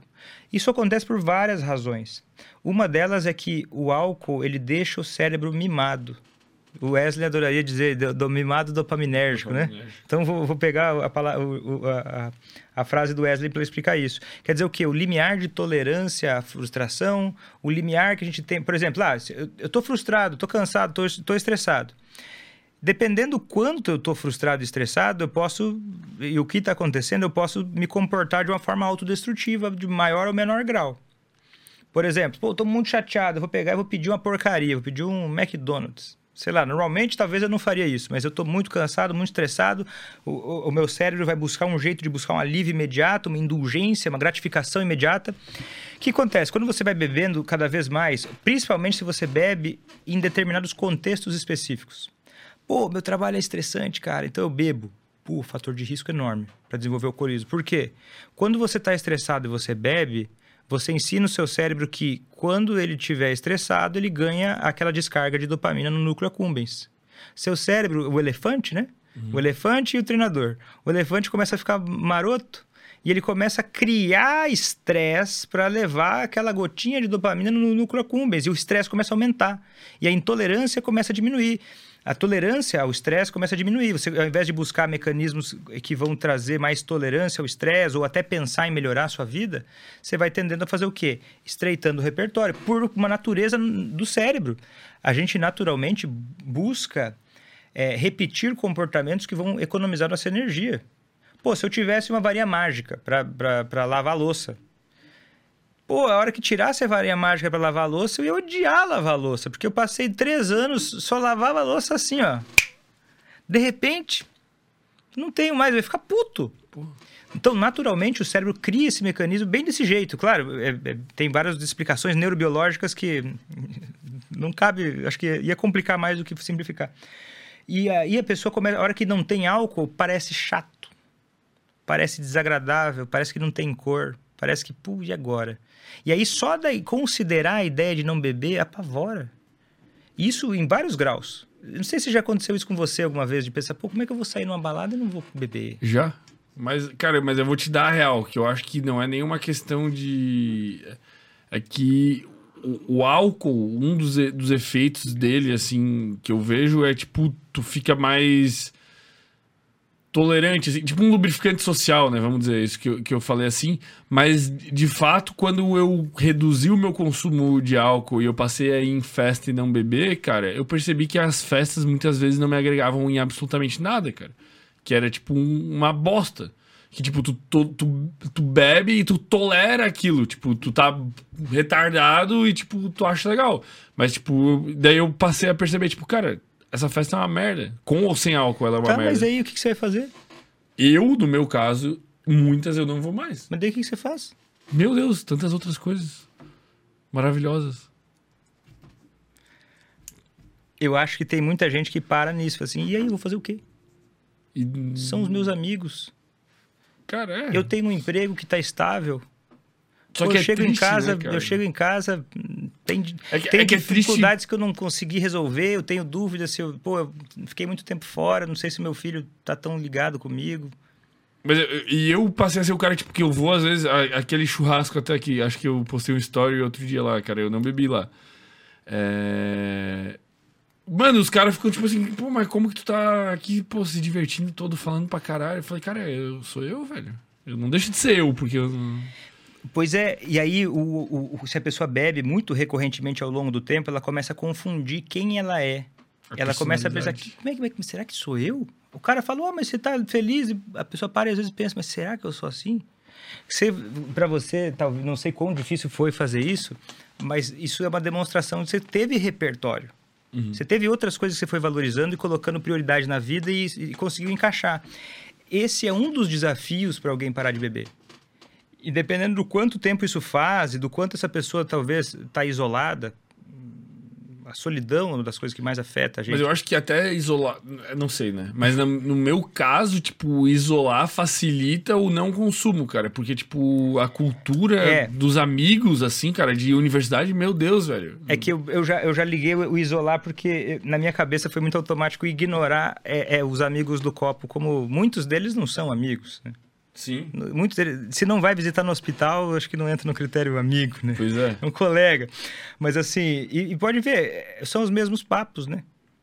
Dez anos se passaram. Cara, eu, eu, eu, faz muito tempo que eu não vou no bar aqui perto da, da UFSC, cara. Eu vou lá e eu encontro as mesmas pessoas fazendo as mesmas coisas, cara. Isso me dá, isso me perturba. Isso fez eu me afastar ainda mais, sabe? Porque, tipo, tu encontra os mesmos caras bebendo a mesma quantidade, tipo, bêbado pra caralho, falando das mesmas minas, falando das mesmas coisas que, tipo, não sai do mundo, cara. Tipo, o cara não teve uma ascensão na carreira, não, teve, não aconteceu uma parada maravilhosa na vida, não sai do lugar, velho. E olha só que mecanismo louco vai acontecendo, cara. É, a pessoa não, é porque ela não tá ali para isso. Na verdade, ela tá ali porque ela quer álcool. Então, ela, ela- o cérebro busca o álcool e ele ignora o resto. Eu tô conseguindo o que eu quero. E eu acho que a pessoa, tipo, bebe, às vezes, como forma até de suprir o tédio, cara. Tipo. o tédio, porque não, porque tem para organizar outras coisas. Só que o que, que vai acontecendo? Além de ter um impulso maior de beber, ter o desejo maior de beber, é, vo- você tem, é, você continua bebendo, quer dizer, você liga menos para risco. Então, uma piada ruim, uma conversa ruim, você liga muito menos. Quer dizer o quê? Você tá mais, o seu cérebro tá mais ligado. É tipo aquela parada, tipo assim, se você fica dois dias sem tomar água, você mata alguém para tomar água porque o seu sistema de valores de vida ele já ignora muitas coisas que normalmente você ligaria se você tiver numa situação tão extrema. Só que o, é, o álcool nessa quantidade, nessa concentração que a gente tem hoje em dia, ele é capaz de enganar o cérebro e fazer ele se ativar dessa forma, como se precisasse de álcool para viver. E claro, tem algumas situações que eu vou falar daqui a pouco que, que pode até precisar fazer uma, uma retirada gradual. Mas, em geral, a pessoa acaba sentindo muita vontade de beber, muito Mas desejo. esse, esse, esse vício, ele chega a ser no nível químico? Não existe nada que não é químico, né? Tá, eu vou reformular.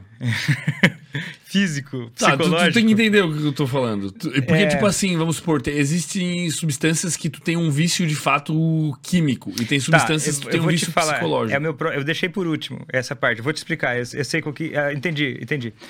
É, aí o que acontece? A pessoa vai começando a ter uma. E aí pensa, a pessoa está bebendo. Você percebeu, se ligou, teve influências, o o meio social, sei lá, te deu, você conversou com a galera aí que modulou sua cabeça, outros colegas também. Aposto que gente próxima tua não foi muito contra. Não, pô, todo O mundo. pessoal falou, legal, tal. não Porra, foi massa. pesado pra caramba, assim. Teve gente que, pô. Então imagina. Quem foi contra, eu me afastei daí. É, pois é. Aqui é a tendência da vida, né? Mas se não tivesse ninguém, não sei quão difícil seria. Talvez seria um nível. Talvez fizesse, mas um Se nível não um tivesse pouco maior. ninguém a favor. Ninguém a favor, talvez fosse um nível maior. Não, eu não conseguiria. É, talvez não Eu conseguisse. não conseguiria. eu Mas daí o que acontece? Ah, ah, aí a pessoa vai olhar que passaram-se 15 anos, ela vê lá o fermento que era um bosta lá que tava no, no- fazendo engenharia civil de qualquer jeito, tô brincando. É verdade, pô, é verdade. Aí pensa, ele tá Foi lá, isso. zoado, de repente eu olho pra ele, pô, ele tá num podcast foda lá, cara. De repente entrevistando toda uma galera, não sei o que, caralho, ele cresceu, né? Vai conversar com o fermento, tem até vergonha, não tem muito assunto pra falar. Aí parece igual eu hoje. eu vi você falando no outro episódio. O- Eu, eu queria aproveitar a Floripa, né? Então um dia só eu tô aqui, né? E eu tô morando no interior. Aí eu, pô, vou na praia, vou fazer alguma coisa e tal. Eu queria organizar o raciocínio para vir aqui, mas ao mesmo tempo eu queria curtir um momento. Aí eu descobri que tinha uma academia muito legal perto do lugar que eu tava, que era Ironberg. Porra. Eu não sabia que tinha, não, não tô ligado, não sou um, um rato de academia, nada assim. Mas eu achei muito legal, até porque né, eu gosto de me exercitar, é uma coisa que me ajuda a me sentir melhor. E no hotel que eu tava não tinha nada disso, assim, tinha uma esteira, olha lá. E aí eu fui lá, entrei lá, vi como é que era, pô, massa, uma academia Mano, é tipo ir, sei lá, massa. num parque de diversões, mano. É muito, lindo, velho. muito de qualidade essa academia, né? E o que acontece? Eu, cara, vou treinar lá. Beleza, almocei e tal, depois voltei à tarde, fui lá treinar. Bicho, eu me senti um merda. Porque lá. Cara, todo mundo num nível de em forma que eu nem parava pra pensar que era possível. Mas Mano, todo parece que tá mundo, cara. Assim, Chega, olha o cara e fala assim, porra, senhorzinho, 60 anos ali, cara, tipo assim, parabéns, velho, vocês estão muito bem. Foda ele. Mas daí veio, veio um pensamento imediato assim, nossa, vida, você é um bosta, velho. Você é um merda. Eu comecei a sentir vergonha, cara. Eu fiquei com vontade de ir embora. Eu pensei, não, não, mas eu vim aqui, pô, eu tô curtindo aqui. Mas no fundo ficava aquela coisa assim, porque às vezes a nossa mente, pelo menos a minha, em alguns graus, por motivos que não cabe aqui, cada um tem os seus, tem, tem um caminho que começa, sei lá, naquele momento o meu foi me comparar. Tipo assim, ver quem eu sou no mundo, me comparo com os outros. Tá. E o primeiro instinto meu foi, cara, vai embora, velho. Treinou um pouquinho, já conheceu, vai embora, tá tudo bem. Mas eu vou embora chorar em posição fetal Sentiu quanto eu sou deslocado, merda. assim, né? Eu me senti. É que assim, eu olhei e pensei, cara, por que eu não?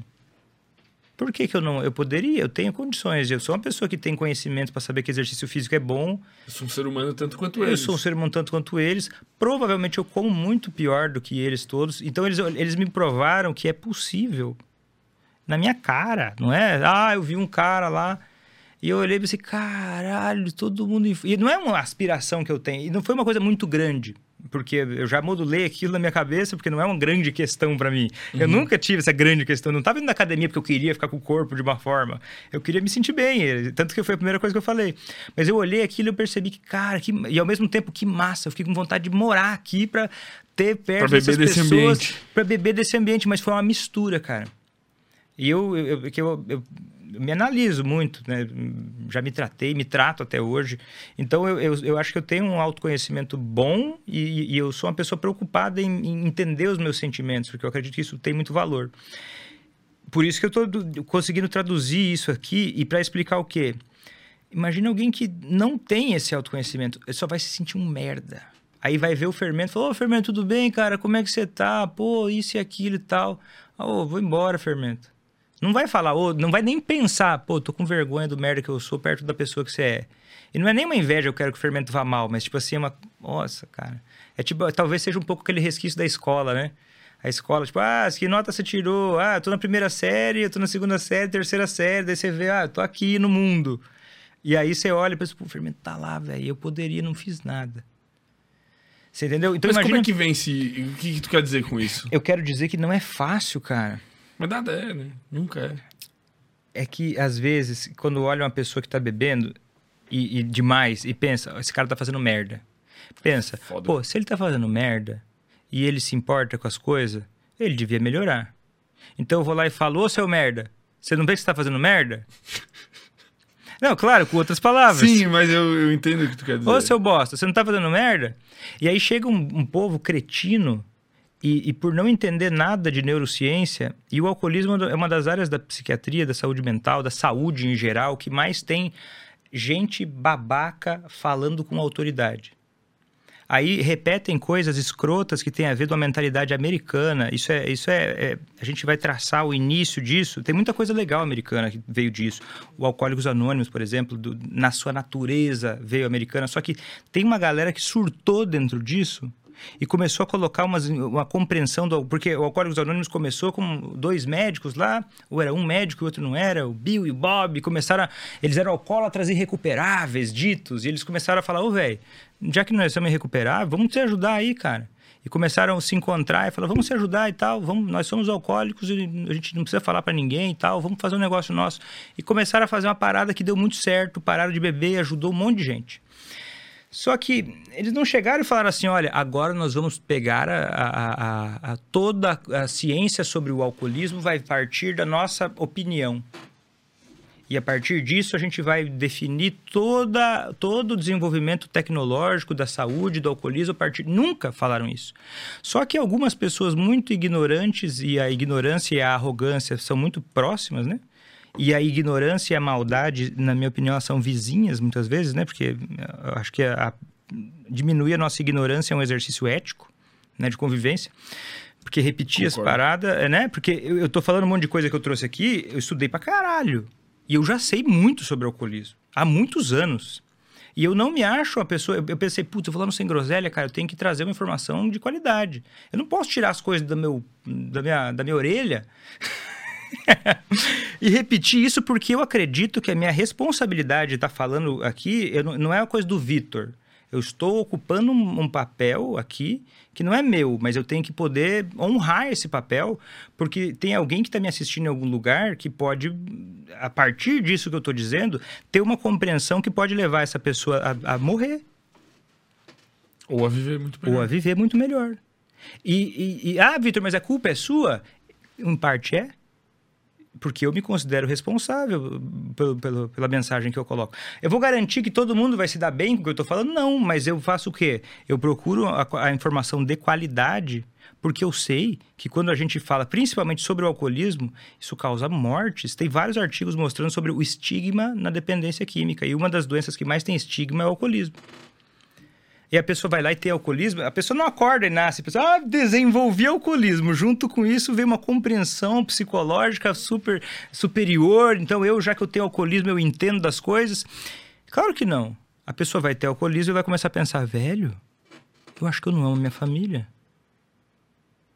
Cara, por que, que eu não consigo ser um pai? Tanto, eu tanto queria isso. Eu tô atendendo ho- hoje um, um caso que tem um. O cara queria muito ser pai, velho. Sonho da vida dele. E a esposa dele engravidou. Mas, mas assim, ó, é um sonho da vida dele. E ele tá tendo muita dificuldade com isso. Por Mas quê? já nasceu? Nem nasceu. Não, Mas ele já tá. estamos trabalhando isso. Mas o que está acontecendo? Ele sente medo, cara. Um pavor muito grande. Isso faz ele, às vezes, é parte do que leva ele a tropeçar, a ter uma recaída. E aí ele tem uma recaída, ele se sente um merda e fica se questionando. Eu acho que eu não sou capaz. E pensa, esse é um dos ciclos da recaída, entendeu? É, essa compreensão, ela é mortal às vezes. A gente tem que combater isso com unhas e dentes. Porque quanto mais a pessoa se sente uma vergonha, que a gente chama de vergonha é, é, é destrutiva, isso é o, é o principal fator de risco para recaída. É- é- A essa- vergonha tem dois tipos de vergonha. Tá. A vergonha destrutiva, que é tipo assim, pô, cara, vou na Ironberg lá e me sinto um merda e nunca mais volto, porque eu me sinto a pior pessoa do mundo. E uma vergonha pró-social. Eu olhei e pensei, Vitor, você é um merda, velho. Você pode, cara, você podia estar melhor, vai treinar, cara. Você melhora o seu jogo aí, você sabe que exercício faz bem pra isso e aquilo, ô, vamos lá, cara. Porque eu quero me incluir num grupo. Eu pensei, cara, imagina fazer amizade com alguém que, que tá em dia com o esporte, tem, tem chance dessa pessoa ser interessante. Eu gosto de ter amizades com pessoas interessantes, entendeu? Tipo, e, e aquela vergonha faz eu querer fazer parte daquele grupo, ter amizade, conversar. Poxa, pró-social. Me leva a pertencer a um grupo que eu julgo valioso. E aí o que acontece? A vergonha destrutiva, ela muitas vezes vem da informação ruim. Por isso que uma vez acontece, aconteceu uma situação em que eu até é, fui um pouco duro.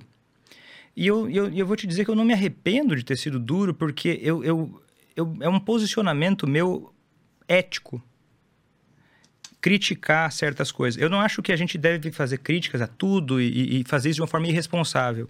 Mas como eu tenho... O que, que é ética? Ética é uma mistura de valor, princípio e norma. Eu tenho um valor muito grande, é, que eu nem sei de onde veio, porque a gente não sabe geralmente de onde veio, né? De criar, é, de contribuir de alguma forma, né? Me preparar, me desenvolver e poder contribuir para combater as, as inverdades, as informações de baixa qualidade que tem sobre o alcoolismo, porque eu, eu entendo que elas são fatais, perigosas. Assim como outras. Quase Chega alguém empatia, até tu pensa na consequência daquilo. Talvez, ou uma redenção, porque tem na minha história de família muito rolo com o alcoolismo e dão essa ferida que faz o que com essa dor às vezes, né? Acho que uma forma de lidar com a minha dor é, é tentando melhorar, ajudar as famílias. Isso me preenche um pouco, pensar. É, é tipo assim, eu pego aquela dor de, de abandono e negligência que eu, que eu tive na minha história, eu, ah, o jeito meu de trazer amor, entendeu? E o amor é, ah, ajuda muito, cara. Alivia muito. Ah, e aí, isso para mim é um valor. Cara, valor. Valor que me leva a me colocar numa posição de. de, de, de- que me leva a passar. a me preparar muitos dias, estudar muitas horas, a mais do que eu já faço, para vir aqui e falar um pouco mais sério. Então, e- esse valo- então, o meu valor é colaborar, é trazer informações de qualidade para valorizar a saúde das pessoas. O meu princípio é estudar, me preparar para isso. E a minha norma é trazer informações de qualidade e ajudar as pessoas a combater informações que são lesivas. Essa é a minha ética. Entendeu? Não é, não é, é, é me posicionar. Porque eu acredito. Tem outras pessoas que podem não concordar com essa minha norma. Se posicionar. Tem gente, e, e várias entidades, inclusive, já tive discussões com diretores de entidades representativas no Brasil sobre dependência química, porque eu acredito que a gente não deve tolerar todo tipo de divulgação sobre dependência química. Assim como a gente não deve tolerar todo tipo de divulgação sobre câncer. Eu não posso chegar e falar para você, ah, que olha, toma chá de camomila que vai tratar câncer de mama.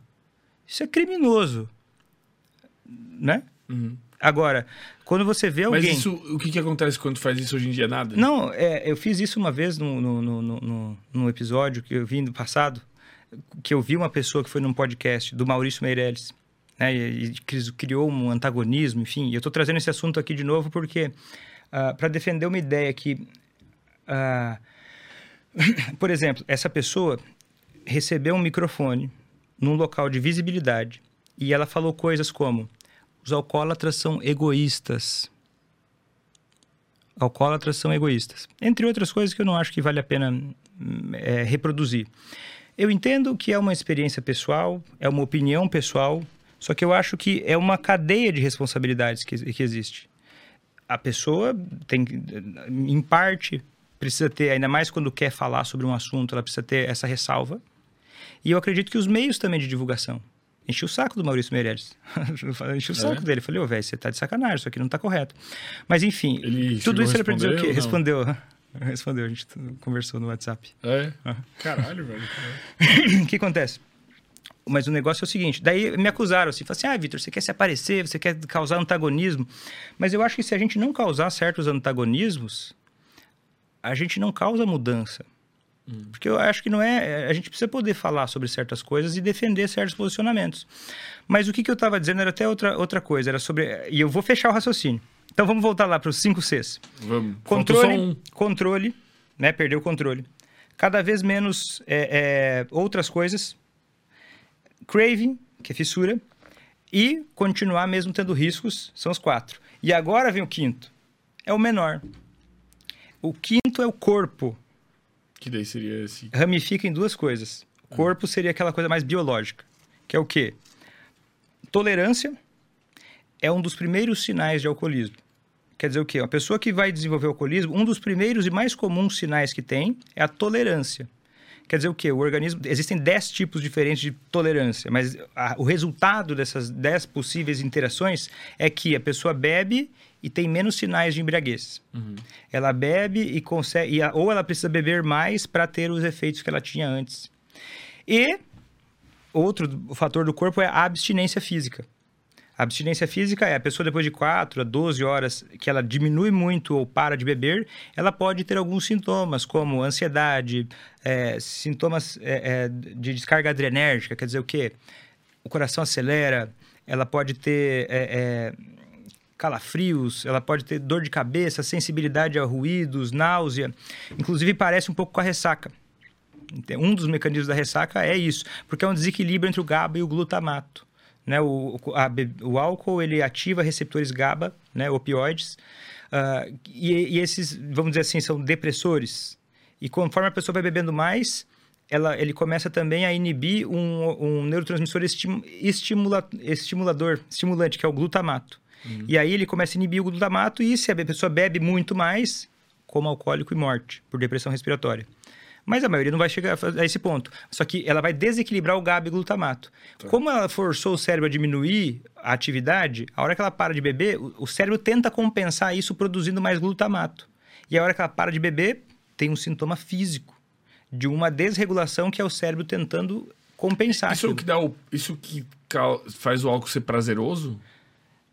Porque é prazeroso. Tipo, senão as Não, pessoas não falariam. O que faz o álcool ser prazeroso é uma mistura de coisas. Sim, tem a ver com isso, só que é uma via indireta. O álcool, através dessa, desse estímulo nos, nos neurônios da área tegmentar ventral, ele libera, é, ele solta hormônios que vão liberar dopamina no núcleo accumbens.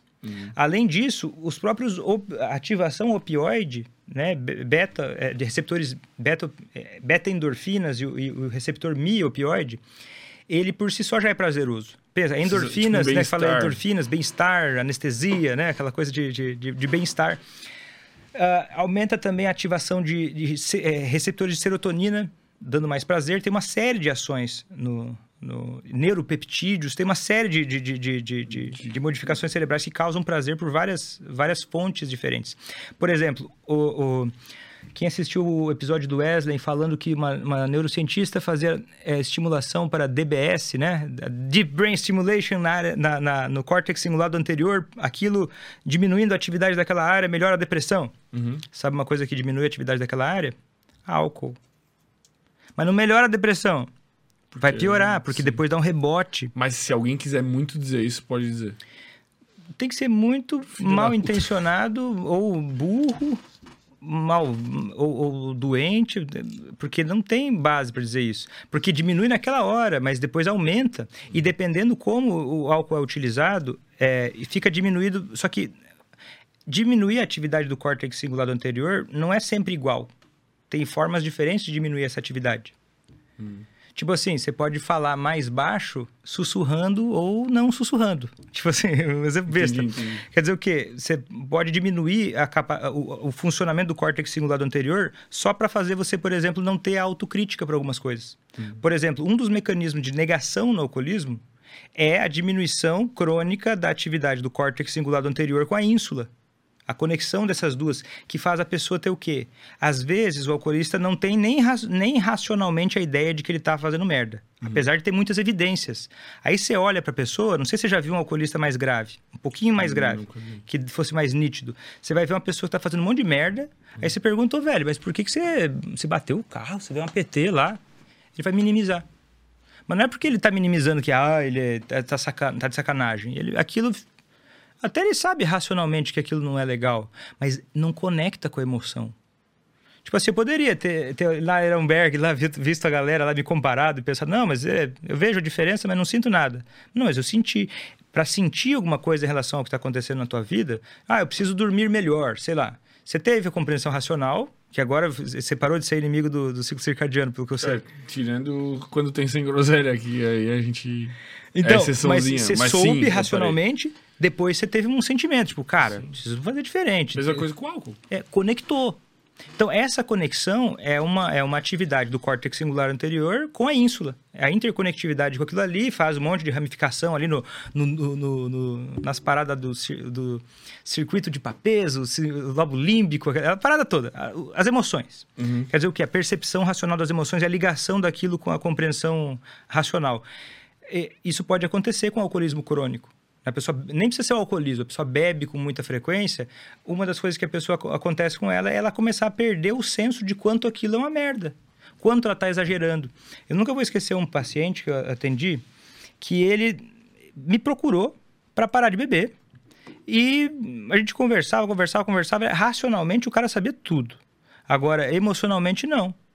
Aí ele voltava lá e falou assim, cara, mas a gente combinava um negócio, ele fazia até metade, depois ele desistia e largava. Aí, eh, só quando ele entendeu como é que o álcool age no cérebro, isso que eu tô te falando, que daí a gente combinou. Então vamos fazer o seguinte, vou ficar três meses sem beber, para ajustar a química do teu cérebro. Ele voltou depois de três meses, conseguiu, né? Depois que já tinha feito todo um trabalho para ele conseguir isso. Aí ele falou assim, cara, é muito louco pensar o quanto antes eu não tinha a sensação de que era demais. Hoje, olhando, eu- eu, eu consigo sentir o quanto aquilo é diferente. E quem não entende isso, olha para alguém que tem um problema com álcool e parece que a pessoa tá de zoeira. Parece uma piada. Uhum. Parece que é uma criança se escondendo atrás da cortina e... Como é que você não enxerga A isso? Você é percepção burro. de realidade é. Só que circunscrita a coisas relacionadas ao álcool. Entendeu? Então, cinco Cs: controle, corpo, cada vez menos outras coisas, craving e continua mesmo quando tem riscos ou problemas. E tudo isso para falar da Islândia. Da regulamentação. A regulamentação da Islândia é o seguinte: Puta merda, é a melhor hora do dia. Que são todos iguais, né? a regulamentação na Islândia foi a seguinte: é, na- é porque quando fala em regulamentação do álcool, ah, primeiro eu vou falar da lei seca, tá? Tá, A lei seca é coisa dos Estados Unidos. tá. A lei estados lá seca, ela- o ato Volstead, de 1920, colocaram em 1919, mas entrou em vigor em 1920 até 1933. tem. Caralho, é muito antigo já. 13 anos. Durou. Ah, tá. Durou 13 anos. Cara, era uma época totalmente diferente de tudo. Muitas coisas estavam acontecendo nos Estados Unidos, muitas coisas estavam acontecendo. O primeiro fato, as pessoas dizem o seguinte: a lei seca nos Estados Unidos, o ato Volstead, foi uma prova de que a proibição é, é, é fatal, ela, vai dar fracassar. Ela é a prova de que não dá certo proibir uma substância. Ela é a prova de que o ser humano ele tem um- uma necessidade de, de se drogar, de usar álcool. O ser humano pode tirar qualquer droga, mas não tira o álcool. A lei seca é a prova disso. Isso é uma mentira grotesca. E olha só que doideira. A maior parte até dos historiadores fala essa merda. E eu achei um, um historiador independente. Muito louco, porque é o seguinte: é um cara que não era muito da bolha do álcool. E ele resolveu é, estudar a fundo isso. E ele, e ele destrinchou até o, o máximo. Tem até um livro muito interessante para quem quiser ver. O cara chama Lawrence Schrad. Se chama Smashing the Liquor. E ele traz a, a, a- da onde que veio essa, essa, essa confusão sobre a lei seca. E ele diz o seguinte: a conclusão da lei seca é que eles colocaram a seguinte narrativa, que foi uma época em que os crentes, vou, vou trazer uma palavra mais, tipo assim, não é essas palavras, eles chamam os protestantes e tal. Eu vou trazer, uma, eu vou explicar de uma forma Mais brasileiro. mais brasileira. Você trouxe minha bebida lá? Tá chegando. Tá. vendo? A minha bebida. Minha bebida. Aí o que acontece? Ah, os esse negócio de lei seca é da, da, da elite, dos moralistas, dos crentes, que querem, dos machistas, dos opressores, dos escravagistas, que querem limitar a liberdade individual, então querem tirar a nossa diversão aqui, por quê? Porque álcool é coisa de imigrante de preto, então eles são tudo da Ku Klux Klan, eles são os filhos da puta, eles querem cortar o álcool para tirar nossa alegria, porque eles são tudo racista e xenofóbico. Caralho, rolou essa narrativa. Essa é uma narrativa. A outra narrativa, ela me irrita profundamente. Mais do que essa, essa me irrita. Essa me irrita muito também, mas é, é- não é uma competição de tragédia.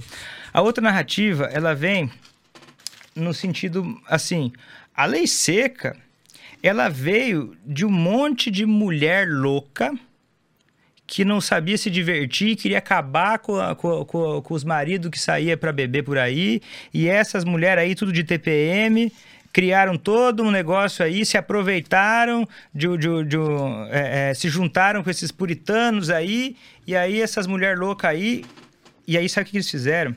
Pegaram a figura de uma mulher chamada Carrie Nation.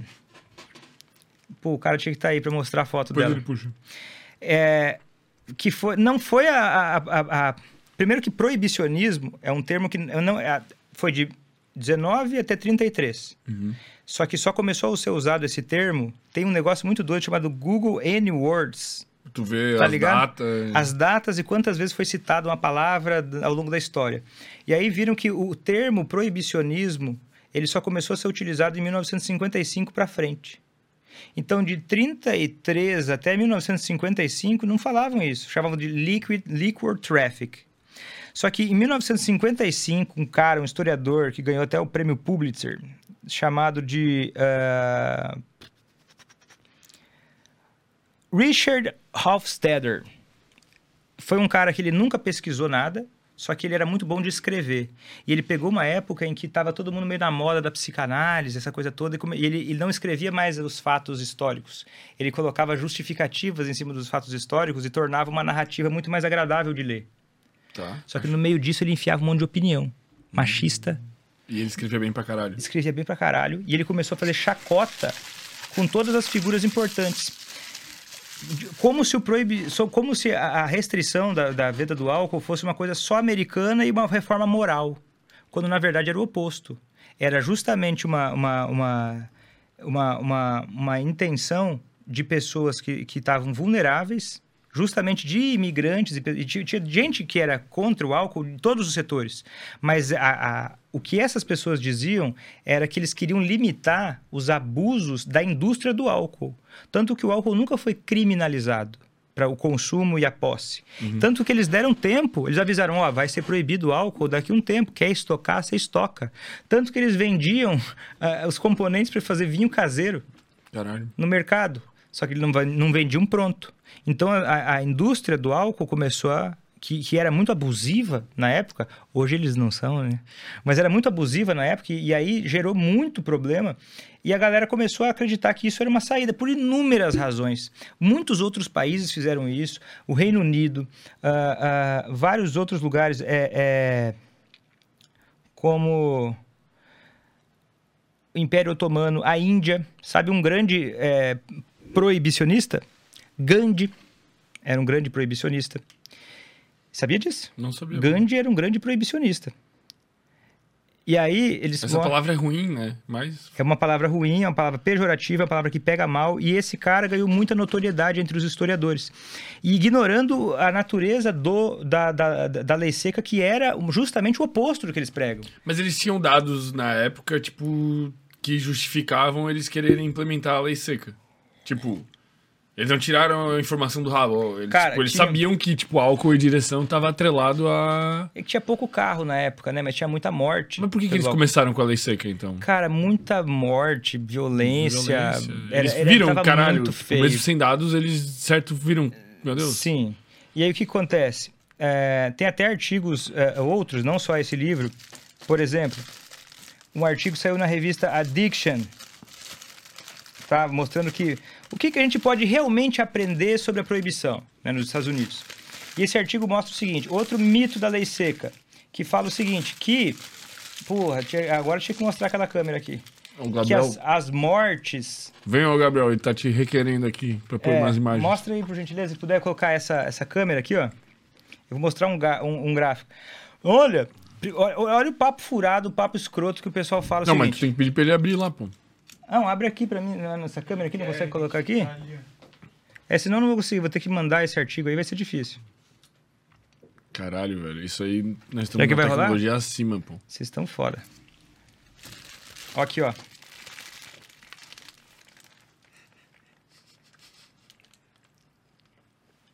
Vai ficar bom? Massa. Dá pra ver? Eles estão vendo lá. Estão vendo? Aham. Isso aqui são as mortes por conta de alcoolismo aqui, ó. Antes da lei seca, o ato Volstead, Pô, vou ver também. Depois, olha só. Teve uma queda significativa. Consumo de. Aham. Prisões por drunkenness. Antes, da lei, antes do ato Volster, ele também ficava preso, era preso por sair bêbado. Diminuiu. E aí tem mais. Consumo de álcool da população. Ó. O ato Volster foi lá. De 2,5 galões per capita, foi para 0,5. E ó, lei, o ato Volster foi revogado aqui, depois voltou. Ah, a lei, mas não acabou com o álcool. Então as pessoas continuaram bebendo mesmo sendo proibido. Mas é lógico, não é que ninguém nunca disse que era para proibir. Ninguém nunca. A lei seca nunca se propôs a acabar com o consumo de álcool. Sempre foi Ela queria à direção. eh, Não, foi sempre relacionada a motivos econômicos, de saúde e prejuízos que o álcool causava. E aí o que acontece? A gente, nos Estados Unidos teve uma redução da mortalidade que durou até, eh, até o início da década de 70. Reduções no, no- na, na mortalidade de várias causas relacionadas ao álcool. Aí fala, não, mas foi uma tragédia total. As pessoas continuaram bebendo. Foi um lixo, porque foi a prova. Claro, Vitor, mas e o Al Capone? Que Chicago não aguenta dessa maneira, né? Como diria o Raul Seixas. E o Al Capone, e a máfia.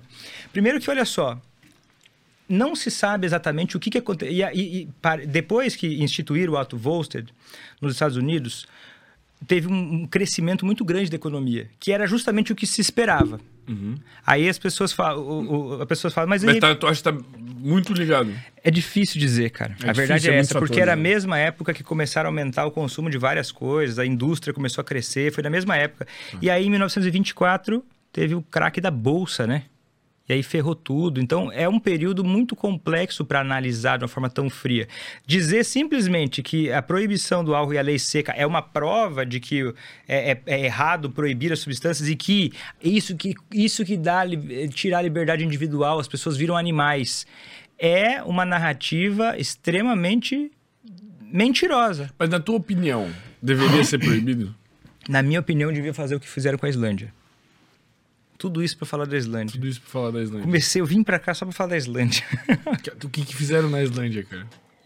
O que aconteceu na Islândia? Na, na Islândia fizeram uma coisa que é a seguinte. Caralho, pô, que dia bom, velho. Fizeram, cara. Eu não, eu não tô pensando se eu vou tomar, velho. Eu vou ser criticado aqui. Galera, pode criticar, velho. Ah, tomar velho, eu dirigi 14 horas para vir aqui e eu estou tomando cafeína na hora errada. Puta merda. É, eu vou ser xingado, vou Sabe tomar, uma coisa interessante sobre a cafeína? velho. Vai, é a cafeína é um modulador de dependência. Como assim? A cafeína ela, ela, ela modula o nosso sistema dopaminérgico de forma a aumentar a recorrência daquele comportamento. Por exemplo, se você usa cafeína e estuda, você pode aumentar a quantidade que você estuda. Claro, aí você não pode Dadas- isso todos os dias, você não pode passar do limite. Mas se você toma energético com vodka, você aumenta o seu risco de alcoolismo, você aumenta o risco também de arritmia cardíaca. Porque a cafeína modula o sistema dopaminérgico e aumenta a, a, a, a chance de você desenvolver uma neuroplasticidade ali que vai aumentar o reforçador, que é daquela substância, e você aumenta o risco de alcoolismo. Caralho, velho. Não sabia. A, ca- a cafeína é tipo, então, um potencializador de qualquer coisa, vamos dizer assim. Qualquer coisa eu não sei. Mas- não sei, não posso dizer. Não posso dizer várias. que da, do, do dopaminérgico e do álcool é. Diminui a percepção de esforço, aí o cara vai fazer um Pode ser, comportamento. mas pode ser que tenha isso também. Melhora a autoconfiança. Então, isso pode ter isso também. Agora é o seguinte. ah, Islândia, cara, pelo amor de Deus, fala da Islândia, velho. a Islândia é o seguinte. A Islândia é o seguinte. Eles, eu não sei como é que começou, tá? Mas ou como é que deu tão certo, por que, que eles pararam e fizeram acontecer. Mas eles combinaram para fazer políticas públicas que tinham como valor, ó a ética da parada deles. Tá. ser científico.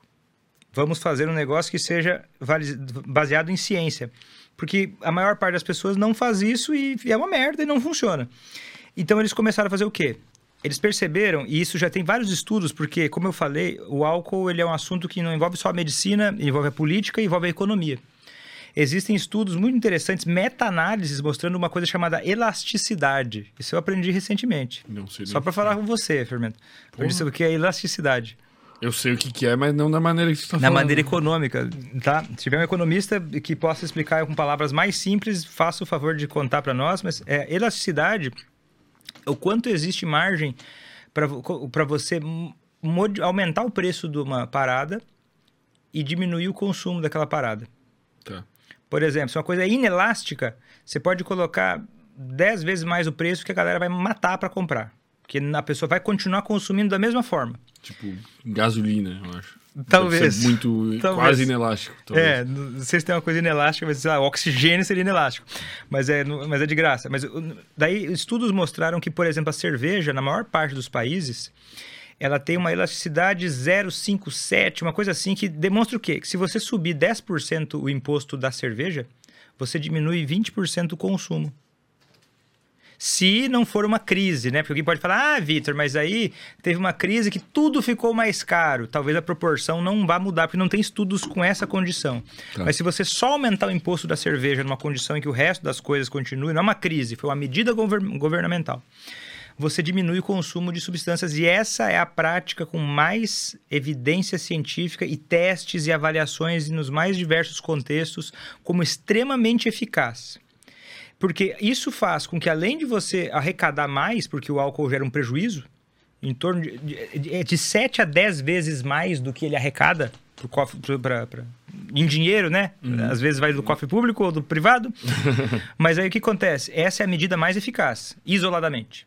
Tá. Se você junta essa medida com a restrição do local de, de, de venda, por exemplo, quanto mais locais de venda tem, mais a pessoa vai ter problema com álcool. O do posto de gasolina, por exemplo, já foi um passo. Mas não é. Na padaria, Mas tem, álcool. horário, não sei o que. Na... No posto de gasolina não é rola. O horário para vender álcool é uma medida que já foi comprovada em Diadema, que reduziram significativamente, agora não sei se é 30%, 40%, Mas bastante. bastante, cara. Não me lembro exatamente agora o dado, mas é um estudo muito famoso de Diadema. Quem quiser procura aí no Google vai achar. Diadema, restrição de álcool. Fizeram esse, esse estudo e mostraram uma, uma redução brutal. Só fizeram uma medida. Custo zero. Os bares são proibidos de abrir a partir das 11 da noite. Não é mais 24 horas. 11 da noite, fecha. Parou de morrer gente. Muito. Então, você E os limitar... caras, eles fecham às 11 e abrem às 11h10. Tá ligado? É, é capaz. Mas assim, você restringir o horário de venda, você restringir local de venda, você, o que, que você cria? Ah, Vitor, mas por que, que isso acontece? Por exemplo, sabe quem que é o mais impactado com o aumento de impostos? Hum. Jovens. Jovens. Aí eu lembro do último podcast que eu vim aqui, eu falei, ah, tinha que aumentar os impostos porque isso diminui ah, o consumo de adolescentes. Aí a galera, ah, não, mas eu, eu isso, eu aquilo. Não tô falando de você, João. Tô falando de você, tô falando que uma medida estatística com- feita com diversas meta-análises É uma das coisas mais certas que a gente tem é o quê? Que se você aumenta o preço da bebida, você mexe diferente com pessoas diferentes. Você vai diminuir muito o consumo de jovens menores de 18 anos significativamente, até menores de 21 anos. E também o pessoal de classe baixa, provavelmente. O pessoal de classe baixa também, mas o cla- mas, mas isso é depende. É que o pessoal de classe baixa. O cara eles- que tá fudido, ele vai dar um jeito de beber de qualquer é, jeito. é, é discutível também, isso aí. Peraí que não, não embola a minha cabeça também. Porque eu tava pensando outra coisa. O pessoal de classe baixa. A gente pode ir depois. Tá. né? Vamos nos jovens. Vamos os jovens. E jovens e bebedores pesados. Então, então aumento da- do, do imposto. Isso é um dado. A opinião que se vai ter. Ah, Vitor, por que isso acontece? Isso é outra discussão que é paralela. Tá. Uma coisa a gente vê, ah, por que, que não, por que, que não adianta falar beba com moderação? Sei lá, a gente sabe que não adianta. Agora, por que a gente pode especular?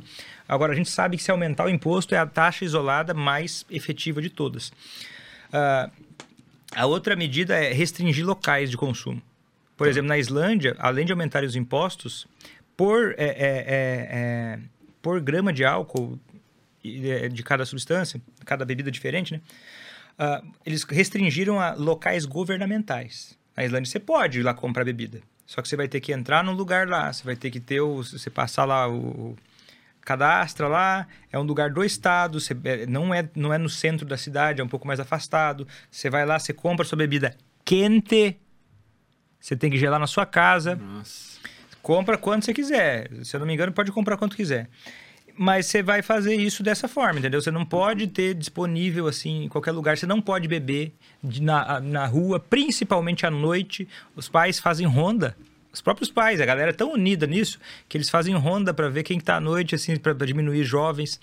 Diminuiu a taxa de, de, de beber precoce, vamos dizer assim, menor de 21 anos, de 55% para 5%. Meu Deus. 5%. Diminuiu muito brutalmente. Só que olha só a outra medida que eles fizeram. Caralho, os caras pegaram firme no. Eu nem falei o pior, o mais importante. Eu acho, isso, isso que eu falei é, é o mais estatisticamente comprovado. Só que eles fizeram uma parada que eu acho que fez toda a diferença do mundo para isso funcionar. Um dos mecanismos possíveis, né? O alcoolismo não tem só um mecanismo de, de- é, conhecido de o que, que gera alcoolismo. Mas um deles é o, é, o, é, o, é o mecanismo de falta de prazer na vida. Falta de opções, né? É, é, é, é um que tá, tem bastante associação com, ó, eu não tenho outras, outras tarefas que eu possa fazer. Tipo, um local que não tem nada para fazer. Uma cidade pequena, que não tem lazer, não tem cultura, não tem nada tem maior risco de alcoolismo. Pesso- é, é igual aquela, aquela história do Bruce Alexander, do Parque dos Ratos. Ele fez um. ele- é, que os primeiros estudos com dependentes, é, para modelo animal, era o seguinte: pegava os ratinhos, colocava numa gaiola, comida e, e a droga, comida e a bebida. E eles se matavam usando droga e bebendo. Aí esse cara olhou e falou assim: Mas esse, esse estudo é uma merda. Porque esses ratos aí não são. Eles não vivem em gaiola no escuro sozinho.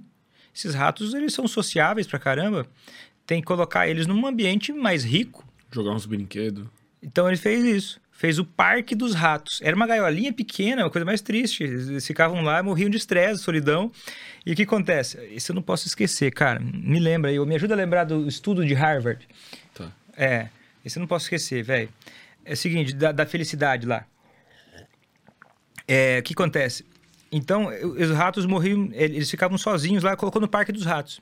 Pararam de viciar. Pararam de ter dependência. Até consumiam de vez em quando, mas muito Até menos. consumir de vez em quando, mas muito menos, quase nada. É a vida, né? Aí, que- a mesma coisa dos, dos- os, os veteranos de guerra do Vietnã, que tinham centenas de milhares de soldados que estavam viciados em, em heroína lá, morfina, heroína, opioides, injetáveis, e eles estavam preparando campos de hospitais e mais hospitais e campos de, de, de, de- cuidados aí para ter tantos dependentes de uma vez só, jovens doentes que iam voltar da guerra, e 95% não teve problema nenhum. Voltou de boa, até a abstinência física foi sossegada, Trocou o ambiente. bem tranquila, trocou o ambiente e mudou. E o que que mostra? É, essa é uma teoria. Claro que não é só isso na vida, né? O alcoolismo é um pouco mais complexo que isso, mas isso pesa muito. Porra, dá pra imaginar.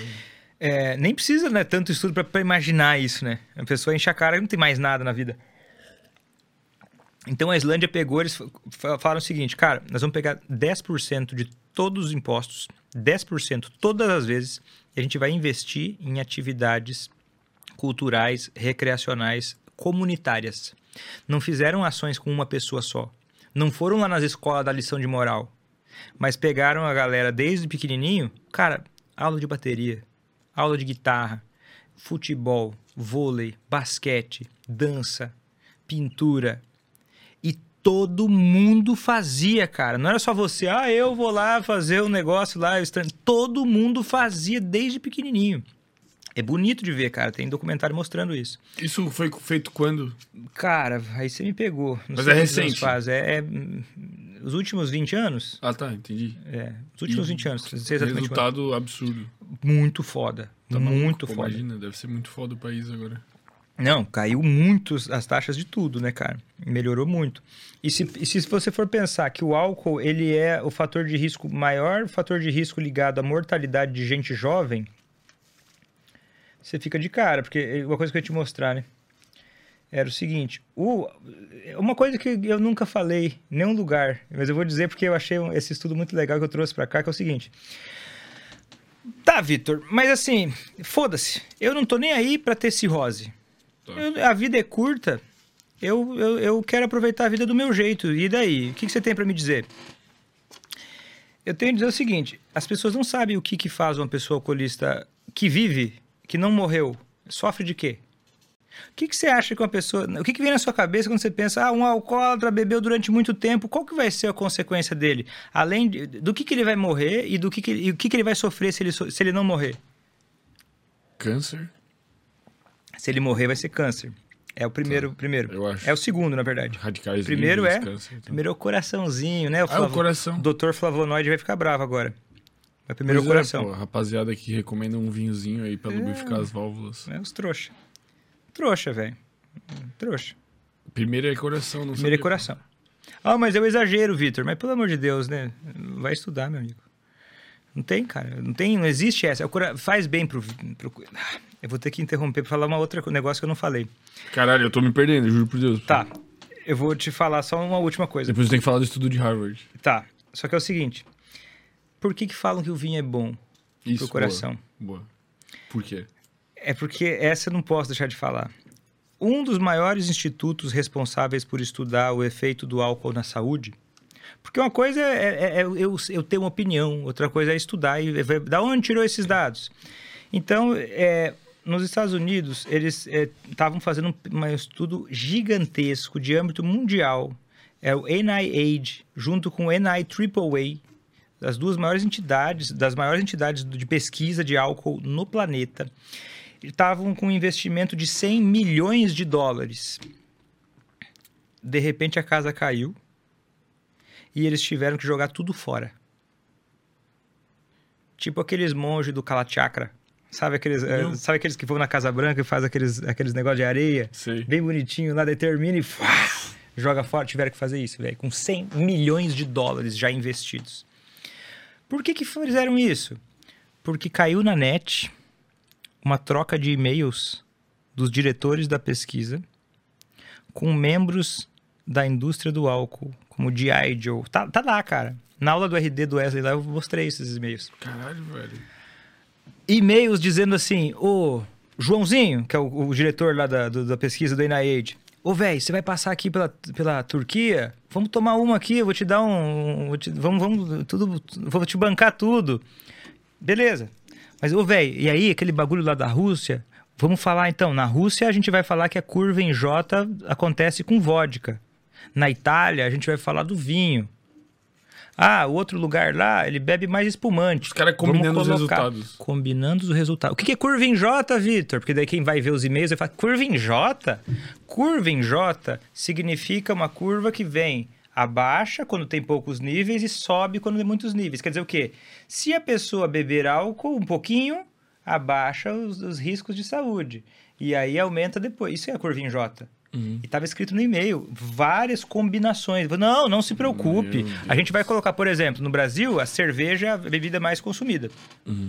Vamos falar que no Brasil, a cerveja puro malte, ela fa- combinando essa merda. Isso é o que a gente pega, né? Tá, e essa negada aí não foi presa? Sei lá. Velho, eu não sei a Os caras consequência muito que grandes, deu, cara. eu, muito eu- foda. Eu, eu vou te dizer que eu não fui atrás de ver o que aconteceu com eles, mas, mas cara, tá os e-mails lá, cara, público, não é nem, sabe aqueles artigos cadeado? Esse aí não tá cadeado. Tem lá. A corregedoria da parada mostrando os e-mails. Estão todos os e-mails lá para quem quiser ver, cara. Então essa foi a parada. Por isso que ainda hoje, tem, quando alguém chega falando assim que ah, o álcool em pequenas quantidades faz bem para a saúde, cara, você tem um problema muito sério. Porque não há dúvida alguma. O 2022, o, o, o, o, Biobank do, da- do Reino Unido mostrando danos cerebrais. E agora saiu um, um tipo de estudo que acabou com a festa. Porque eles faziam isso, porque é, é, esses estudos falcatrua, porque tinha uma margem, no melhor estudo que a gente tinha até então, que era a- o, o estudo prospectivo de coorte. Quer dizer o que? Acompanha a pessoa ao longo do tempo para tentar traçar uma relação de causa e efeito. Uhum. Em vários aspectos. Em vários aspectos, de qualquer coisa. Tem que ser um estudo meio assim para você poder ver ao longo do tempo. Não adianta só olhar e ver como é que era antes e depois. Tem que acompanhar as pessoas ao longo do tempo. E aí tem margem para falcatrua. Aí, agora, recentemente, saiu um tipo de, de avaliação que chama randomização mendeliana. Uhum. Fazem uns paranauê com genética, umas paradas bem avançadas, assim, para realmente fazer uma relação causa e efeito, eliminando os confundidores que tinha até então. A maioria deles. E esses estudos muito mais eficazes, com muito mais precisão, mostraram que a gente já sabia que para uma não existe dose de álcool saudável, qualquer quantidade maior que zero. A dúvida que existe é: será que dá 80 miligra- ml de álcool algumas vezes por semana? Dá? Talvez dê, parece que não. Mas essa é a dúvida. Além disso, não existe dúvida nenhuma. 80 Não existe. miligramas é o equivalente ao quê? 80 ml é nem um copo, cara. 80 ml? É, 80 é, 80 ml ml de... de cerveja. De cerveja.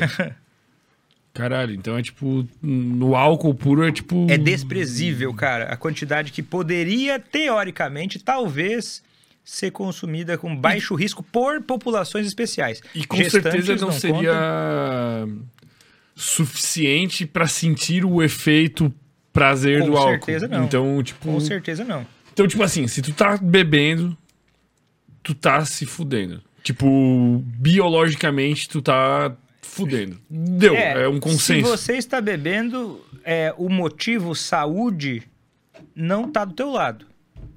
Agora, Tipo, se- beba com a consciência de que não, não é lubrificando válvula do coração. Não. Não tem dose saudável. Não tem dose Ponto saudável. final, consenso. Toda dose. E vai te levar a quê? Vai te levar a danos em todos os locais que você imaginar. É praticamente. é- Eu, eu, eu, não, eu desconheço alguma substância que não seja um- uma arma biológica que cause danos mais extensivos ao longo do, do corpo do que o álcool. Ele aumenta o risco de tudo, cara. Doença em todos os lugar, locais que você imaginar. Mas é a pessoa que sobrevive, sobrevive de quê? Ela é a pessoa que morre, morre então do coração, de câncer e causas externas. Cirrose. Causas externas. Cirrose, sabe quantos por cento é cirrose? É pouco? Pouco. 6,8%. É pouco. Pouco. Os que morrem. Ah, mas eu tenho medo do meu fígado. Meu amigo, seu fígado é o menor. Tá, é, um, é um problema, você tá fudido. Mas é o menor dos seus problemas. Antes tem outro. Você vai morrer do coração, você vai morrer de câncer, ou você vai morrer de uma lesão que você vai se infligir, porque o risco de suicídio aumenta brutalmente. Brutalmente. Ah, homicídio, se for mulher de conhecido, se for homem, por briga besta, de desconhecido. Nunca viu a pessoa na vida, foi assassinado pela pessoa. Que que vai, por que, que alguém desconhecido vai matar? Por uma briga idiota? Que 99% das vezes tem álcool no meio. que, que tem muito álcool no meio. O Brasil é uma coisa que é- é- é- eles chamam nesse, nesse, nesse esse, esse documento aqui da, da, da OMS, da relato das Américas, né, de álcool e saúde, o Brasil é um outlier da, da violência relacionada ao álcool. É, acima da Ele média. é muito acima da média. Da, da violência, das mortes causadas relacionadas ao álcool. Mas deixa eu te falar antes aqui, ó, do que, que a pessoa morre. Então, morre do coração, de câncer, ah, 10% de causas neurológicas, a maioria é, é- Causas neurológicas é o quê? Derrame, né? Acidente AVC, vascular. acidente vascular cerebral. E quem vive, eh, essa, essa até eu não estava presente para essa aí, mas é um fato. Quem vive, 27,8% vai ter problemas eh, neurológicos, desde Demência. AVC até demência.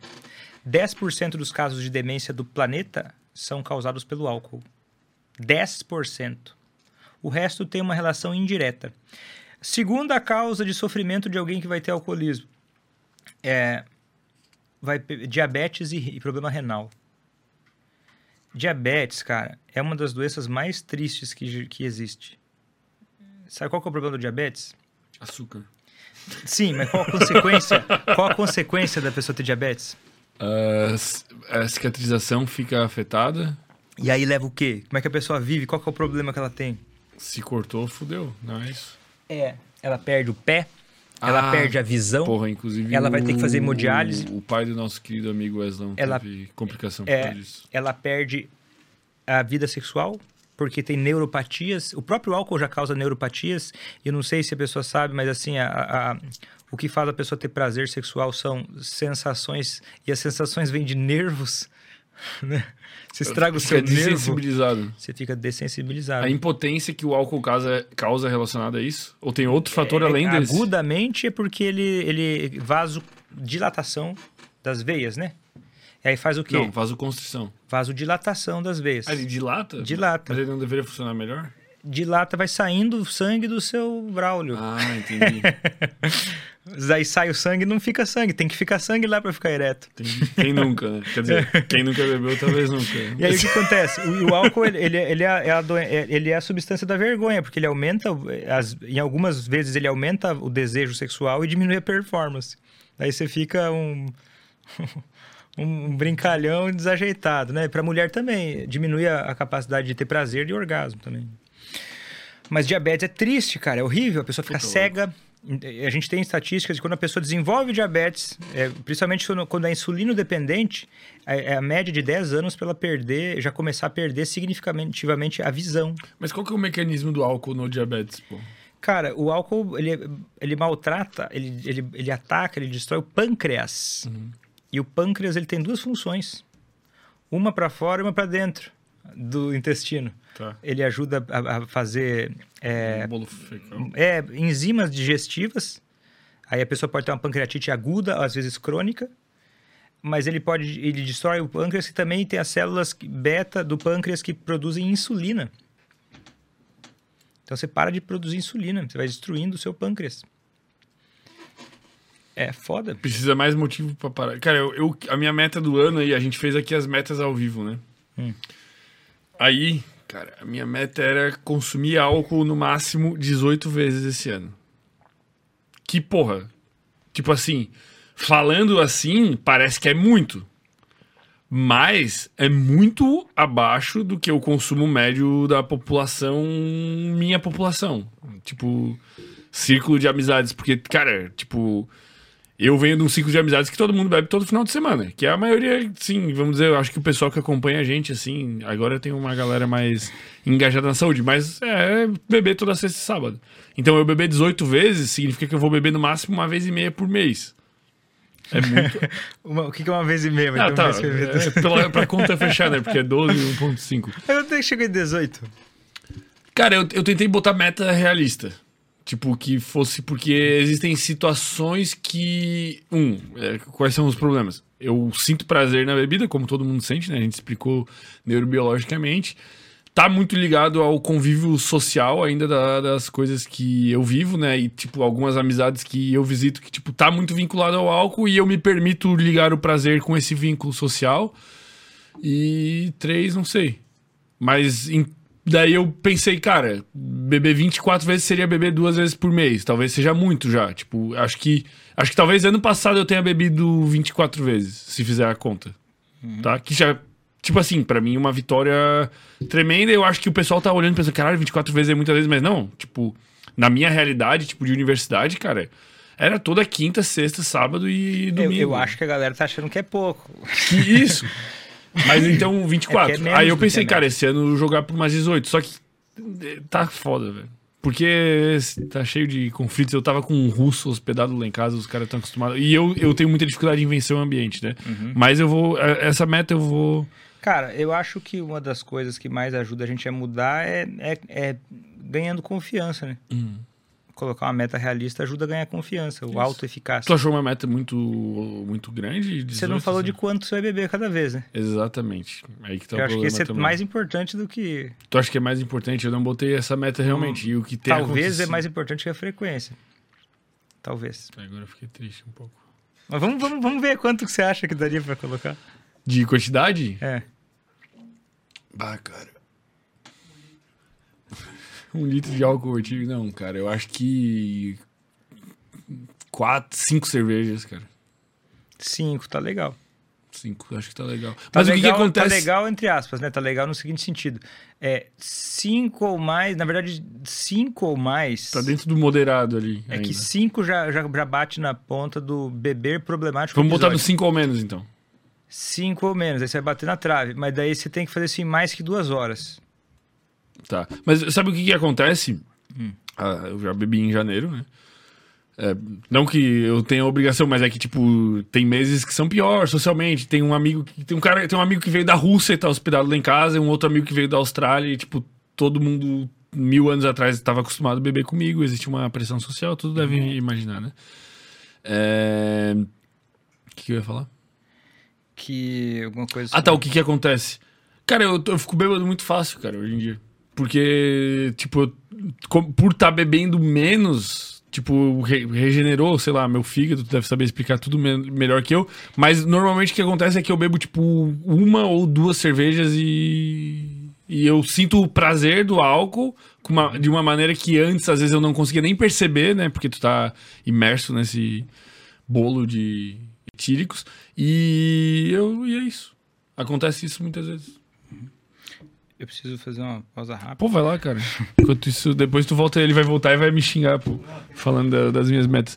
Inclusive, esse mês, que dia que tem sem groselha talks aí, pra gente falar com a galera, daí a gente vai dar uma passada nas nossas metas que a gente definiu no começo do ano, pô. Pra quem não sabe, ali perto do, da virada de 2022 pra 2023, a gente fez um episódio aqui e eu, junto com o Gabriel e junto com a audiência que estava presente no dia, traçamos nossas metas de consumo de substâncias e metas, tipo, de, sei lá, juntar dinheiro, as metas do ano, né? E nesse dia, é dia 16 ou dia 19, eu acho que é, pô, uma quinta aí. 16, acho que é dia 16 agora, a gente vai ter um episódio que vai ser só eu e vocês. E além de conversar sobre os episódios que já aconteceram, episódios que vão acontecer, viagens e novidades no Sem Groselha, a gente vai estar acompanhando aí nesse um mês e meio como é que estão indo essas metas, cara. Eu vou dar um parecer aqui que as minhas não estão indo muito bem. Tem algumas que estão indo bem, mas, tipo, exercício físico, cara, o meu, porra, foi excelente, velho.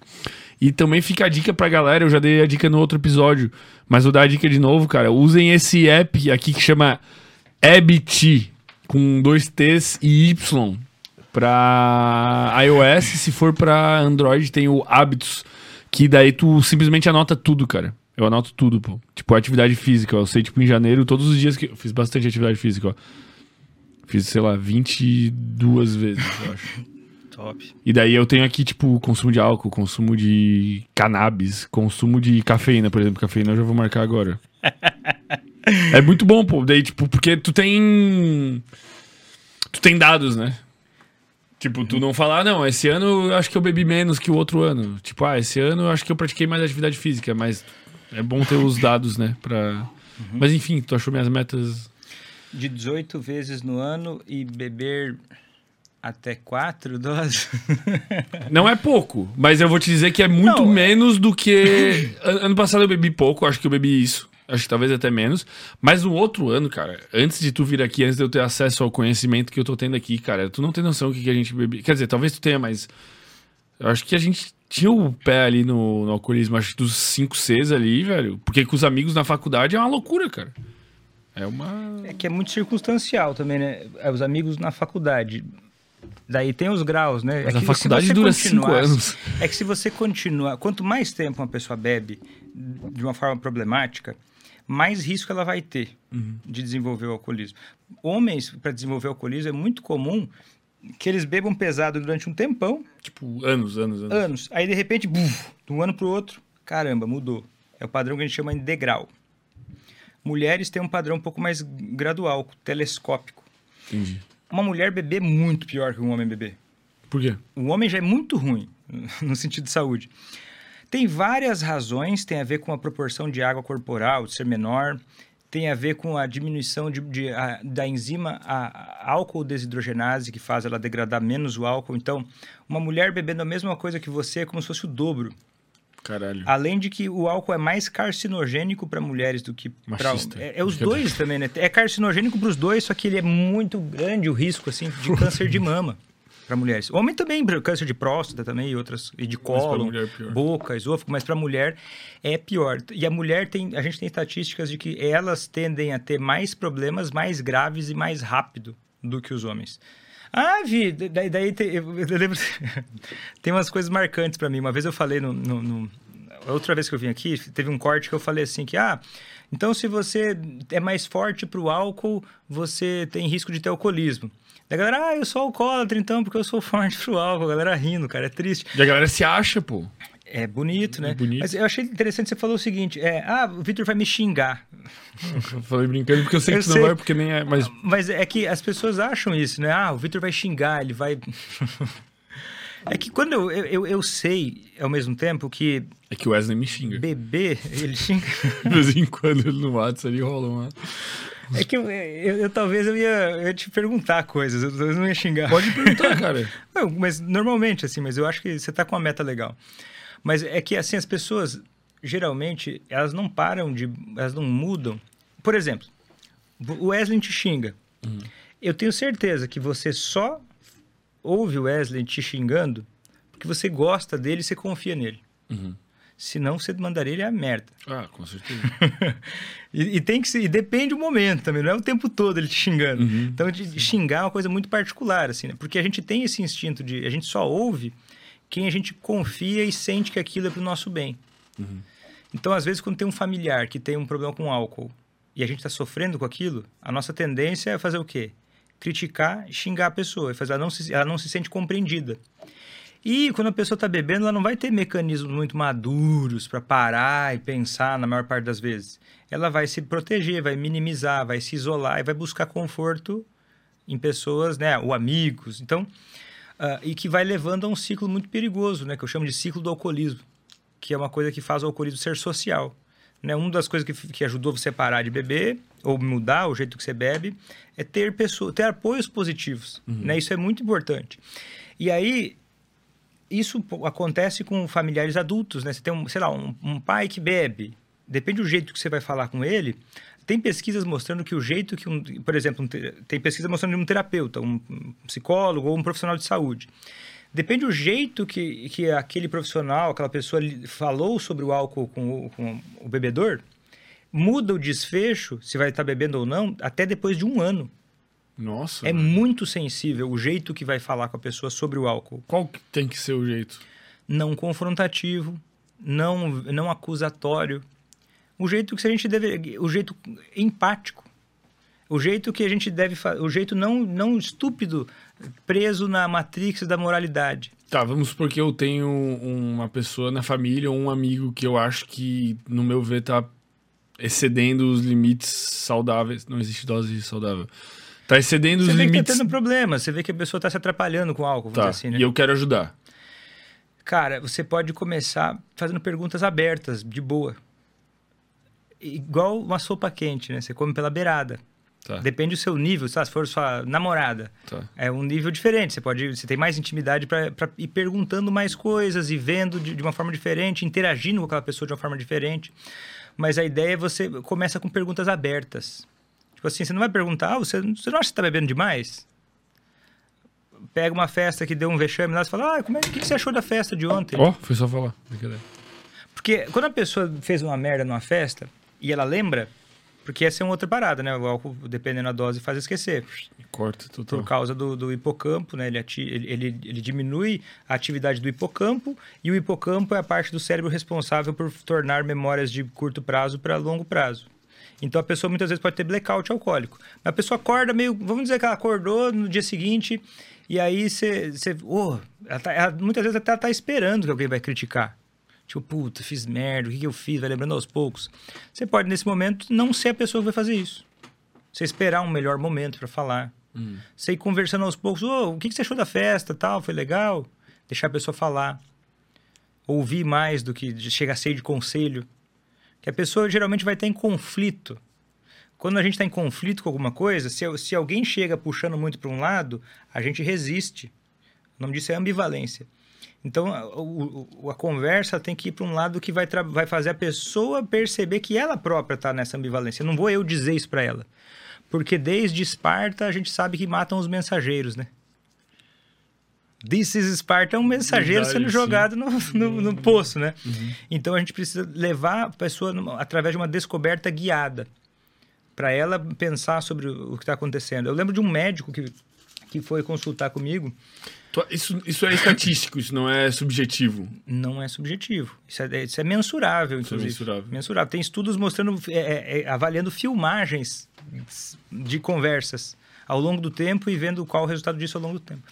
Eu lembro de um médico radiologista. Não sei se eu já contei essa história aqui, não sei não se... me lembro, não me recordo. É um- ele chegou no meu consultório falando: ah, minha, minha esposa mandou vir pra cá porque ela acha que eu sou alcoólatra. Mas eu não sou alcoólatra. É minha esposa que exagera. Eu pego a máquina de ultrassom e eu, toda semana eu vejo como é que tá meu fígado. E tá tudo bem. Meu Deus, cara. e eu vim aqui pra você poder ver aí se eu sou alcoólatra. Você vai ver que eu não sou. Se eu fosse um pouco mais bobo, não soubesse, eu ia falar, ah, tá, então vamos ver, vou pegar o checklist aqui, vamos ver o checklist aqui, ó. É, você é alcoólatra. Que idiota. e a maioria dos idiotas faria exatamente isso. Eu acho que eu faria isso. Mas é claro, você não tem treinamento. Exato. Aí o que acontece? Ah, vou dar um exemplo de como é que foi a conversa. Eu fui falando, "Ué, mas por que, que ela fala isso? Da onde que veio essa ideia? É, mas deve. Eu vou resumir, tá? Não foi, eu não parecia um bobão, mas explicando vai parecer um bobão. Ah, deve ser uma merda isso, né? Porque deve ser uma merda. Pô, eu validando a experiência dele, entendeu? Pô, deve ser uma bosta. Pô, você tá lá com sua esposa, você não acha que tem um problema e ela, e ela reclamando com você de uma coisa que você acha que não é um problema. Deve ser uma merda. Você percebe que eu não disse que ele não tem um problema? Uhum. Tu ganhou o cara, pô. Tipo, tu. Ah, é- Ele, ele é chegou, tipo, esperando um confronto e tu, Total. tipo, concordou com ele, mas mal sabia ele que tu ia pegar a mão dele e salvar a vida Total, dele. Porque eu, eu, eu sei, e eu ensino isso no meu curso para familiares de alcoolistas, eu sei que todos os caminhos levam a Roma. Quer dizer o quê? Se a pessoa tem um problema com álcool, ela vai chegar nesse assunto. Não tem como. Esse assunto é muito forte para não chegar nesse assunto. Então, se você se preocupa primeiro com a conexão, o resto vem, vem da boca da pessoa. Fala, não, pois é. Daí ele começou a falar assim, não, daí de- depois de um pouco, na primeira sessão, foi basicamente ouvindo, entendendo, vamos, ter, vamos ver como é que é. Não, teu fígado tá bom? Não entendi e tal. Que massa. Porque, mas, cara, eu, eu, eu, eu tenho uma noção, e às vezes tem alguns pacientes que chegam a falar para mim. Eles dizem assim, Vitor, cara, obrigado, cara, que você, naquele momento eu não estava pronto para ouvir certas coisas. E eu percebi que você respeitou. Isso é muito legal, assim, de ver depois se a pessoa... Parece que ela tá de sacanagem contigo, mas ela tá, ela tá ali... Ou ela não tá pronta para ouvir, ou tá muito sensível para você jogar na cara dela, entendeu? Porque o jeito que a sociedade trata o alcoólatra, que é o lixo, é um merda, é um idiota, um escroto, é um, é um chato. Porque tem uns filha da puta, sertanejo e outros babacas assim, que repetem coisas. é, De novo, eu tô sendo ético com a minha ética, tá? Eu disse que na minha ética eu critico certas posturas. porque Posso estar errado na minha norma, mas minha- o meu princípio e o meu valor tá errado, mas talvez eu possa corrigir minha norma. Mas eu, eu, eu acho muito cretina essa ideia que é propagada e, e pode, por exemplo, um cantor reunir uma live durante a pandemia, quando está todo mundo angustiado, e pedir para as pessoas comprarem bebida alcoólica para beber com ele, porque isso é o que ele faz, e quem não bebe não tem, não confia em gente que não bebe. Aí, Mas, mas tu percebe que o cara só é ignorante. Cara, eu acho que a ignorância de- depende do contexto. Você pega um cara lá que foi no podcast do Vilela lá e fez uma piada errada, muito errada. Aquele cara é ignorante. O Bora Bill. É ignorante. Aquele cara é É, ignorante. eu, eu acho que a Agora, postura pega deles foi ruim também. Eu acho que tinha que ter sido diferente. que cortar, sei lá, orientar. Não sei como é que é. Mas é o seguinte: o, É can- é, o cantor são- Leonardo é ignorante. Pois então é. ele parece bem É, inteligente. Mas ele não são, parece cara. burro. Mas é que, tipo, é que as coisas que tu sabe, que eu sei até, são. Cara, tem assessoria de imprensa. Ah, Não, tinha que ter uma regulamentação em relação a isso. Tinha que ter. Tinha que ter. Porque esse cara não vai parar de Porque fazer assim. com- com ele se você não pode orgulha fazer. de dizer que ele começou a beber com 11 anos de idade.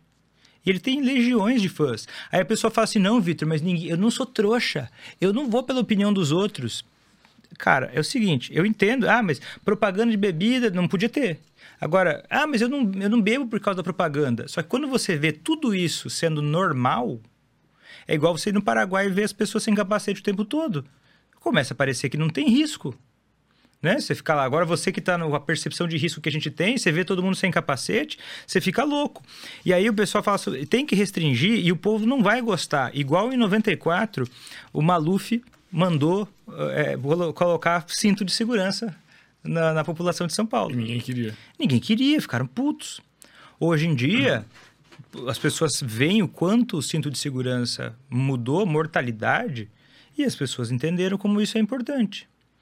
Entendeu? Então, precisaria ter uma, uma, uma política pública que colocasse um- um- mais impostos, restrição de horários e locais e acabar com a propaganda. Porque você sabia que acaba diminu- restringiram demais a propaganda do tabaco. Ficou proibido fazer propaganda de tabaco na televisão, uma série de coisas. Bebida alcoólica, eles iam proibir também. Só que daí colocaram uma limitação, que se não me engano é 10 ou 11% Das. da bebida. Da Quer dizer, bebida alcoólica até 10, 11%, se não me engano, pode. Entendi. Então cerveja pode. Só que qual que é a bebida imensamente mais consumida do Brasil? Cerveja. E aí o povo olha e fala assim, não, mas cerveja não... Uma pessoa chegou a me perguntar se cerveja é, realmente faz mal, porque é mais leve. Aí a pessoa pergunta, dá pra ficar bêbado de cerveja? Eu falei assim, moça, você nunca bebeu, né? Cara, mas é, o que eu acho absurdo, cara, é tipo assim, é, como que pode, tipo, a maconha ser tratada de maneira tão diferente, cara, sendo tipo que, sei lá, talvez se tu for fazer uma batalha de quem é mais nocivo, muito provavelmente, né, eu acredito, talvez tu acredite também, que o álcool vai ser mais nocivo. É, se tu, ainda mais se for atribuir toda essa ramificação de fatores sociais, violência doméstica e o caralho é quatro. Cara, o, o álcool, ele, ele- a- na escala da- de- dessa que eu te falei, que tá lá no meu Instagram, essa semana publicada aí, o diretor falou que ia mostrar. Ô, joga aí, pô. Joga aí pra nós, coloca aí, abre o meu Instagram aí na postagem aí. Que o Instagram no PC tá uma merda também, ultimamente. Mas... Aí o que acontece? O álcool sim é pior. É pior, ele, ele causa mais dano pro indivíduo e pros, pros outros. Exato. É que aí a gente vai avaliar, é que a gente tá avaliando o que, que é melhor, morrer queimado ou afogado? Eu não gosto dessas comparações, entendeu? Que eu acho que as duas são coisas que têm seus, os seus riscos que as pessoas deveriam Caralho, saber. que a Coca também, velho. É pior do que. É, vai pra direita aí. Isso, mais um. É, análise multi, multicentris. Esse, esse aí é o paper. Ó, o David. Nutt, o cara que foi, foi, foi demitido. Passa aí pro lado. Passa aí pro lado. Aí, ó, dano pra si é em vermelho. Dano, pro, dano pra si é azul, tá? Dano pros outros é vermelho. Olha ali, cadê a erva? Ó a erva, o dano pra si. Isso não é a minha opinião, não. Não é a minha opinião. Isso aí é, a- é Peraí, ver- volta, volta, volta. Aí também é legal.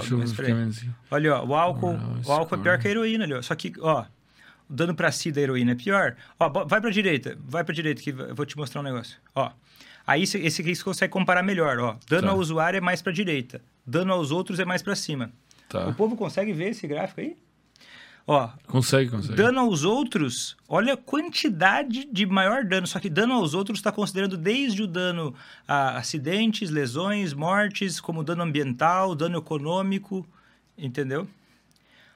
que, que o álcool tá lá pra cima? O que? Os outros Dano é abs- outros. absurdamente mais. Mais que a heroína, cara.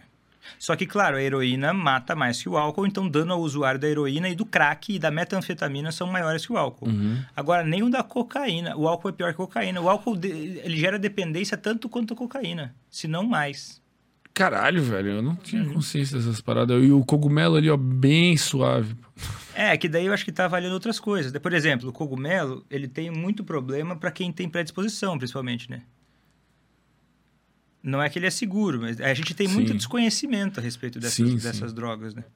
Eu, por exemplo, eu, por exemplo, colocar não... o êxtase ali. O êxtase não é, não é suave, mas é que a gente não tem tanta pesquisa assim também para dizer. Sim. Agora, quando fala em cannabis, né, a, a, a, a maconha, a gente precisa diferenciar também, né? Porque fala assim, ah, maconha medicinal. É, Mas geralmente quando estão falando maconha medicinal, não é maconha medicinal. Estão falando de algum componente da maconha, principalmente o canabidiol, que está sendo pesquisado ainda. né? Agora, eu... Vitor, como é que você explica que o álcool é, é- é- ele, é, ele é liberado, ele é vendido como na... Tem propaganda na TV, pô. Tem propaganda na TV, você vai na padaria, você sai do posto de gasolina, tá ali cheio de bebida gelada, prontinha pra você pegar. E não tem um monte de back. Eu não sei, cara. Mas eu acho assim, eu não- eu não acho assim que aí não tem um monte de beck, então deveria ter álcool e beck. Eu, eu Não, não, é- não, não. Mas, não tipo, é é, uma hipocrisia. É uma hipocrisia. E sabe o que que é mais hipócrita do que isso? É o argumento que usam para defender isso. Qual? Dizendo que a proibição de uma substância tem a ver com opressão.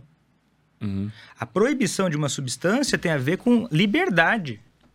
Dá um exemplo. A, Euro... a, a- a Inglaterra quase destruiu a China na, na época da Guerra do Ópio.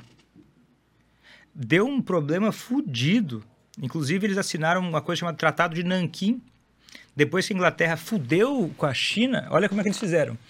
Mandando ópio, porque a Inglaterra passou a ser uma grande produtora de papoula e começou a enviar, né, que é um produto que se faz a, a- o ópio, a heroína, a morfina e outras coisas.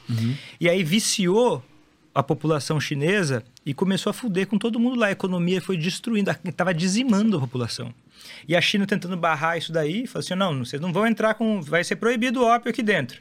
A Europa foi lá, fudeu com tudo, fez uma guerra fudida lá, fez um, um, fuzuê no- nos portos lá, obrigou a China a assinar um contrato lá, o Tratado de Nanquim, para liberar o comércio, para poder continuar vendendo ópio lá. Uma humilhação gigantesca com a China proibindo de proibir ópio no seu país. Que coisa bizarra, né, cara? E aí, isso é um exemplo claro de quanto a, a liberação de uma substância é justamente o contrário da liberdade do país. Porque a gente só sabe de uma coisa, que para uma pessoa ter dependência ao álcool, ter problemas com álcool, precisa ter álcool. E a gente sabe também que o álcool, por mais que a pessoa eh, ouça tudo que eu falei aqui, veja todos os papers não acreditar, eu acho que uma coisa é difícil de não acreditar, que é o seguinte, o álcool não é sossegado, ele é uma substância que merece respeito, no mínimo. Não tem respeito com álcool no Brasil. Não existe respeito com álcool no Brasil. Muito pelo contrário. Quando a gente libera as pessoas a fazerem campanhas é, é, que fazem ser tão popular o álcool, a gente tem coisas como... Hoje, a maior parte das crianças menores de 10 anos no Brasil prospectam que quando forem adultas, elas vão beber. Mas nenhuma delas prospecta que vai fumar. Não viu aquele meme? Ai, eu quero crescer, eu quero ter a língua roxa por causa do vinho. Não vi essa porra. É, a mãe pegou e filmou a filha e achou engraçado a filha falando assim: ai, quando eu crescer eu quero ter a língua roxa por causa do vinho. E as pessoas olharam e pensaram: ah, que legal, ela é igual eu, isso é uma piada. As pessoas perderam a sensibilidade, cara. O álcool chegou no. Mas tu acha que isso tá mudando, assim? Tu sente que tu tá impactando, que tem outras pessoas impactando? Cara, a- a- eu não sei o que, que acontece, é muito difícil ver, né? O qual, qual que é o. é, até porque eu não tô medindo. Mas tem pelo menos Mas é, tem- mas- muita gente que te segue lá. Porra, é muita gente já. Tipo, é, todos os dias eu recebo gente falando: Ó, Vitor, parei de beber, diminuir, alguma coisa assim, todos os dias. Agora, é, eu acho que é uma batalha ainda muito grande, né, cara? Porque uma coisa, e eu defendo isso, e eu, eu, pá, eu, eu fico muito em cima disso, é, uma é a psicoeducação, né? E agora, esse ano, eu vou, eu vou montar um curso para profissionais, porque quase nenhum profissional sabe lidar com isso. E um, um- um conteúdo voltado para alcoolistas. Porque eu dei uma aula no RD e uma galera parou de beber. E se eu desse um curso inteiro, porra. ia ajudar muito mais. E aí, essas duas coisas para começar. É, aí eu vou escrever um livro, não sei se sai esse ano ou no próximo, que vai. Porque é o livro que eu queria que tivesse. não tem? Brasileiro, em português. Mas o livro com qual tem. intuito? Pro alcoólatra. Cara, eu, eu, eu ainda tô vendo, mas eu acho que é primeiro para profissionais. Pra profissionais. Porque eu acho é que- mais importante até. Cara, dizer, sozinho eu não vou conseguir, né, cara? E eu, eu acho que as poucas pessoas que, fa que falam sobre o álcool, e tem algumas que falam muito bem, ou elas não são, ou elas são de uma geração que não é acostumada a divulgar Tipo assim, não, não, não viria no, num podcast ou porque é tímido, ou porque não tem esse jeito, não tem. Ou às vezes não é nem Não é o estilo. relevante também. Não é relevante tipo, a pessoa, A pessoa fala, tem- mas tem três gatos pingados É assistindo. muito pouca. Eu, eu não vejo outras pessoas assim falando com esse nível técnico. Ou estão já muito. é, com muitos papéis e outras coisas. Eu tô parado para fazer isso, né? Para falar sobre esse assunto. Eu, e tem gerações novas que estão. Parece que está diminuindo. Só que o que a gente tem, cara, é. Continua igual o consumo de álcool. Nos últimos anos. Tem metas Pelas, reduzir. pela estatística. Continua igual, as mulheres cada vez mais. E sabe qual é o problema? No Brasil não é todo mundo que bebe. É que quem bebe, bebe pra caralho. E aí tem, tem alguém que fala assim, "Ah, mas é que tem que saber beber. Eu- Não é que. Para algumas pessoas não é saber beber. E para quem é saber beber, então eu vou dar uma dica porque talvez tenha jovens ouvindo. Se você é jovem, adie o máximo possível o seu consumo de álcool. O máximo possível, o máximo que você puder. Preserva o teu cérebro o máximo que você puder. Quer começar a beber? Cara, tenta começar depois dos 25 anos. Quando for beber, não beba pesado num local em que você esteja dirigindo ou de carona com alguém ou num local público, Porque, seja pô, homem ou mulher. Porque, cara, se você tiver. Porque nunca ouviu aquela. Não, mas é muito grosseiro falar isso. Não. Ah, Você fica vulnerável fisicamente Tá. quando você está muito embriagado. A ser agredido. O que ele ia falar? Ah, eu sei. Agora eu entendi também. Eu não falei isso. Não falou. Você fica muito vulnerável fisicamente. É, é muito perigoso isso. A gente sabe que é, abuso de álcool está ligado a sexo desprotegido, a violência física, a violência sexual, ah, uso de outras drogas. Cara, eu já tive alguns pacientes, cara, que ah, era jovem lá, encheu a cara um dia. Pô, a galera ia comprar cocaína, não tinha, compraram crack. Meu Ah, fumou, tava, tava chapado já, tava bêbado. Fumou. O crack é foda, velho. É rápido demais pra você viciar. E, hum, você, 10 segundos de graça, o resto de desgraça, foda demais. Então, cara, a galera vai te pressionar pra beber. pe- tenta beber. Não. Tenta não beber. Não beba, preferência. Mas assim, não beba em circunstâncias iguais. Tipo assim, ah, eu bebo só de sábado. É melhor você beber um dia no sábado, outro dia no domingo. Não coloque padrões, o cérebro adora padrões. Quanto mais você coloca padrões, mais o alcoolismo vai pegar, vai puxar. Então, não beba para sentir os efeitos do álcool. Ah, você é tímido? Cara, vai se tratar, bicho, é muito melhor. Você vai, você vai encher a cara para poder conversar com alguém. N- não tem como sustentar isso, cara. Vai passar o efeito. Ou você vai falar merda, você vai acordar com ressaca moral. Tem um milhão de episódios sem groselha aí pra aprender também. pô. É, Tem cara que aprender. ensina sedução, falar em público, professor de oratória. Ixi. Para pra estudar, cara. Pensa o que, que você quer na vida. Você- cara, você se diverte muito mais sem beber. Uma coisa que é pessoal, tá? Aí eu não sei como é que vai ser pra você. Quando eu era pequeno, eu, o- o adulto bem jovem, assim, eu via a galera indo em balada, assim, tipo... é, nem sei se tem essas coisas ainda, tão velho que eu tô por fora, tipo... Ah, tem uma balada eletrônica. Não é eletrônica, mas essas baladas que fica tudo escuro com É, luzes. balada. e- balada. Eu, é, eu chamo de balada. também. Cara, eu nunca vi graça nisso, cara. Mas eu tentei gostar porque eu achei que era legal e que eu ia gostar. Tem gente que não gosta, talvez você não goste, cara. Cara, eu vou te falar que depois que eu fui em baladas sem beber pela primeira vez na vida, depois da gente ter feito o episódio, e eu parei de ir, cara. Porque eu percebi que as pessoas são insuportáveis, bêbadas. A música é um lixo. Porque, tipo, na minha cabeça eu não. Pô, eu gosto de música, assim, tipo, eu estudo música e tal. Pô, e tem muitas músicas que eu acho maneiro, até sertanejo e tal, assim. Mas normalmente até as bandas são ruins, tipo, nos rolês, velho. Porque tu tá bêbado, cara. Teu, tu, teu nível de crítica, assim, é tipo como se estivesse tocando um barulho no fundo, sabe? Então, cara, eu parei de ir, velho. Balada, tipo, balada, eu não vou mais, normalmente. Porque, tipo, não é que perdeu a graça sem álcool, é que o álcool me anestesiava e tornava a experiência tolerável, vamos dizer assim. E olha que Total. eu sou muito sociável, tá? Eu adoro. Mas, cara, eu prefiro mil vezes ir num outro tipo de rolê. Churrasco com os amigos, que eu não sou obrigado a beber. Mas eu interajo com os caras que eu já conheço, pá, trocar outras ideias, dá pra sentar, dá pra conversar, do que numa balada cheia de luz, tudo escuro, nego brigando, discutindo, uma casqueirada do inferno e daqui a pouco é fogo, é boate aqui. É uma loucura, velho. É uma loucura, pô. É muito rolo. Pois é, velho.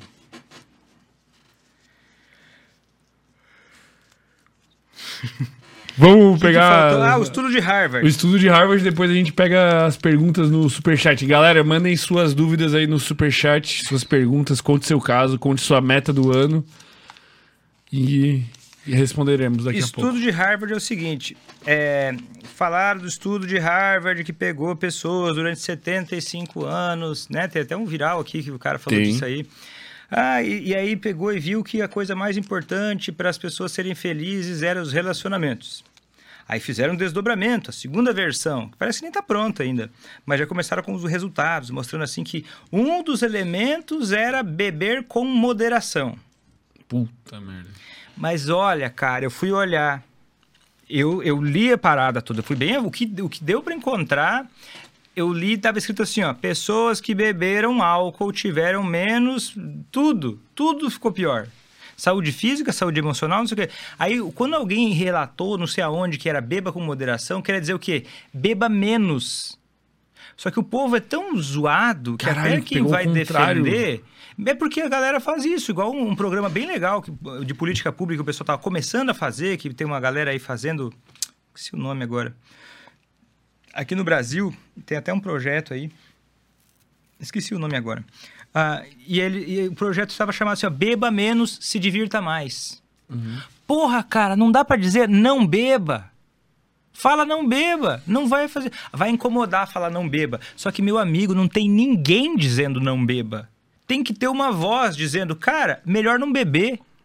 Eu não tô dizendo, ah, você é um idiota se você beber, olha, você tem que me obedecer, seu trouxa. Não é nada disso. Mas é que eu acho que foge da realidade daí, cara. É tipo eu, se eu botasse esse ano a meta de, cara, não beberei álcool esse ano, eu não ia conseguir. Mas, cara, E eu você ia não- me sentir frustrado. Você não vai beber, você não vai botar essa meta porque você viu alguém falando não beba. Eu, eu botei. Não, mas eu digo assim, você não vai parar, ah, agora eu vou botar uma meta não beba. Tipo assim, ó, um órgão de saúde falou, melhor não beber. Cara, eu discordo, velho. É? Eu acho, tipo. Tipo assim, eu entendo o que tu quer dizer, que deveria existir alguém falando não beba, e não existe. Uhum. Existe tu, sei lá. Mas eu acho que, tipo, beba menos, se divirta mais. Pô, primeiro que ficou sonoramente bom o slogan, e segundo que, tipo, cara, talvez funcione. Cara, é que já foi testado e nunca funcionou. Beba com moderação. É, mas é que, é que beba com moderação é pior do que beba menos, cara. Beba com moderação me dá, me dá vontade de beber, velho. Porque beba com moderação é tipo, beba. Tipo, tu vê primeiro É beba. Parece que a pessoa tá me dizendo beba. Mas beba menos também. Mas beba menos, o menos. Pô, é que moderação, eu acho velho. que a gente tinha que pensar uma terceira coisa. E um cara que eu tava conversando sobre isso é o Murilo Gun. Devia ser beber mata, sei lá. Sabia? Tinha Murilo até Gun? chamar o Murilo Gun, de repente, aí pra falar. Tô ligado? Esse- eu tenho o contato dele, se É? quiser. Uhum. Aí ah, ele tá fazendo, promovendo umas paradas em São Paulo que são bem legais. Tipo assim, rolê. eu não- Como é que ele chamou, cara? Pô, a ideia é bem legal, cara. É, rolê não é zero álcool, mas Tipo é rolê sem coisa assim. É o álcool, rolê assim. sem álcool. É balada sem álcool. Ele promove, bem legal, cara. E aí a parada é um rolê consciente, uma parada assim, porque pra, pra você tá, tá ligado o que tá acontecendo, ter conversas significativas, é um rolê bem legal, assim, uma ideia bem, Pô, irado. eu acho que, esse essa que é a parada, é a gente pensar igual a galera da Islândia. Não ficar focando no álcool, tipo assim, beba menos. Fala assim, cara, vamos curtir que são. Tipo, entendeu? Tipo, alguma coisa assim, talvez não essa palavra, vamos curtir são, mas entender, procurar um jeito. Curtição. É, é uma parada. Fica até cringe, né? Vai procurar uma parada assim que não coloca o álcool como a coisa necessária pra viver, a coisa mais importante do rolê, mas colocar uma, uma, uma outra e promover eventos assim, né? Eu, eu eu fiquei tão triste uma vez que eu vi um dos caras que mais entende, entende de álcool, ou entendia, a geração anterior de- do- dos profissionais que falavam com- de alcoolismo, que era meia dúzia de gato pingado, e uma vez ele estava dando uma palestra, não importa o nome dele, mas ele estava dizendo, ele contou o relato de uma história, de uma cidade no interior do Rio Grande do Sul, que teve uma festa em que os jovens não beberam. E depois eles relataram que não foi tão ruim. Tipo, é muito desconectado Tiro do jovem, pé, né, cara? é. Eu não acho que eu sou o cara mais conectado com o jovem, mas eu acho que tem que pensar nisso, entendeu? Uhum. Tem que ter essa coisa na cabeça, de, de, de pensar numa política pública que Aumenta o imposto da bebida, porque sai caro, sai do nosso bolso. É, restrinja o comércio, o local onde vai vender, horários para vender. Ah, que proíba propaganda em qualquer lugar. Porque sabia que é, pro- é proibido propaganda de qualquer coisa. Se eu falar sobre. é, eu ajudo pessoas a pararem de beber. É proibido no Google. Aí eu mandei um recado, falei com a mulher do Google lá uma vez, né? Atendente do Google. Falei assim, Vitor, sabe o que, que é? Eu entendi. Você não é clínica de reabilitação, você é uma pessoa que educa as pessoas sobre, sobre os, né, o, coisa, assuntos relacionados ao álcool. Isso não fere necessariamente al- algo de, de leis do seu país, mas é proibido. A gente não quer rolo com isso. Meu Deus, mano. E acabou. Falei, mas não, como assim? As- Acabou. Não tem. A- É uma postura da Google. Não vai liberar nada para lado nenhum do álcool, porque a gente não quer se meter nesse barulho. E eu vou te dizer, eu acho que é uma coisa que. É um barulho mesmo. Porra, óbvio que é, cara. Daqui Mas a é que é pouco- necessário, né? a- a- que alguém, vai- alguém grande vai ter que ter coragem de comprar essa briga, tá ligado? Tipo. Sei lá. Ou, ou eu vou ter que crescer. Isso, isso, isso que eu tava pensando, pô. Ah, tu já tá crescendo, pô. Mas é louco, é muito louco isso, cara. É muito louco. É muito louco pensar o quão nocivo é e o quão a gente tá. Eu acho que daqui, tipo, sei lá, 200 anos vão estar olhando e vão estar pensando: Meu Deus, cara, eles bebiam isso. É, cara, mas, mas se Eu você for tipo pensar, isso. se todo mundo bebesse igual a tua meta desse ano, se Uhum. todo mundo realmente bebesse assim, 90% dos problemas estariam diminuídos. Uhum. Nem teria, 90% não existiriam. Quem tá assistindo, acho que é isso, pô, que fica de mensagem, né? Tem a galera aí assistindo, acho que, pô. Cara, essa meta é muito realista, cara. 18 vezes. Começa a notar agora, despreza janeiro. Mas, ó, pra quem não tá grávida, Isso, pelo amor de Deus. Se não. for mulher- Cara, se, se- não, eu, eu se vou for pessoalmente. mulher até 3, e aí né, fica de olho. E, e não, não toda semana, porque três doses toda semana aumenta 40% Não, o 18, risco de vamos botar câncer de 18 mama pra vezes- mulher. Mulher menos. Mulher Então, menos. se tiver namorada pra levar junto, ter que Ó, segurar. 18 vezes até o final do ano. E você não pode ter depressão, não pode ter ansiedade, não pode tomar remédio psiquiátrico, não pode tomar remédio para TDAH. É, então ninguém vai poder. Porque sabia que mais da metade de quem tem TDAH desenvolve alcoolismo? A doença mais relacionada com TDAH é, É alcoolismo. alcoolismo. não é cocaína como se achava. Meta-análise de 2020 do Faraone, que é uma das maiores autoridades de, de, de TDAH. Caralho, velho. A vida não é fácil, né? Cara, eu vou te dizer que eu nem, eu nem poderia, né? Eu fui diagnosticado com bipolaridade, cara. É. Então eu, eu não Mas, deveria. cara, se você fica nessa quantidade, não passa disso e continua estável, é, é, é algo que não é. É algo que você tá. É um risco calculado. Exato. Continua com o acompanhamento, não passa dessa dose, é um risco calculado. É, é, é uma, é uma hipocrisia dizer que não tem risco. Mas eu acho também que não é o caso de dizer, olha, ninguém pode correr riscos. Meu a ideia que eu acho que é o seguinte, para ser ético, de verdade, as pessoas têm que ser informadas. Ah, eu entendi, tem esse risco, eu tenho que me ligar nisso, tá certo. Não é uma brincadeira, mas vou ficar ligado. Se eu ficar mal, vou parar. Né? Eu vi que, ó, comecei a deprimir, comecei a agitar e tal, não vou beber olho, não desse né? tempo. Então, eu acho que é uma boa forma. E eu Porque- quero, em algum período, eu não lembro qual que é a meta que eu tinha colocado, mas em algum período eu quero ficar pelo menos 60 dias. Tipo, eu acho que eu nunca fiquei na vida.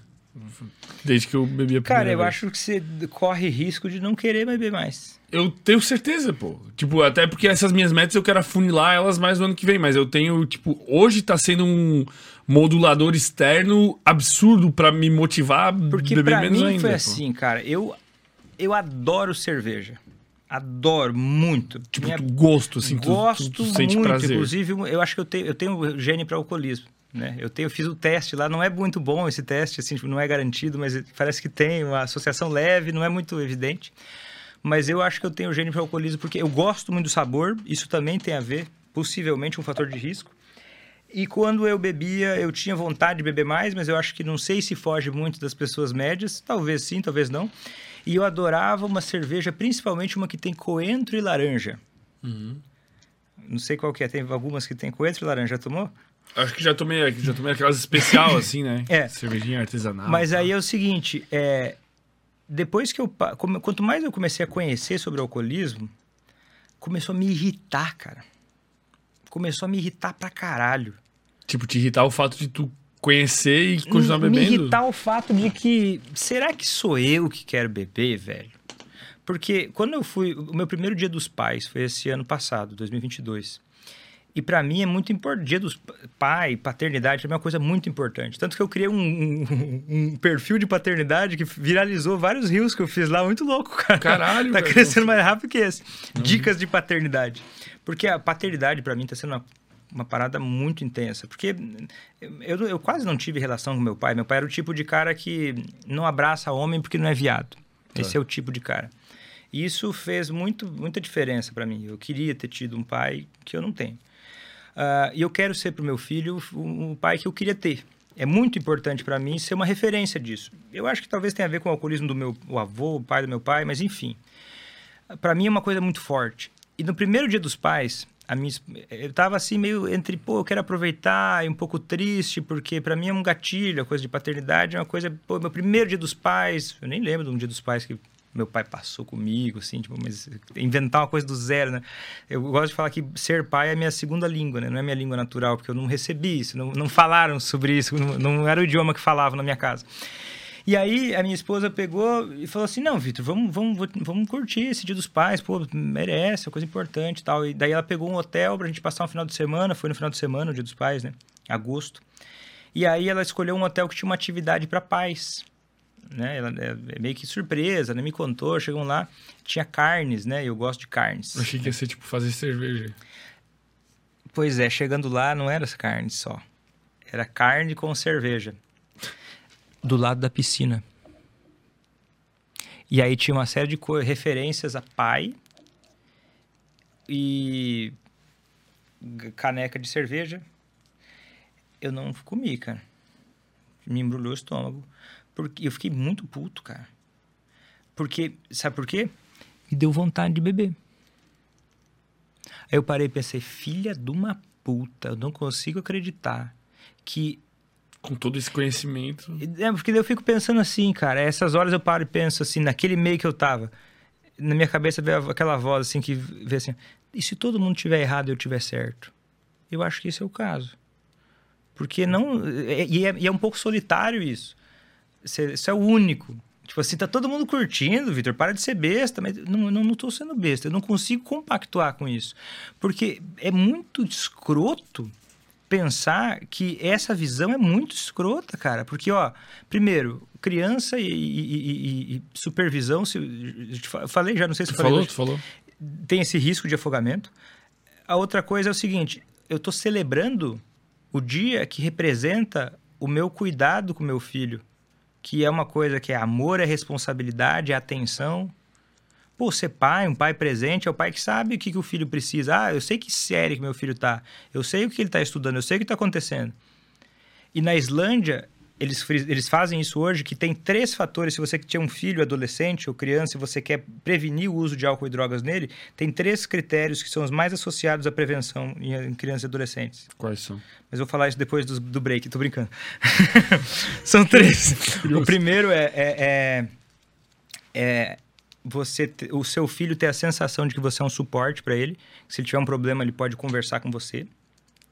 O segundo é você ter uma supervisão positiva. Tipo assim, você não fica cobrando seu filho, mas você sabe né, que ele tá sábado à noite, seu filho adolescente. E o terceiro é tempo.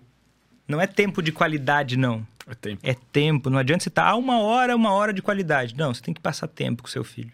Não dá pra você deixar, ah, não, mas tá bem cuidado com a mãe. E não é só pai, né? Pai e mãe. E aí, isso me embrulhou o estômago, cara, porque eu tava lá e, tipo assim, eu tô criando na minha cabeça uma, uma, uma paternidade. E eu acho que. E, e essa coisa me abriu os olhos para uma masculinidade também. Porque Tá. sabia que menos de 10% dos homens já falaram com os pais sobre o que é ser homem? Você já falou com seu pai sobre o que é ser um homem? Não. O meu pai dizia o seguinte pra mim: ser homem é você sempre se colocar em primeiro lugar. É você nunca ficar dependente de uma mulher. Inclusive, se você tiver desejos, você não precisa se preocupar com manter a fidelidade no casamento. Caralho. Isso era, era meio velado e meio não velado, meio natural. Daí uma vez eu falei assim, pai, quando uma das poucas vezes que eu falei assim, pai, poxa, pai, mas eu a gente não faz nada junto, eu queria fazer uma coisa contigo, né? Falei assim, Vitor, você tem que entender. Ah, Eu falei, eu acho que eu tinha uns 16 anos. Falei assim, ah, mas não- parece que você não gosta de mim, não gosta de estar comigo. Vitor, tem que entender os negócios, tem que tirar isso da sua cabeça. Quem eu gosto de você é desse jeito. Não preciso passar tempo com você. Quem passa tempo com o filho é mãe. Nossa. É papel da mãe. Tipo, não foi uma conversa clara, mas esse é o tipo de coisa da masculinidade que, que foi infiltrada na minha cabeça. E, eu- e- e o álcool tá muito no meio disso, cara. Porra, o álcool tá muito ligado à, masculi- à masculinidade. É, você digita aí Dia dos Pais, ah, presente para Dia dos Pais. Você vai achar no Google Caneca. todas as coisas canecas. E já teve muita aluna minha que falou assim, cara, no Dia dos Pais eu dava coisas assim, eu dei uma máquina de cerveja pro meu marido e eu, e eu queria que ele parasse de beber. Porque isso é tão automático, cara, que é o modo automático hipnótico comportamental. É loucura, cara. É loucura que a gente é enfiado e de repente você acha que você está vivendo. Mas você está só repetindo reflexos horrorosos. Então, aquele dia dos pais foi mais uma lembrança do cara. Eu não vou ceder. E eu coloquei na minha cabeça o seguinte: não beber para mim é rebeldia, cara. Eu sempre fui um cara muito rebelde, porque o sistema nunca me, me- me- nunca, nunca me posicionou muito bem. Eu sou um cara que tem TDAH, que reprovou na oitava série. Eu sempre era o. E pra ti não beber é rebeldia. Que loucura, Pra né, mim, cara? não beber é uma rebeldia, cara. E é. Num lugar onde o tempo todo eh, é questionado por não beber, não beber é uma rebeldia, cara. Então, não beber pra mim é criar. Não é aquela coisa, ah, mas Vitor, isso é muito careta, muito extremista. Não, cara. Não beber, pra mim, é um estilo de vida que é criar uma terceira coisa. Não é nem o careta, nem o chapado. É uma terceira coisa que não tá olhando pra isso. Tá olhando pra outras coisas. Tá criando coisas valiosas de outro jeito. E aí é uma questão de contexto também, né? Não que todo mundo tenha que ser assim, mas eu acho que dá para ser responsável de outras formas também. Mas é para mim é uma coisa que representa uma série de conceitos que tem a ver com a masculinidade mais saudável, né? Em paralelo ao red pill, né? tipo assim, ah, red pill, não sei o que. Beleza, cara, é uma, uma outra coisa, entendeu? Eu- Que eu acho que para mim faz sentido. Mas é pra mim, é, é tipo isso que eu falei, das narrativas, tipo, dos extremos, tá ligado? Red Pill é um extremo. É um extremo, o cara, cara. Gadão é o outro extremo. Pra mim, pe- pegar meu filho, meu filho tem um ano, eu pego ele, eu, eu dou beijo na bochecha dele, eu abraço ele com alegria, com amor, coisa que. E, e- e não tem nada a ver com, com É sexualidade. foda, velho. É, não tem a ver com isso. Cara, eu queria que tu fizesse um favor pra mim, pô. Eu queria que tu falasse listadamente e rapidamente os malefícios do álcool, pra que quando alguém perguntar por que que eu não tô bebendo, eu abrir o vídeo e eu, eu fa- fazer assim, ó, tipo em 15 segundos assim, eu mostrar. Eu acho que ia ser perfeito, eu acho que todo mundo deseja isso, pô. Tipo aqueles que tu falou todos, pô. Só tive essa Tá. ideia agora porque ia ser muito gostoso, pô, esse momento, assim. Tipo, a pessoa, ah, não vai beber hoje, Fernando? Eu mostro o vídeo, pô. Vamos ver. Primeira coisa, que o álcool ele, ele distorce a sua capacidade de refletir, de pensar o que você quer. Então, durante o efeito agudo, você tem maior risco de fazer coisas que você não gostaria que você não faria. Uma das respostas a isso é a ressaca moral, que pode não é sempre que dá, mas pode acontecer. Eu, quando come... Qualquer pessoa que começa a beber, ela não é a mesma pessoa que bebeu uma ou duas doses. Então, a capacidade de decidir depois daquele momento, ela vai variar. Isso pode levar a riscos de vários tipos, desde acidentes até uma briga desnecessária com uma pessoa que você gosta. Ah, sem falar que o álcool ele prejudica a sua performance cognitiva, fazendo com que você tenha menos aproveitamento, talvez uma, uma pergunta a menos que poderia fazer um viral, que ia fazer crescer o seu canal. A outra coisa que o álcool faz é diminuir a sua performance sexual, que pode ser que naquele dia você fosse, fosse ter uma experiência prazerosa e de troca de intimidades com alguém do seu interesse e ter uma memória afetiva muito relevante. Ah, não beber naquele dia pode ser que leve você a ter uma conversa mais significativa de verdade com alguém que é importante para você, ou por exemplo, um amigo seu que mora longe que você não vê todas as vezes e talvez aquele momento seja um momento de você conversar algo que vai ser significativo, que você vai lembrar pro resto da sua vida de uma forma mais interessante. As doenças. Não beber é, pode levar você a ter. Beber é miotóxico. Então quer dizer o quê? O álcool prejudica a sua performance na academia, a performance muscular. Né? Tem até um, tem um, um vídeo do Music, ele explica até o porquê da, da, da via da insulina, explicando como o álcool prejudica o seu desempenho na academia. Então você vai lá a semana inteira, fica treinando igual idiota para ir lá e, e jogar fora no momento de curtição de duas, três horas. Ah, o álcool ele prejudica o seu cérebro de uma maneira geral. Você vai levar no mínimo três dias para começar, discutivelmente, a ter voltar a sua memória de trabalho de volta, a, a se atinar para falar as coisas. Sem falar que o álcool prejudica a, a- a formação de memórias. Então, se você passou o dia, aprendeu alguma coisa, bebeu antes de dormir, vai ter menos sono REM, vai ser menos reparador, você não vai lembrar direito aquilo lá. O álcool aumenta os hormônios femininos para homens, a aromatização, e pode fazer com que você, por exemplo, se você bebe muito, muito frequentemente, você vai ter até ginecomastia, mas menos, só vai diminuir um pouco, talvez, a tua a- Testosterona. a testosterona, ou, ou pelo menos a atividade dela. O álcool piora o seu humor. Então, em geral, ele, ele aumenta a serotonina no dia, mas ele passa alguns dias, ele, ele, você vai tender a ter uma baixa no humor nos dias seguintes, que pode prejudicar o teu desempenho, alguma coisa. Mas só um pouquinho, mas vamos dizer, a cada 15 dias prejudica um pouquinho o teu desempenho, vai somando isso ao longo de dois anos, você poderia estar, sei lá, com 15% a mais de renda e de, de satisfação profissional. Ah, o álcool prejudica. é, o álcool aumenta o risco significativamente de câncer de boca e esôfago e estômago. Aumenta, a- 15% das pessoas que, que bebem signif- significativamente vão ter problemas gastrointestinais, como estômago, principalmente, pâncreas. O álcool afeta bastante o rim, aumenta o risco de você ter diabetes. Diabetes é, estraga o cérebro por 30 motivos. o álcool diminui a absorção de vitaminas, por exemplo, do complexo B, principalmente, que são vitaminas responsáveis pela mielinização, né? A capa dos neurônios e a capa dos nervos, então ele preserva isso. E aí você ele prejudica a absorção no estômago, então mesmo que você ingira as quantidades suficientes, ele vai prejudicar essa ingestão de vitaminas muito significativas. Tá- É possível, e tem poucos estudos sobre isso, que ele diminua também a fonte de outras vitaminas. É sabido já do complexo B, ácido fólico também. Mas é possível que ele prejudique a reserva de vitaminas, como a vitamina C e a vitamina D também. O álcool causa estresse oxidativo no cérebro, que pode te levar a ter uma- um desempenho cognitivo menor. Eu falei do humor, ansiedade. Quando você bebe mais do que, por exemplo, duas doses, a- é, a- você vai ter uma- um opioide um pouco diferente, que é o dinorf, dinorfina, se não me engano. É o nome de, uma, de, um, de um tipo diferente de opioide que vai aumentar seus níveis de ansiedade no dia seguinte. E até talvez uns dois, três dias depois.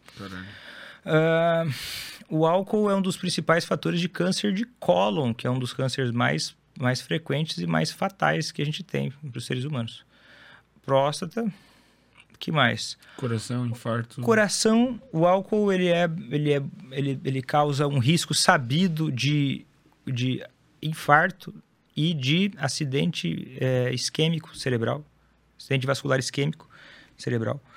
Ah, cara, quase tudo o álcool faz um- algum problema. O álcool causa, eh, ele, ele lesa um pouco a sua medula óssea, causando macrocitose, que é o aumento das células vermelhas, que pode aumentar também riscos de cânceres, né? Porque tá mexendo com a medula óssea. E qual a dose segura para consumo? Zero. É isso. O meu Zero. vídeo tá pronto. Eu, quando eu sair, me encher Não, e saco, outra tá coisa, pronto. e outra coisa, se você aceita beber um dia que você não quer, você passa a fortalecer o músculo da conformidade social.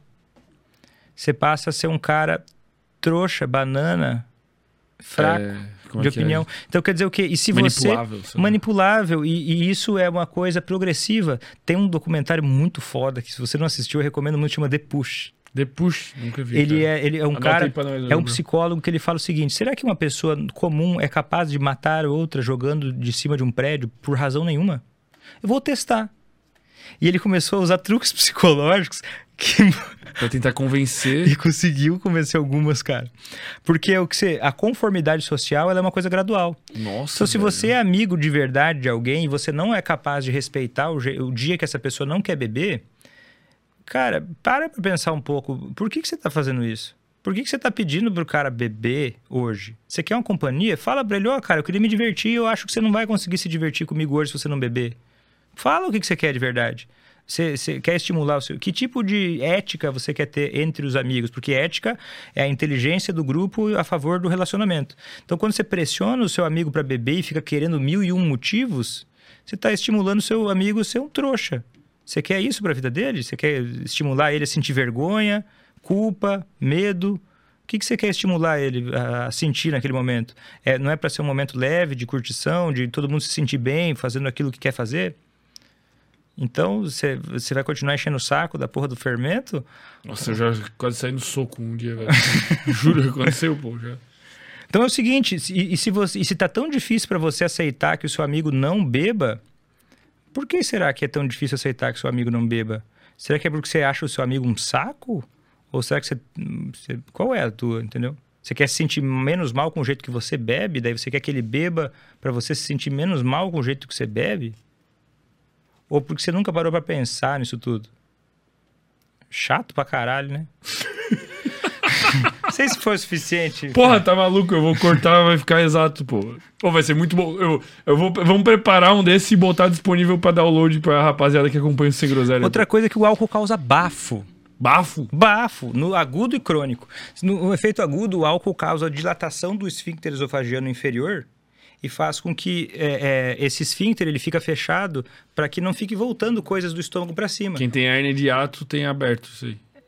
Mais ou é, menos. hernia é de ato, ele é, ele, ele é um achado incidental, nem sempre ele tem uma, uma- Às vezes ele não tem correlação. Mas é tipo isso: abre o Isso. esfíncter esofagiano inferior e aí sai as coisas que fede do seu estômago. Daí você vai querer, sei lá, conversar com alguém, você, você vai ser o amigo do que, que adora contar segredo. você vai ser o bafento. Se você estiver num lugar que você vai beijar alguém, você vai beber álcool, a tendência é que você vai ter mais mau hálito. E também o álcool vai lesando a mucosa do estômago e faz você ter um bafo de defunto. Tá bom, né? Tá bom de motivos, pô. Acho que.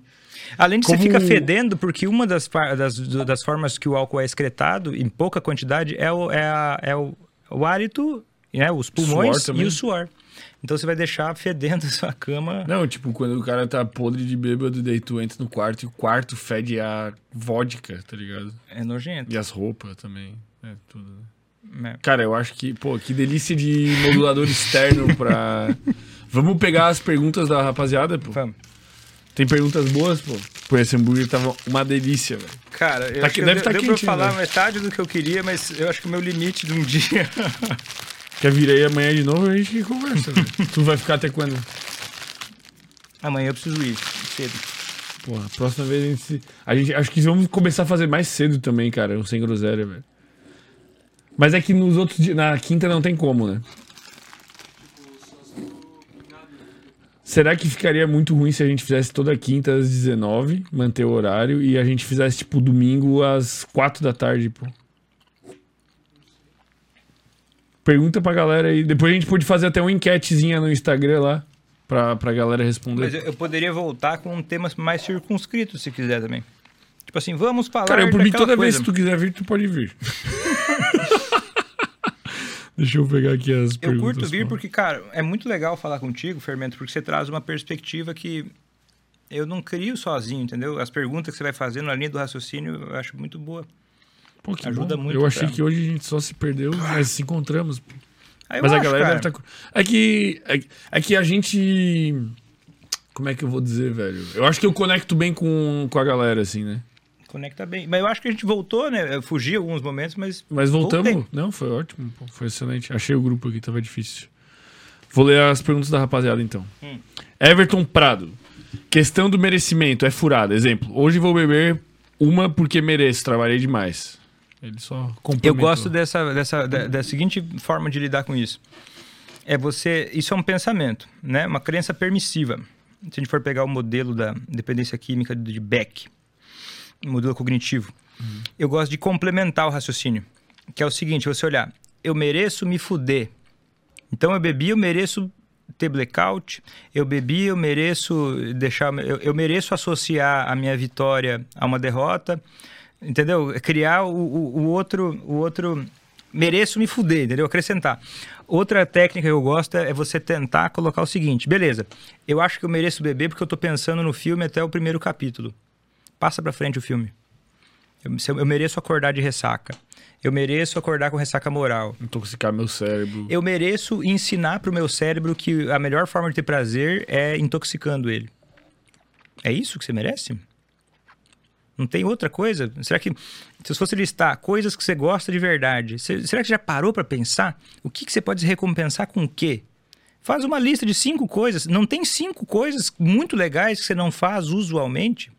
Tipo, viajar, sei lá. Pega essa Porra, grana aí, coisa. viajar, ou sei lá, não como uma comida que eu gosto de comer, come, cara, vai fazer outra coisa, experimenta. Não precisa ser toda vez. Mas eu mereço, vou tomar uma porque eu mereço. Então quer dizer que a tua vida é uma merda, então você tem que se fuder pra poder merecer? Que tirania escrota é essa? Eu não gosto desse raciocínio. É, eu também não gosto, não. Pô, mereço. Pô, você merece todo dia uma coisa boa. Por que, que você tem que ser uma coisa merda dessa pra você merecer? Pesou, velho. Deve ter nego chorando no chat, tipo. Letícia Gonçalves. Essa tá bem. Tá, tá aparecendo bastante aqui a Letícia, pô. Eu tô reconhecendo aqui pela fotinho de paisagem, pô. Salve aí, Letícia. Olá, e se a pessoa não tem coragem de matar um animal, eu acredito que ela não é digna de comer essa carne, por isso não como mais. O que vocês acham? Eu falei isso já uma Eu vez. acho que isso é, uma, é um tipo de moralidade possível. Cara, eu falei uma vez, não foi aqui, foi em outro podcast que eu fui como convidado, mas que eu acho que pelo menos uma vez na vida todo mundo deveria ter a experiência de matar o animal que vai comer. Isso pode ser uma experiência traumática, a pessoa vira vegana, ou isso pode, tipo, o que, que aconteceu pra mim, que eu acho que vai acontecer com a maioria das pessoas, é tu passa a respeitar mais o alimento. Não que tu vai orar, Cara- mas tipo, tu na minha visão, cara, tu tem uma. Porque hoje tem uma separação muito grande do que tu come pra tu perceber que é um animal vivo. Tipo, tu. tu- cara, tu, tu pede um hambúrguer aqui. Tu não, não imagina que isso aqui é uma vaca que sangrou, que, que tu poderia fazer carinho nela, ela tem uma interação social fodida. Tipo, tu desvirtua isso. E quando tu passa uma experiência de tu matar o animal e depois tu comer, eu acho que tu passa a respeitar mais até em questão de desperdício, de pensar no consumo, assim. Ó, eu, eu vou fazer o advogado do diabo. Eu já, já, já fiquei vegetariano durante nove meses. Quando eu tava no cursinho. Vixe, faz uma cara. Muito tempo, acho que 2007, eu acho. Caralho!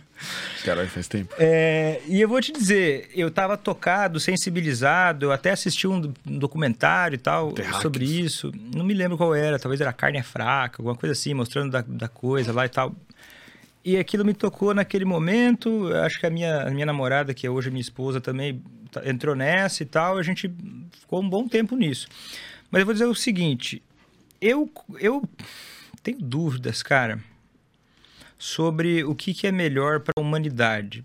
Eu acho que falta conteúdo sobre isso que não seja extremista. Por exemplo, quando eu falo que para poder comer carne eu teria que um dia matar um animal, é um discurso que gera culpa, vergonha. E a culpa e a vergonha são formas um pouco é, desestimuladoras para a gente mudar um comportamento. E eu acho que a gente tem muitos comportamentos que pre- precisam ser mudados e que e eu acho que o, o jeito que a gente bebe também é um jeito desses. Não estou dizendo que eu sei a forma perfeita de fazer isso, mas eu acredito que a gente deve tentar, na medida do possível, extrair a vergonha e a culpa disso. Entendeu? Mas é, é que, tipo, o, o que ela sugeriu talvez fosse isso. Pessoa matar e comer. Mas eu tô sugerindo como uma experiência única pontual. Tipo, pra mim não foi uma vergonha, uma humilhação. Mas. Eu não mataria, porque eu, eu, eu sei que é nojento, eu sei que é horrível, Então, eu sei que mas é mudou cruel. minha visão. Foi uma experiência, tipo. pra- Eu não parei. Nem um dia. Depois É. daquilo. Eu comi, inclusive, aquele dia o animal que eu matei. Só que a Uhum. minha visão sobre. sobre alimento, tipo. Eu passei a ter um respeito pelo alimento que antes eu não tinha. Sei lá. E eu acho que talvez isso devesse também, se fosse pensar, teria que estudar, divulgar coisas sobre isso. Eu não sei, cara, eu não tenho essa opinião formada assim sobre Mas é que, não comer é que, carne. é que na minha opinião, não tem. Tipo assim, na minha opinião, essa experiência não tem como intuito. Ah, sim, é que eu tô, eu tô falando de outra coisa. até. Sim, então, isso. Ah, na Mas minha- eu, eu, é, Mas ela tá falando da coisa que tu tá falando. eu acho triste isso, eu acho triste. Mas eu não sei o que fazer com isso. Eu acho que é uma solução difícil. Eu acho que é necessário pensar sobre isso. Sei que mudou muito o assunto, né? Mas eu acho que é uma, é coisa necessária de pensar. Mas é, eu também. eu não tô pronto para parar de comer carne. É, eu também não. Nesse momento, eu adoro comer carne e eu precisaria de mais, mais compreensão sobre isso para para repensar. A gente já trouxe. acho que a gente tem um limite da nossa moral. Por exemplo, é, o quão mal a gente tolera viver com coisas que a gente está fazendo de causar sofrimento para os outros. Tá. Se for pensar mesmo, por exemplo, o salário mínimo no Brasil É complicado, né? O que, tu quer dizer com isso? Às vezes eu me sinto um pouco mal de, de pensar, vou, vou contratar uma pessoa com salário mínimo. Eu tendo a pagar mais que o salário mínimo. Mas isso não é uma coisa muito salutar para minha empresa. Então, às vezes, eu, eu vou mais devagar para contratar pessoas por conta disso. Tu pensa. É, entendi. porque me incomoda. Mas- Cara, um salário mínimo, o cara não faz nada. É foda. É foda. Mas, eu, eu- mas tem gente que faz e é a prática. Não tô dizendo que eu não faria em algum momento, mas tem muitas coisas que incomodam se a gente parar pra pensar do jeito que é. Pô, mais várias, né? Eu acho que ele tem que ir evoluindo, né? E tem que ter debate sobre isso, com certeza, mas é, tentar ir de uma forma salutar para isso, né? Que mais? Eu adoro essas perguntas que fogem completamente da temática. Isso, e dá-lhe uma mordida. Dionis Batista. Então quer dizer que não existe uma quantidade de álcool saudável. É isso. Não existe dose. Isso não quer dizer que o que o, não quer dizer outra coisa a não ser isso. é porque as pessoas entendem outras coisas além disso. Tipo, o bebê vai morrer no outro dia, sei lá. É. Ou se você você está dizendo que então quem bebe é um idiota. Não. Não estou dizendo isso. Você está dizendo então que o álcool deveria ser proibido no Brasil? Não, não estou dizendo isso. Estou dizendo que não há dose segura. É isso. É isso. E não é nem tu quem tá dizendo, tu tá reforçando a ciência. É, eu não tenho metade do gabarito dessa galera que pesquisou. Letícia Gonçalves, de novo. Meu avô recebia pinga na chupeta pela própria mãe e dizia que iria morrer com a idade da pinga e morreu mesmo, 51 anos. Caralho, Nossa, isso é velho. triste demais. Pô, pinga na chupeta, velho. Meu Deus do céu. Isso é velho. triste porque é muita dor no meio disso, né, cara? Não foi, ah, morreu com 51 anos. Não foi um. É uma tristeza até lá, né? Eu lamento. Comer o, seu ca- Comer o seu amado cachorro depois de falecido é errado? A enquete rolou aqui, teve 73 votos e 82% das pessoas disseram que sim, é errado. Eu concordo. Eu acho errado. Agora, por que a explicação disso, eu, eu não conseguiria explicar. Mas... Tu acha menos errado ou mais errado do que o cara transar com a galinha morta? Ah, cara, eu acho. Ah, é foda. Meu Deus, é muito menos errado. cara. Eu acho muito menos errado, pô. Comer o cachorro? Mas muito menos, Você tá velho. louco, cara. Eu, eu sou traumatizado uma cadela minha que morreu faz três anos. Nossa, eu fico triste de lembrar. Imaginar, nunca, jamais. Cara, é que, mas tu, tu acredita, tipo, em Deus, espírito, essas paradas? Porque eu acho Pra que... mim, é, é, é o, é assim, ó. É o corpo é, dela, é a repre- eu sei que o corpo não é ela, é, sei É, lá, mas é a representação São dela, entendeu? átomos ali. Eu vou mutilar, eu vou cortar um pedaço tu de um, de um ser que eu de um ser que eu cuidava com o maior amor e carinho. Eu lembro até a última referência. Vou chorar se eu falo dela, mas não vou matar aquela minha cadelinha, cara. Não, não, não vai matar ela, Matar não, já. eu vou pegar, eu vou pegar o corpo dela e vou. Tanto que é um crime, é um crime crime, constitucional você você pegar um cadáver e você desrespeitar esse cadáver. É crime no Brasil. Pois é, isso é louco. Se chama né? vilipêndio ao cadáver. Vili. Vilipêndio ao cadáver. Por exemplo, estudante de medicina que tá lá com o cadáver fica fazendo piadinha. É crime. Caralho, mano. Crime, vilipêndio ao cadáver. Eu não sabia disso aí, não. É. Mas isso é cultural também. Deve ter país que o cara faz uma canja e, tipo, quem não faz a canja tá desrespeitando. Uma canja com corpo humano? É, talvez. Não, não, não tenho esse conhecimento. Talvez tenha. Vamos eu imaginar que... ser dos índios, daquela parada lá antiga. Inclusive tinha um ritual indígena que fazia uma coisa. É, Taikan, Caian. Eles faz, pegavam frutas, faziam um fermentado, e aí, depois de um ritual antropofágico, quer dizer o quê? Pegavam um, um forasteiro, alguém assim, fazia todo um ritual de, de canibalismo, enchia, depois vencia um adversário na guerra lá dos índios, matava todo o inimigo lá, conquistava o território, se alimentava da carne, dos- dava o sangue das, dava o sangue para as crianças, porque não podia dar álcool para as crianças, até os índios não davam álcool para as crianças.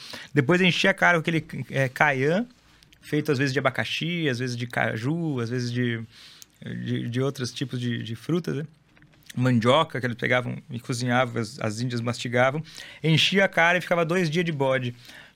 De E o, e o forasteiro, o que, que rolava com ele? Matava e comiam. Matava e comia. Comia. E dava o sangue para as crianças. Mas agora, uma, uma, uma- uma civilização mais avançada, vamos dizer assim, mais avançada, entre aspas, né? É. Mais complexa, não sei, não, não tenho conhecimento, cara. Mas, mas é, é que é, eu acho louco como é cultural essas coisas. Tipo assim, a gente tá falando de cachorro aqui e pra, pra ti seria um desrespeito extremo. Mas se a gente tivesse, tipo, no Japão ou num Mas país. você não acha que seria um desrespeito extremo se ela se pegaria o seu cachorro falecido? É que isso eu acho realmente uma questão de ponto de vista. Mas você faria? Não.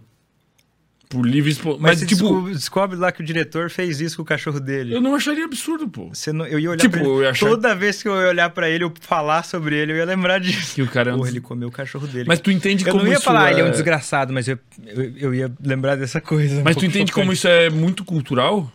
Tu entende que tem um cara agora que tá criando uma vaca e fazendo carinho nela e depois ele vai fazer um churras com ela? Sim. E tu entende que se tu estivesse na Índia, daí, porra, tu matou a vaca, não, tu tá eu fudido. entendo. Eu não tô dizendo outra coisa. Tipo, eu é- entendo que isso é diferente. mas o é sexo com a chocante. galinha eu acho que em qualquer pico ia ser muito perturbador. Por isso que eu acho muito pior, É mas que- muito. Ah. Daqui a pouco já estamos fazendo os memes. É, Fermento. mas, mas isso, é, isso é moralismo, mas, é- mas eu Peladão, acho que é um moralismo que, tipo assim, faz sentido na minha cabeça. É, Mas tu não acha realmente isso. a galinha pior, pô? Tu não entende essa questão do ponto de vista que eu quero dizer? Não, eu entendo. é- é- eu acho repugnante. Só isso. Bom, eu vou te Eu mostrar entendo. foto aqui dos meus. Ó, meus dogs são lindos, mano. Ah, cara, é que pra mim é a representação daquilo, entendeu? É, uma, é um símbolo da coisa. E não mistura na minha cabeça. Ó, meus dogs, pô. Pô, eles são maravilhosos, mano. Daria altos churras, brincadeira. eu amo eles, pô. Ó, são muito fofinhos. Mas imaginar fazendo uma coisa dessa não te deixa. Eles são lindos. Cara, então, mas é que, tipo, pra mim, assim, é tipo, de 0 a 10 escala de, do que, que é pior.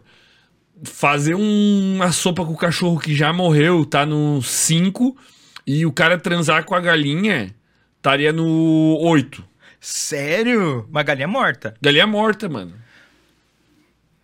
Pra mim é muito. Pra mim, Mas por que porque, será, cara, Porque que eu é penso na diferente? Índia que o cara não comeria a vaca e aqui no Brasil o cara faz carinho numa vaca que, tipo, sente um amor tal qual um cachorro e faz um churras com ela no final de semana, Não, mano. eu entendi, mas fazer o sexo com a galinha morta, ele, ele tá muito pior do que isso. Por quê? Não sei. tipo, só tô falando. Porque, porque eu não consigo pensar num ponto de vista em que. Sabe que eu não, eu, eu não me atraio tanto por essas discussões, eu acho um pouco. Eu fico um pouco. É inútil. Não é que Ah, é inútil. tu acha eu- perturbador? Eu acho um pouco perturbador e pouco produtivo. É, é pouco produtivo. A, a- a minha esposa às vezes fala: Vitor, de duas situações hipotéticas que não existiriam nunca, vamos falar sobre isso? Eu falo assim, eu prefiro não. Ah, eu acho gostoso, pô. eu já achei gostoso, não sei, eu tô numa fase que eu. Ah! É bom quando os caras vêm com umas horríveis, assim, tipo, ah, tu. ah, Ou aquelas lá, uma vez eu fazia muito isso. Você aceitaria é, 10 mil reais pra comer? Cara, a gente, a gente faz essa, eu e meus amigos, a gente mete essas assim, tipo. é, tu mataria alguém dos amigos aqui por quanto? Tipo, tudo vai ter um valor, né? O cara começa ah, por ah, um milhão, um, um milhão e meio. O cara, não, não, jamais. Não, mas dois milhões daí. Tudo vai ter um preço, né? Alguma hora. Eu acho. Você tomaria um copo do xixi? Do... Por Você dinheiro. aí- tomar um copo do xixi de alguém ou beber um copo do sangue de alguém. É moral, cara. É louco porque eu acho legal isso no ponto de vista de entender que a gente, às vezes, pode perder de aprender com pessoas que pensam diferente da gente por moral. Tá aí, ó. Isso é produtivo. É. Esse- Esses questionamentos perturbam a moral, porque agora o cara tá pensando, caralho, irmão, mas a vaca é isso, o cara faz um carinho, faz um por churras. que, que é, mais, é mais nojento transar com uma galinha morta do que comer um cachorro? Eu acho que não tem explicação. Eu acho que não, pô. Não tem explicação racional. Tipo assim, não é que tá errado achar mais nojento, mas eu acho que não. Na- Na minha cabeça faz total sentido, tá É, e não Tipo, precisa total. de Na tua explicação. cabeça tá quase que igual? Na minha cabeça está meio que igual, cara. Talvez a galinha morta menos, na minha cabeça. Caralho, velho. Louco, né? É que talvez na minha cabeça, não sei, cara, talvez a gente pudesse expre- tentar olhar pra tabela e ver, assim, talvez na minha cabeça o cachorro ele tem mais a ligação do tá, e se clã, fosse uma vaca? grupo. Tipo a vaca da família ali, daí pá. Aí foda-se. É, Foda-se. Tá, então, esse é meu ponto. A Letícia Foda-se, Gonçalves é, tá contra- É. concordando comigo, eu acho. Não é foda-se, ia ser mais ruim comer a vaca. Mas tu que- entende que é 100% cultural. Tu, tu, óbvio que tu entende, pô. Eu entendo. Mas eu teria explicações racionais pra dizer que o cachorro ele se conecta mais, parece. Mas se conecta mais, acho. Até os caras trazem uns argumentos, tipo, histórico, né? Porque o lobo foi domesticado pelo homem e tem uma conexão e tal. É, e o cachorro ele aprende umas paradas muito loucas de como, de como fazer, saber o que você gosta, né? Tem isso também. Olhar no olho, assim, uma coisa que não é dos cachorros, né? É, Mas, mas eu acho, vai ter alguém que vai dizer louco que as o vacas pensamento fazem do isso seguinte: também. será que se outros é, é, hominídeos tivessem sobrevivido, como é que será que a gente trataria eles? Será que o Je- Jesus também teria morrido na cruz pelos Neandertais? A hipótese do genocídio ou a hipótese da miscigenação genética? O que, que você acha que é? Eu acho que é genocídio. Cara, acho que foi um mix, velho. Mixinho, assim. Deve ter nego que se envolveu com uma Neandertal lá e deu uma miscigenada e rolou, mas deve ter rolado um genocídio também, né? Sei É. lá, mano. Porque o, o- o Homo sapiens sapiens é muito intolerante, né? Muito. Se for Até pensar hoje. que a gente parou de matar, tipo assim, matava duas guerras mundiais, não fazem 100 anos, cara. E tamo na iminência da terceira. É bobear. bizarro, bizarro, bizarro. E tu aí não querendo comer churrasco de cachorro. Brincadeira.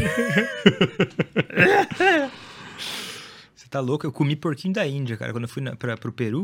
E eu já tive porquinho da Índia de estimação. Ó, E eu comi uma vez, senti repulsa. E eu adoro experimentar coisas novas. Aí eu comi a segunda vez, pensei, não, deve ser o tempero. Eu me arrependi tanto de ter comido a segunda vez, cara. cara, eu comeria E essas ele, paradas. ele vinha num prato com a cabeça vista, Ah, com os é olhos, velho. Pô, mas a galera faz isso com porco, mano. Eu nunca me encarnei nisso aí. Aqueles porco com maçã na boca, assim, servido, assim. Nossa, velho, eu acho aquilo ali. Pô, eu vim da cidade do porco no rolete, né, cara? Não, é Uma barbárie aí, delícia, velho. pô. Ó, É muito. Já comeu porco no rolete? nunca comi porco no rolê. Velho, é o melhor jeito de comer porco do mundo. Uma vez acho que eu comi porco pizza, velho. A galera fazia. Lá tem porco no rolete e na cidade próxima lá tem boi no rolete. Cara, é bom demais. A carne do porco fica suculenta. É, fica bom pra caralho. E os baconzinhos, que assim. hipocrisia, cara. Pô, nossa, é, é louco. É louco, é cultural. E mas no Japão eles estão fazendo cachorro no rolete uma hora dessa. Eu acho que é errado E isso, morcego cara. na sopa. Quê? Eu acho que é errado falar isso. Por que, cara? É a realidade, pô. Não é a realidade, cara. Tá, eu tô sendo xe- xeno- É. xenófobo. Eu acho que tô Tá, em algum lugar do mundo rola cachorro no rolete. Porque pode ter alguém do Japão assistindo a gente e achar isso Em extremamente algum lugar da ofensivo. cultura oriental rola eu, churrasco eu, de cachorro. eu, eu atendi uma Isso é um paciente que ela era, ela era descendente direta. da- de- da- a mãe dela era chinesa chinesa. Ela falava chinês, porque em, em casa falava chinês. E aí ela fala- falava sobre isso. Tipo assim, ah, a galera fala como se comessem cachorro em qualquer lugar. Tipo assim, é igual aqui a galera faz coisas, sei lá. Comer, Eu nem sei o que, que é um, um. É muito raro lá. comer passarinho, muito- lagarto. Sei lá o que, brasileiro Você faz. rola uns lagartos. Pomba rola? Não. Eu já. É bom? Não me lembro, acho que Tipo não é. frango, sei lá. Eu acho que é. Acho que eu não comi nada inóspito. Mas eu comeria, pô. Tem um, teve uma guria que veio aqui que ela foi já pra Amazônia. E lá ela comeu vermes e um monte de coisa assim louca, pô. Tipo, tinha uns pratos típicos lá misturado com não sei o que. Eu, eu gosto de viver a experiência do lugar. Se eu vou pro lugar, eu tô disposto a tudo, velho. Eu acho que é isso. Por isso que eu viajei pouco. É, mas eu não comeria cui de novo. Cui? O que, que é isso? Porquinho da Índia. Porquinho da Índia. É, é, é, tu não precisa repetir, né? Mas se tu fosse pra um país Mas chá asiático. de coca eu gostei bastante. Chá de coca. Uhum. Aonde? No Chile? Bolívia? Peru. Peru. E. Ah, Vitor, mas é cocaína. É bem diferente chá de coca. Bem diferente. Bem né? diferente. E, mas chá dá de um. coca parece café. Mas dá um upzinho. Uhum. Porra, nego. Eu acho que Ah. vai derrubar o vídeo do YouTube, pô. Achei meio desnecessário, pô. Pô, mas tá bem empratado ali. É, pô. ali. Olha, ó, apareceu nós. Só a galera xingando, pô. Hum. Reiterismo pesado? Não, acho que não, pô. A gente fala de uma maneira tão. Eu, acho, eu acho legal o que é perturbador em cada coisa, tá ligado? o Everton pediu pra sair desses, desses papos. Desculpa, Everton. Vamos todos sair desses papos agora. Tá, o Everton perguntou aqui, aqui tá separado as perguntas. Quanto tempo demora para limpar o organismo? No caso. Velho, essa é pergunta foda. Muito boa. A gente tem várias classificações de desintoxicação de uma substância. Primeiro, porque não tem uma definição oficial de desintoxicação de uma substância. Sabia? Sério? É tipo, pra sempre tu vai ter um pouco. Não, não tem uma definição. Tipo, vai procurar o que é desintoxicação. Por exemplo, tem os Estados Unidos, quando vai falar é, formalmente, eles têm que lidar muito com é, planos de saúde, né? Então tudo tem que estar documentado. E lá eles chamam de desintoxicação você reduzir a parte aguda da abstinência alcoólica. Tá. Quer dizer o quê? 7, 14 dias. 10 dias, talvez. Então, uma internação lá, 7 dias. Tchau. Foda-se. Porque parou, passou é, o, o período em que a pessoa teria um risco grave. Mas a gente sabe que a abstinência alcoólica ela pode durar ela, ela dura esse período agudo, mas pode ter uma alteração de humor que para 60% sintomas depressivos podem durar quatro semanas. Mas se a gente for ver um uso muito crônico do álcool, a gente está falando aqui que talvez o sono vai melhorar gradualmente, vai melhorando, tá? Não desestimule por isso. Tem é que assim, ó, é o contrário. É isso que eu quero falar, não é para desestimular, é o oposto. Você parou de beber, você está dois meses sem beber, você não está 100% ainda, tem sonhos, você não está dormindo 100% ainda, calma, cara, vai melhorar muito ainda. Até dois anos vai melhorando o sono. Nossa. Dois anos.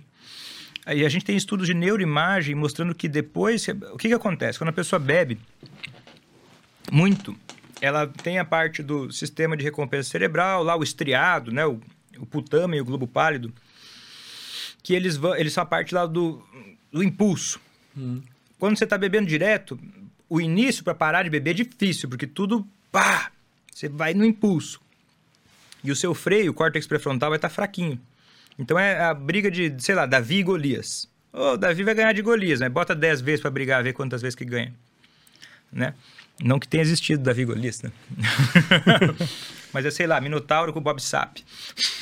Você tá ligado? Não, essa eu não tô ligado. Porra. Bota Minotauro com Bob Sap aí, por É favor. o Minotauro UFC, o É. lutador brasileiro? Pô, não vi. O Não é viu? Não Bota, vi. por favor, aí, Minotauro com Bob Sap. Aí o que acontece? O, o, o, o cara para de beber, ou a mulher para de beber. Aí, ó. Olha o tamanho desse filho da puta, velho. Meu Deus, pô. E bateu ainda. Bob Sap. Era o, era o, era o Pride. Meu Deus, irmão. Não, isso é um desenho, Vai mas é tipo desenho, isso. Pô, tá maluco. Mas é gigante, cara. Ele é gigante. O Bob Sap é gigante. Olha o tamanho dele. O Minotauro é gigante. Então pensa, a diferença do. Pensa, sei lá, o, o- o Anderson Silva com o Bob Sap. Bem mais magrinho. Mais magrinho. Então o que acontece? Quando a pessoa para de beber, é, o cérebro vai se readaptando e ele começa. Ele, ele não volta ao normal. Ele faz uma hipercompensação em que ele fortalece o córtex pré-frontal e a ligação dele para baixo. Pensa que de baixo para cima é impulsividade. Pá, pá, você tá bebendo, tá muito forte a parte de baixo para cima. Depois que você, você para de beber, com o tempo o cérebro faz uma, uma compensação que vai de cima para baixo, fazendo força e vai ficando menos difícil parar de beber. Parece que até sete anos depois você ainda tem compensação acontecendo e fica melhor, melhor, melhor. Caralho, velho. Então, cara, é Isso- muito discutível. Mas se for pegar. Mas, Vitor, vamos na média, assim, na, na parte mais perceptível do que, que é intoxicação e desintoxicação. É, o agudo, então, o agudo, a parte física ali, semanas, duas, três semanas. Numa internação, que eu trabalhei alguns anos com internação. Um alcoolismo grave que chegava na internação, as primeiras duas semanas a conversa era era quase a mesma coisa. Eu che- conversava para avaliar a pessoa, porque não tinha conversa muitas vezes. A pessoa nem lembrava que tinha conversado comigo. Duas semanas ainda. Mas o, Às vezes a terceira como é semana que a pessoa ainda é minha boca. tá? Tipo, Cara, às vezes tá meio lenta, todo dia, tipo, ela tá meio letárgica, assim. meio letárgica. Aí a gente dá comida, dá água, dá as medicações para desintoxicar. Quer dizer o quê? A gente dá uma medicação que ativa o GABA para ir tirando devagar, pra fazer o desmame, né? Tipo assim, o desmame para regular lá o, o- cérebro para ele gradualmente voltar para o básico lá do GABA e Se glutamato. tu tirar bruto, o que acontece? Você pode ter uma síndrome de abstinência fatal. Cara, tipo, o corpo quer tanto que Não. morre. Não é que o corpo quer tanto. O corpo compensou tanto produzindo glutamato, que é um ativador muito forte. Glutamato em excesso causa até morte neuronal. Ele, ele pode, a pessoa pode ter convulsões e ela pode ter um quadro, é mais raro, geralmente vai em idoso, idosos, pessoas desnutridas, um alcoolismo muito grave que para, a pessoa tem muito tremor. Aí lá pelo segundo dia tá com tremor pra caramba, ela começa a ter alucinose alcoólica, pode ver coisas, raramente vai ouvir. Às vezes o cara, eu lembro de um paciente que ele, ele tinha uma coisa, é uma confabulação. Você pergunta, ah, você lembra de ontem que eu vim aqui jogar futebol com você? Dele, sim, ah, eu fiz um gol. Tipo, ele complementa o negócio como se fosse uma memória dele, então uma confabulação. E eu lembro de um paciente que ele tinha uma coisa mecânica, ele, ele agia como se estivesse fazendo pão. Ele era padeiro muito tempo atrás, ele ah, tá fazendo pão. Loucura total, assim. Caralho. Delirium tremens tem 50% de mortalidade, mas é raro. É bem raro. Que nível de alcoolismo é isso, assim? Tipo, dá um parâmetro, assim, quanto que esse cara bebia por dia? Tipo, só pra eu ter uma cara ideia, mano. bebia uma, duas garrafas de cachaça por dia durante os últimos 10 anos, assim. Tá. E antes eu bebia até mais. Só pra eu ter um parâmetro, assim. Aí, no último seis meses, ele bebeu uma garrafa, meia garrafa um dia, uma garrafa no outro, e ele já tá idoso, já tá desnutrido, já tá, né, todo zoado, com falta de tiamina, né? É, principalmente, a gente tem que botar a pessoa no, no- no- que tá chegando. Todo alcoolista que tá mais pesado, que vai internar, idealmente, e se isso não acontece com o seu familiar que está internado, fica atento, porque vários lugares não tem médico, a pessoa precisa chegar e receber uma dose cavalar de vitamina. Porque com certeza ela tá sem. porque, ela, é, porque os estudos mostram que mesmo não tem como medir a tiamina muito bem. E vale muito a pena você repor pesado, porque isso previne sequelas graves, como a. de- eu já peguei no- na emergência, trabalhei alguns anos na emergência clínica. Síndrome de Wernicke. O que, que é isso? A pessoa chega é, meio tonta, meio cambaleando e o olhar assim meio torto, é, meio confusa. Aí esse cara por acaso chegou vomitando, parecia só uma, ah, um porre que ele tomou, mas daí eu vi que ele tinha nistagmo. Pá, taquei ele vitamina B1. Se não tivesse tacado bastante vitamina é, com ácido fólico, ele poderia ter evoluído para uma demência. Com a falta aguda de, de vitamina. E se for num. E se, e Mas se isso você. era um cara alcoólatra? É. Ah, tá. E, e depois eu encontrei ele, foi uma história muito top, porque depois eu, eu tratei ele e eu fui bem devagarinho, falando: olha, você teve tal coisa. É. Aí só depois que eu falei que era o álcool, bem depois. Aí ele, porra, cara, eu tenho uma filha, não sei o quê, fiz uma intervenção breve. Por acaso o cara voltou com um outro problema não relacionado, numa outra madrugada, e era eu. Um ano depois o cara não tinha bebido mais. Caralho, Foda pra irmão. caralho. Mas aí o que acontece? Isso é uma, é a síndrome de, de Wernicke, é, é deficiência de vitamina, né, que pode acontecer. Mas assim, é mais raro. ah, mas eu tava falando sobre a desintoxicação, né? Isso. O que acontece? A pessoa chega, ela tem que receber muita vitamina para prevenir isso. Não pode dar glicose sem dar tiamina para alguém que tem alcoolismo. Senão você pode causar uma síndrome, é, é, é, síndrome central pontina. É? Síndrome central pontina. Que é a pessoa fica com a síndrome do encarceramento. Se sente presa? Não, ela fica presa, ela só mexe os olhos pro resto da vida. E aí, tipo, irreversível. Irreversível. Meu Deus, mano. É uma das piores coisas que existe, cara. A consciência é totalmente preservada, só que ela perde o movimento de todo o corpo, a não ser dos movimentos oculares. E é irreversível essa porra, velho. Síndrome do encarceramento. É colocar glicose sem antes da tiamina. Se um, se- então, você levar o seu familiar para um lugar qualquer... Meu Deus. Ah, eu vou levar numa clínica de, de- de religiosa, lá ele tem um alcoolismo grave. Cuidado. É raro acontecer isso. Mas não precisa acontecer duas vezes para ser uma tragédia, né? É grave. Então, quanto tempo para desintoxicar? 7 a 14 dias o físico, para a maioria das pessoas. Mas aí tem aí variações do que, que você pensa. Eu gosto de pensar num- numa parte assim de intoxicação psicológica. Isso é, é rule of the thumb. Não tem uma parte oficial. A gente é um consenso de especialista. é- é- quer dizer como? Eu atendendo pacientes ao longo do tempo, eu vou tendo uma experiência, converso com colegas para ver como é que eles estão fazendo. Ter sempre gente nova estudando. E você também sempre avaliando individualizadamente para você ter conhecer a pessoa, mas na média, chutando, não é para todos igual. Eu conheço a pessoa, avalio individualmente, mas eu penso nos primeiros três a seis meses é um período tipo um gesso que eu faço com os pacientes. Tipo assim, é, você três a seis meses você estava um alcoolismo é, significativo e está parando de beber, são três a seis meses você vai evitar gatilhos. Você não vai na festa lá tentar falar não pro álcool. Você vai preservar o teu cérebro. Você vai esperar uns três a seis meses aí só trabalhando estratégias de evitação. Se eu posso considerar isso uma, uma desintoxicação. Mas é muito arbitrário, né? É uma, é uma, é uma forma de... Porque na minha cabeça, se a pessoa tá, ela tá com efeitos ali que ela não tá normal. É como se tivesse com a pele arranhada, assim. Saiu a, a, a pele tá muito sensível ali. Então eu não vou ir pra academia com a mão toda aberta, assim. Não vou fazer mão, não vou fazer exercício com a mão, né? Vou esperar cicatrizar mais. Eu posso chamar isso de intoxicação ainda? Ou, né? Agora, detox, não existe. Detox, suco detox. Não existe isso. Não existe isso. E a desintoxicação ela é uma coisa muito discutível. Né? Se for pensar dois anos, daí começa a ficar um pouco. Irreal. É, Não irreal, inútil, né? né? Tipo, inútil e até desestimulante, né? Mas o, o o principal vai acontecer em quatro semanas. Que vai melhorar o humor, que vai melhorar o- bastante o sono. Para a maioria das pessoas, vai começar a sentir um pouco mais de prazer no resto, porque para algumas pessoas, as primeiras quatro semanas é muito triste, cara. A pessoa sofre. E aí ela acha que vai ficar assim sempre. Eu sempre falo, cara, não vai ficar assim sempre. Você tá doido? Não fica assim sempre. Se continuar depois de quatro semanas é porque tem uma outra coisa, uma depressão, algum outro problema que a gente trata e melhora. Mas para muitos pacientes, eu, é, é- é- alguns, quando está internado, eu nem medico. Para depressão, por exemplo. Espero, porque se está internado, eu consigo acompanhar e, e- e a maioria melhora muito bem. É só de parar de beber. E no meio a pessoa fica sem esperança, né? Porque ela, ela não viu que isso melhora. Ela só viu o caso dela. Aí você que já viu o filme 300 vezes tem que ajudar ela a perceber que, Que as melhorar. chances dela são boas de, de melhorar se ela não beber. né? Vamos para as próximas. Ó, essa foi bem respondida, hein? Porra, tá maluco? Boa pergunta, hein? O. Qual é o nome? Everton. Lucas Aldo, doutor, o uso do álcool de forma demasiada não serve para tapar um problema barra vazio experimental, ou seja, esse excesso esconde sempre algo por trás? Odeio essa frase. Muito. Odeio muito.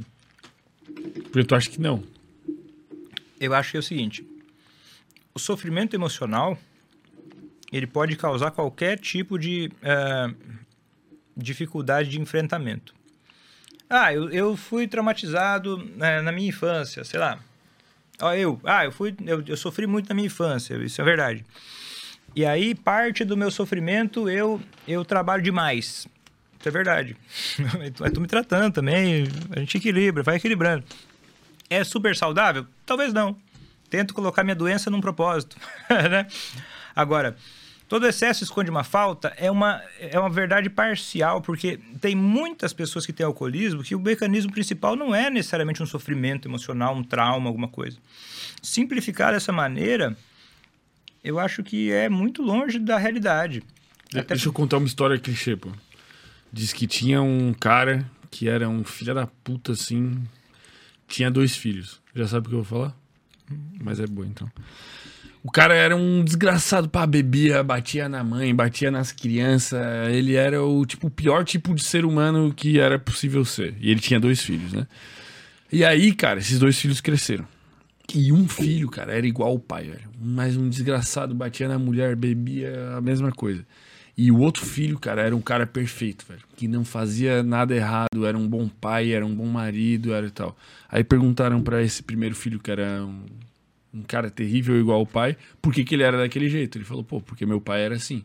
E perguntaram pro outro cara, que era um bom homem e tal, por que, que ele era um bom homem e tal. E ele falou, ah, porque meu pai era daquele jeito. Eu já ouvi essa. Não vai chorar, hein? Não, é que eu tô pensando o seguinte: como é fácil a gente classificar alguém que tem um problema comportamental como o alcoolismo como um, não um bom homem? Caralho, sim. Ele é, ele é assim, ah, ele é, ele, é, ele é doente? É. Mas é um filho da puta. É, é filho da puta. Mas será que ele seria um filho da puta se ele não tivesse doente? Não sei. Muitas vezes eu vejo que não.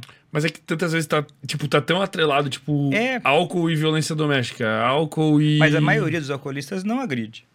Não agride? A maioria não agride. A maioria a não agride. maioria da viol... muito da violência doméstica está associada ao álcool, mas é porque tem muita gente que bebe É, daí tá associado a tudo. e aumenta. Mas assim, a maioria dos alcoolistas, inclusive é, a minha amostra, né, as pessoas que me seguem, que não é a, a representatividade da população, não dá para dizer que isso é uma, uma estatística representativa, mas a minha amostra, os homens são os que mais apanham. Caralho. Homem alcoolista apanha. Chega lá a mulher em casa, o cara, o, o cara chega em casa embriagado, trançando as pernas de novo, ela fica puta, pega a vassoura e bate nele. E ele nem reage. Não, tô errado. Caralho, que. Triste, né? E aí ela, depois ela faz isso, bate pra caralho nele e pensa, puta, o que que eu fiz, cara? É triste, né? Hum. Eu acho que a violência doméstica, ela é foda. É um assunto muito doloroso. E eu acho que a- acontece... Eu não tô dizendo assim, ah, coitadinho de ninguém. Mas eu, eu acho que... eu- E eu, tento Não tô dizendo que eu sempre consigo. não olhar e falar, filho da puta! Mas eu tento olhar, eu tento, tá? É um exercício de tentar não olhar. Esse pai foi um filho da puta, tipo meu avô. Meu avô foi um filho da puta. Deixou meu pai passando fome com 5 anos de idade, com minha avó lá, com 4, 5 filhos lá, e foi embora. Meu pai tinha 5, 6 anos de idade. Filho da puta. Pra, pra, pra viver uma, uma aventura lá, um negócio lá. Mas quando eu vou olhar, eu penso, cara, eu não sei como é que é a história, né, cara? Não sei o que aconteceu. Não, tô, não é razão, mas ele não parecia ser um cara saudável. 60 anos, o cara ele já tava com demência alcoólica, já não conseguia nem mexer, não, não conseguia nem abrir. Não, o cara é doente, mas é que, tipo, a, a, a, doença. Até que ponto a doença não é o que a gente é, né? O... Eu acho que em momento nenhum a doença é o que a gente é. Mas eu sou bipolar. E aí? Até que ponto a minha doença é minha personalidade, até que ponto não é? Até que Depende, ponto o pessoal cara. gosta de mim porque eu sou impulsivo, com energia, baixa necessidade de sono, alta libido, até então, que deixa ponto? Deixa eu trocar. O sofrimento... Ah, bom. Sofrimento Acho que o sofrimento não dá para dizer que é a pessoa, porque o sofrimento. Eu, eu, eu acho uma. Tem uma frase que diz o seguinte: ah, que uma pessoa não fere se ela não, não está ferida. Eu acho que tem exceções, que são os psicopatas, né? Que nascem sem, sem algumas coisas no cérebro, que machucam por, vamos dizer assim, maldade. Mas eu não concordo, cara, com essa dele, mesmo sem contar os psicopatas, cara. É? Eu acho que é muito complexo o comportamento para tu julgar, cara. Não sabe o que passou na cabeça da pessoa, pô. Mesma coisa que tu falou do, do teu avô lá que saiu pra aventura. Cara, cara, é tanta coisa que pode ter acontecido, cara. Pode ser. Pode ser que alguém chantageou ele falou, cara, ou tu vai pra tal lugar ou eu vou matar toda a tua família. E na verdade ele tava salvando a família quando ele fez isso. Ah, pra mim ele, isso é um ferimento. Essa ameaça. Tá. eu, eu gosto de pensar assim. É muito complexo, cara. É muito difícil dizer essas Eu acho coisas. que tem alguma, algumas coisas que a gente precisa adotar para não navegar sempre no escuro. A gente pode inventar uma bússola. Eu tá. gosto de inventar a seguinte bússola para minha vida e sugerir isso para as pessoas. O que é do passado, eu penso que foi é, não teve livre arbítrio e aquilo foi o que melhor que eu pude fazer. Tá no passado. Uhum. Não é que ah, é tudo bem, mas é, foi o melhor que deu para fazer não tive condições de fazer melhor. Agora, a partir de agora, é minha responsabilidade. Eu tô no controle. Tô no controle. Mas passou, já. Porque senão é difícil viver, né? É, se tu passa a pensar que no presente tu também não tá no controle, aí fudeu, né? Não que a gente não esteja, é, mas a não, não ser que discutir. você faça isso de uma maneira filosófica, igual os behavioristas, né?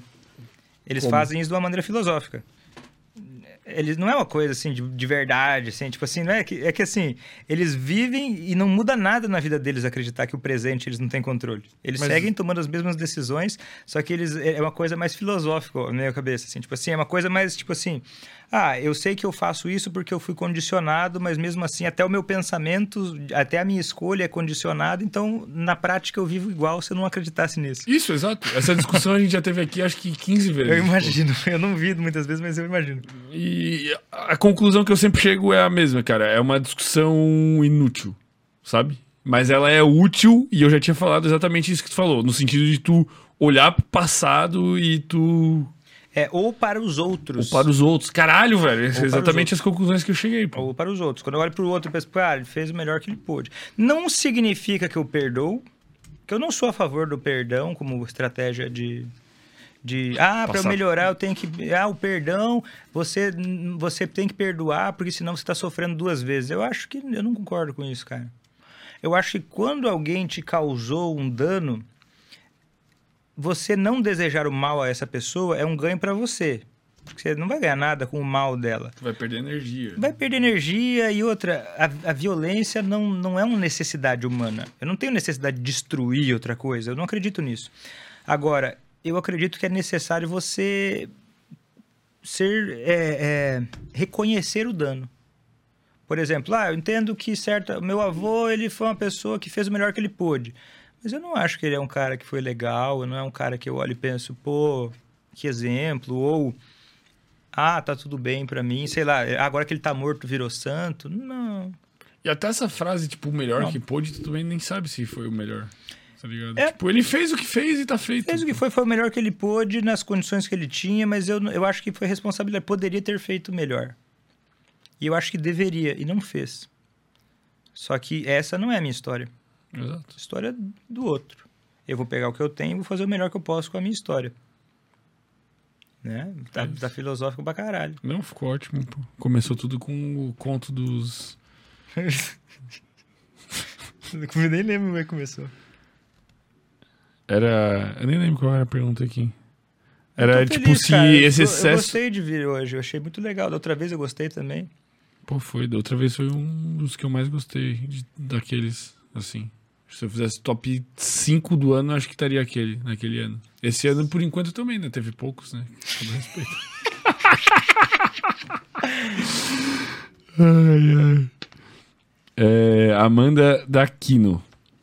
Doutor, você não acha que pro afegão médio todos esses dados não vai acabar soando maçante para a luta contra o álcool? Afegão médio? Afegão médio é tipo. O seu Zé aí. O afegão médio. Eu acho que eu não tô falando pro afegão médio. Eu não, eu não gosto desse afegão médio. Não conheço essa. É tipo. A Uma população normal. comum. Tipo, a não. população brasileira tem um alto índice de analfabetismo funcional. Uhum. Essa pessoa, ela, ela, ela, eu acho muito difícil ela estar acompanhando um podcast de mais de duas horas. Eu não sei. Eu acho difícil. Eu também acho. Agora, ela vai achar maçante? Eu acho que vai, mas não é feito para ela. Não é feito para uma pessoa que não Mas tem... pode ajudar ela. Pode, eu acho que pode ajudar, mas eu tenho a impressão de que não, né, se Não, mas acho que vai ajudar indiretamente. Tipo, o que a gente tá falando aqui. Tem gente que tá tomando consciência e vai poder identificar alguém na família. Tem gente que. Tu entendeu? Tipo, a Entendi. gente. Aham, eu acho que sim. Agora, ser enfadonho, é que eu não tô tentando ser performático. Ela Usou a palavra Eu tô enfadonho. tentando, né? Não é? Não, ó. Pro afegão médio, todos esses dados não vão acabar soando maçante na luta Maçante. contra o álcool. É, que maçante pra mim é uma é uma é, um sinônimo de É que, tipo, eu acho que o, o que. O que tipo assim. É que eu acho, Acho que uma- não adianta tu chegar pra um cara que tá fudido bebendo e tu falar, cara, tu tá intoxicando teu cérebro, Claro não sei o que que, não. sei o que, não sei o Claro que. que não. Mas não é, é, e não é isso que está sendo feito. Sim. Não é isso que está sendo feito. Eu acho que para a população, o que serve à população, o afegão médio que ela chama, é aumentar imposto, restringir local de venda e, e- e período de, de, de venda, proibir propaganda. São as três coisas principais. Educação e saúde está muito longe disso. Aconselhamento breve individual tem evidência. Agora, isso que a gente está fazendo aqui de falar sobre os males do álcool, ele não é uma coisa feita diretamente para a pessoa que vai ouvir os males do álcool, porque isso não tem evidência de que melhora. Agora, quando eu educo pessoas de uma forma indireta, eu acredito que tem a chance de fazer as pessoas se incomodarem, ficarem inconformadas, se sentirem revoltadas com isso, e isso plantar uma sementinha do negócio do tipo assim, cara, alguma coisa precisa ser diferente. Mas eu acho que, ser tipo, pra quem tá acompanhando, o impacto desses dados é direto. Porque são pessoas que têm um nível de consciência de estar acompanhando o podcast aqui. Tem gente que, tipo, que ia beber descontroladamente esse ano e viu e pensou, não, vou botar uma meta aqui, vou beber 20 vezes, vou beber 18. É. Eu tenho certeza que impactou. E eu acho que se a pessoa pensa que é enfadonho, não sei, é, é maçante. Maçante. É. Não, acho que é nesse sentido mesmo, tipo, de. Tipo, se tem alguém que é alcoólatra e, e tá assistindo, que eu acho que, sei lá, ou a pessoa saiu, ou a pessoa. Deve ter, mas eu, eu, eu, eu recebo muitos comentários do- dizendo que gostaram do- de ouvir falar, que nunca tinha ouvido falar. Eu sou um cara que eu me considero assim um pouco teimoso pra mudar comportamento, tá ligado? E, tipo, eu tive que vir muita gente aqui falar a mesma coisa pra eu conseguir mudar. Então, pra mim, esse maçante que seria esse excesso de repetição de dados é muito benéfico pra mim, tá ligado? Tipo, ele o meu comportamento, eu, eu sou um pouco teimoso pra mudar comportamentos, então a repetição, se eu trouxer outro cara aqui falar de novo de álcool, se eu trouxer outro falar e falar e falar, pra mim é muito benéfico. Eu Talvez acho que pra assim. maioria, eu acho que pra maioria, sim. Tu se ofendeu com a palavra maçante? Não, eu, eu, eu acho, eu acho que. Não é que eu me ofendi, mas eu acho que foi uma provocação imotivada. Não, eu acho que foi uma pergunta genuína, pô. Tipo, de- tipo, acho que ela quis perguntar, tipo, cara, será que se tu falar todas essas coisas pra um cara que tá na merda bebendo álcool não é, tipo, maçante pro cara e não vai ajudar? É, mas da onde que veio esse pensamento? Eu não, Não falei pra falar isso pro. Cara, tu é muito engraçado, velho. Por quê? Eu gosto do jeito que tu pensa, é diferente, tipo.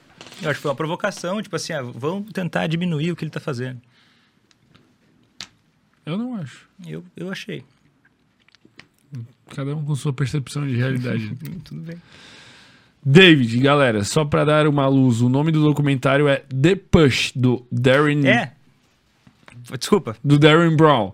Ele não é psicólogo, ele é um mentalista e ilusionista. Pode ser. Pode ser. Caralho. Mas é legal. É legal. Eu vou assistir isso aí.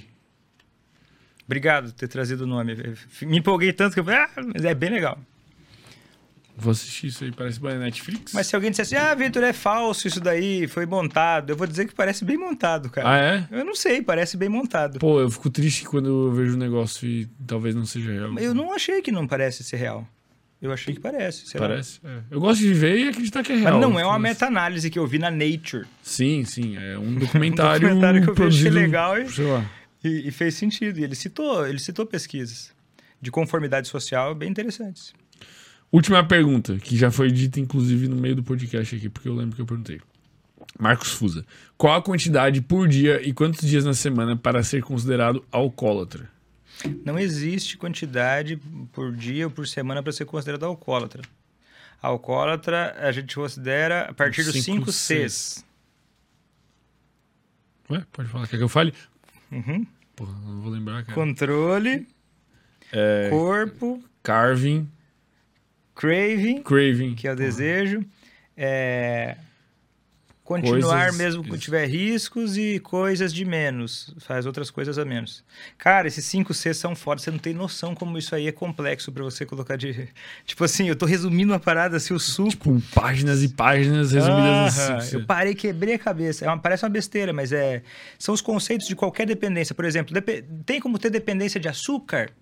A dúvida tá, no, tá, tá em duas coisas que eu acho que não tem questionamento. Por exemplo, tem a interrogação assim na parte de será que uma pessoa deixa de, de, de, é, é, de fazer as coisas que ela gosta ou para fazer outras atividades para comer açúcar, para ingerir açúcar? Eu acho que tem várias vezes que a pessoa acaba tudo botando açúcar. Eu acho que sim, também acho. A pessoa pode continuar beber, come- é, é, a pessoa tem perda de controle quando come açúcar? Eu acho que tem também. Porra! Eu acho que a é pessoa tem sintomas de abstinência do açúcar? Eu considero que pode ser que sim. Então, na minha, o açúcar estimula a, a- a- o núcleo accumbens com uma ingesta de dopamina? Sim, ele tem essa via neural. Só que sabe, sabe uma coisa que é mais foda que a indústria do álcool? Hum. Do açúcar. É pior ainda. Muito pior. E tu acha que tem coisas maléficas por trás do açúcar que nunca vieram à tona por causa dessa indústria? Aí que nunca vieram à tona, eu não sei. Tipo, Porque... pesquisas. Tu acha que pode ter um buraco de pesquisas mostrando, tipo, danos terríveis do açúcar que nunca vieram à tona por causa desse lobby? É, se você for ver, talvez não é o problema do lobby, né? Bem pensado. Porque eu acho que mais pessoas morrem por causa do açúcar do que. Todas as outras Mas coisas. eu não poderia te ah, garantir isso. Mas é Porque gostoso o que mais morre é, é, é é estilo de vida, né? O álcool está em segundo lugar. Tá, o primeiro é estilo de vida. É. O sedentarismo pode entrar também, né? Entendi. Não necessariamente o açúcar, mas o açúcar é foda. Pô, com certeza. Eu não consumo. Não consome? Cara, eu, tipo, evito ao máximo. Parabéns, isso aí eu tenho dificuldade. Eu não eu tenho facilidade, pô. Eu não tenho, tipo, tesão em doce, pô. Tipo, eu cago pra doce. Não preciso nem aí. O meu pai daí teve que diminuir e ele curte, velho. Ele curtia pra caralho. Daí ele cortou, agora ele tava com um zumbido no ouvido, tá ligado? E daí uma das recomendações médicas foi, tipo... Ele sempre foi de, tipo, ah, todo dia comer um docinho ali. Tipo, pelo menos um pedacinho de torta, tá ligado? E aí o cara falou, cara, corta o açúcar, vamos ver o que acontece. Daí ele tá um mês e meio, assim, deu uma... Nossa, tá de parabéns. Eu passo dias sem comer açúcar. Mas às vezes eu como bem comidinha. Meta um... Um açaí. Um Um açaí, açaí, vai ter que ser 500, 500 ml. Já dá ali. E não é vício? Eu acho que de repente tem algum grau, porque eu- mas mesmo assim eu passo dias sem comer, mas daí às vezes me dá uma vontade, pô. eu-. Mas se, ó, Cara, por exemplo, se meses. uma pessoa que sai de casa, tipo assim, à noite, tá meio cansada, tá meio de bode, assim, se ela, se ela é capaz de ter energia para levantar e sair de casa para comprar um doce na, no posto de gasolina porque o mercado tá fechado, eu acho que isso acontece, cara. Isso acontece. Mas isso já aconteceu comigo, pô. E eu não me Mas considero isso acontecer ligado frequentemente, Mente, É, daí é. aí é má gestão, né? Podia ter comprado no mercado, né? É, eu- mas eu também eu não consumo tanto porque eu não compro, tá ligado? Aí tem sempre isso, né? É tipo, acho que é uma boa dica até, né? Tu não quer consumir muito açúcar, doce e coisas ruins, não compre. Talvez até o álcool, tipo, pra pessoa que não é alcoólatra, né? Tipo, que não perdeu o controle. Cara, tipo, se eu. em- Na minha casa tem, né? Milhares de litros, né? Porque meu pai curtia e tal. Agora ele tá bebendo bem menos também, portanto, porque eu encho o saco. Mas tem muito. Mas não é uma coisa que eu tenho o hábito, tá ligado? Mas, tipo, se tu tiver em casa, cara, se tu tem, tipo, uma adega na tua casa com não sei o que, cara, é óbvio que vai propiciar o consumo. Tu vai olhar aquela adega linda e tem um whisky de não sei quanto, tem um vinhozinho, tem um. Porra. Né? Total. Não, mas é aquela parada. Você Qu- Quanto quer tempo faz que tu não bebe? Mais de dois anos, cara. E, tipo, a última vez que tu bebeu, mesmo assim, deve ter sido, tipo, pouco e antes fazia muito. Eu, não, eu já bebi pouco. A última vez que eu bebi foi pouco. Eu acho que a última vez que eu bebi. Vixe, era lockdown total. Eu acho que eu bebi uma Um corona. vinho. Ah, uma corona. É. E tu. Tu pretende, um tu pretende beber algum dia? Cara, não pretendo. Acho difícil beber. Tipo, não tá no teu plano, tu não pensa, tipo, ah, esse ano talvez eu. Cara, eu acho muito difícil eu voltar a beber na vida. Não voltar a beber, tipo, beber Ou uma beber vez. uma vez. Acho muito difícil. Eu acho que se, pra eu beber um momento, eu acho que eu tenho que estar muito vulnerável.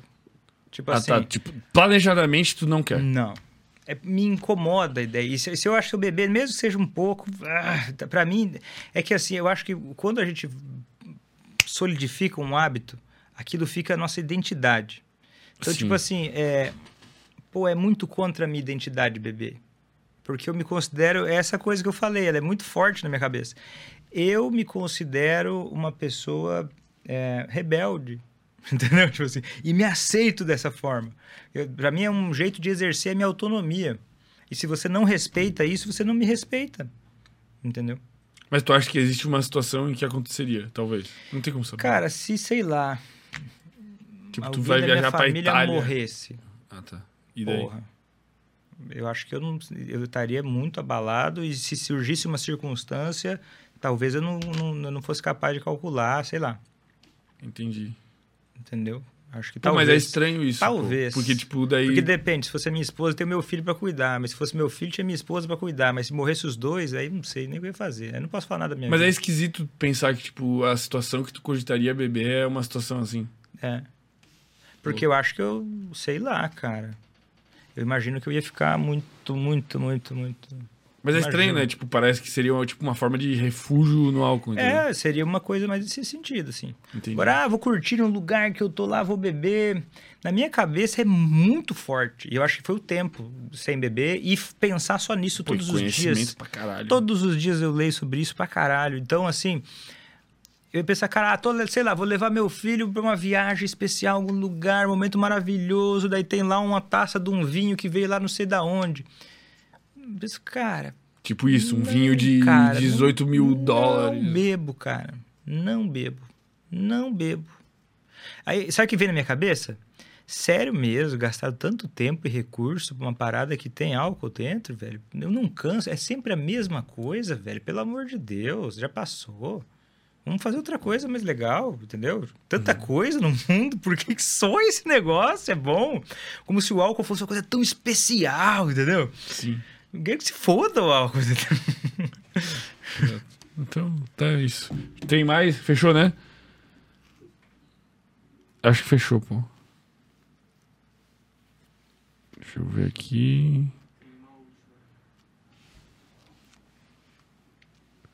Manda aí, então. Tá. Tem uma galera aqui. Nós estamos acabando com cinco circadianos da raça aí, velho. Vamos ver. Tu vai mandar aqui? Daí a gente lê, então, a saideira. Saideira da night.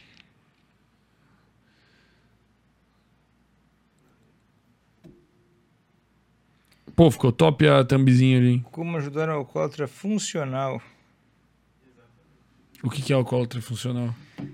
É tipo. A meus alcoólatra amigos. funcional seria um alcoólatra de alto funcionamento. 50% dos alcoolistas são assim. Quer dizer o O que é quê? alto funcionamento? É Tipo, um cara que você não vê. Tá. Você é amigo dele, mas aí você sai e vocês bebem. Isso. Mas ele chega em casa, ele bebe sozinho, mais o dobro do que bebeu. Ah, rola isso aí, Rola pô. pra caralho. Caralho, não sabia dessa. Ele chegou, já bebeu muito mais. Você nem viu. A alcoólatra funcional tende a esconder muito mais, tende a justificar muito mais. Às vezes vai em dois rolês. mas, ele, Caralho, mas ele tenta compensar. Por exemplo, é, tem uma história foda de um livro chamado Wasted. Tem vários livros chamados Wasted, tá? É Wasted, mas eu não me lembro agora o nome da autora. Uma capa branca com um negócio preto, assim, rasgando.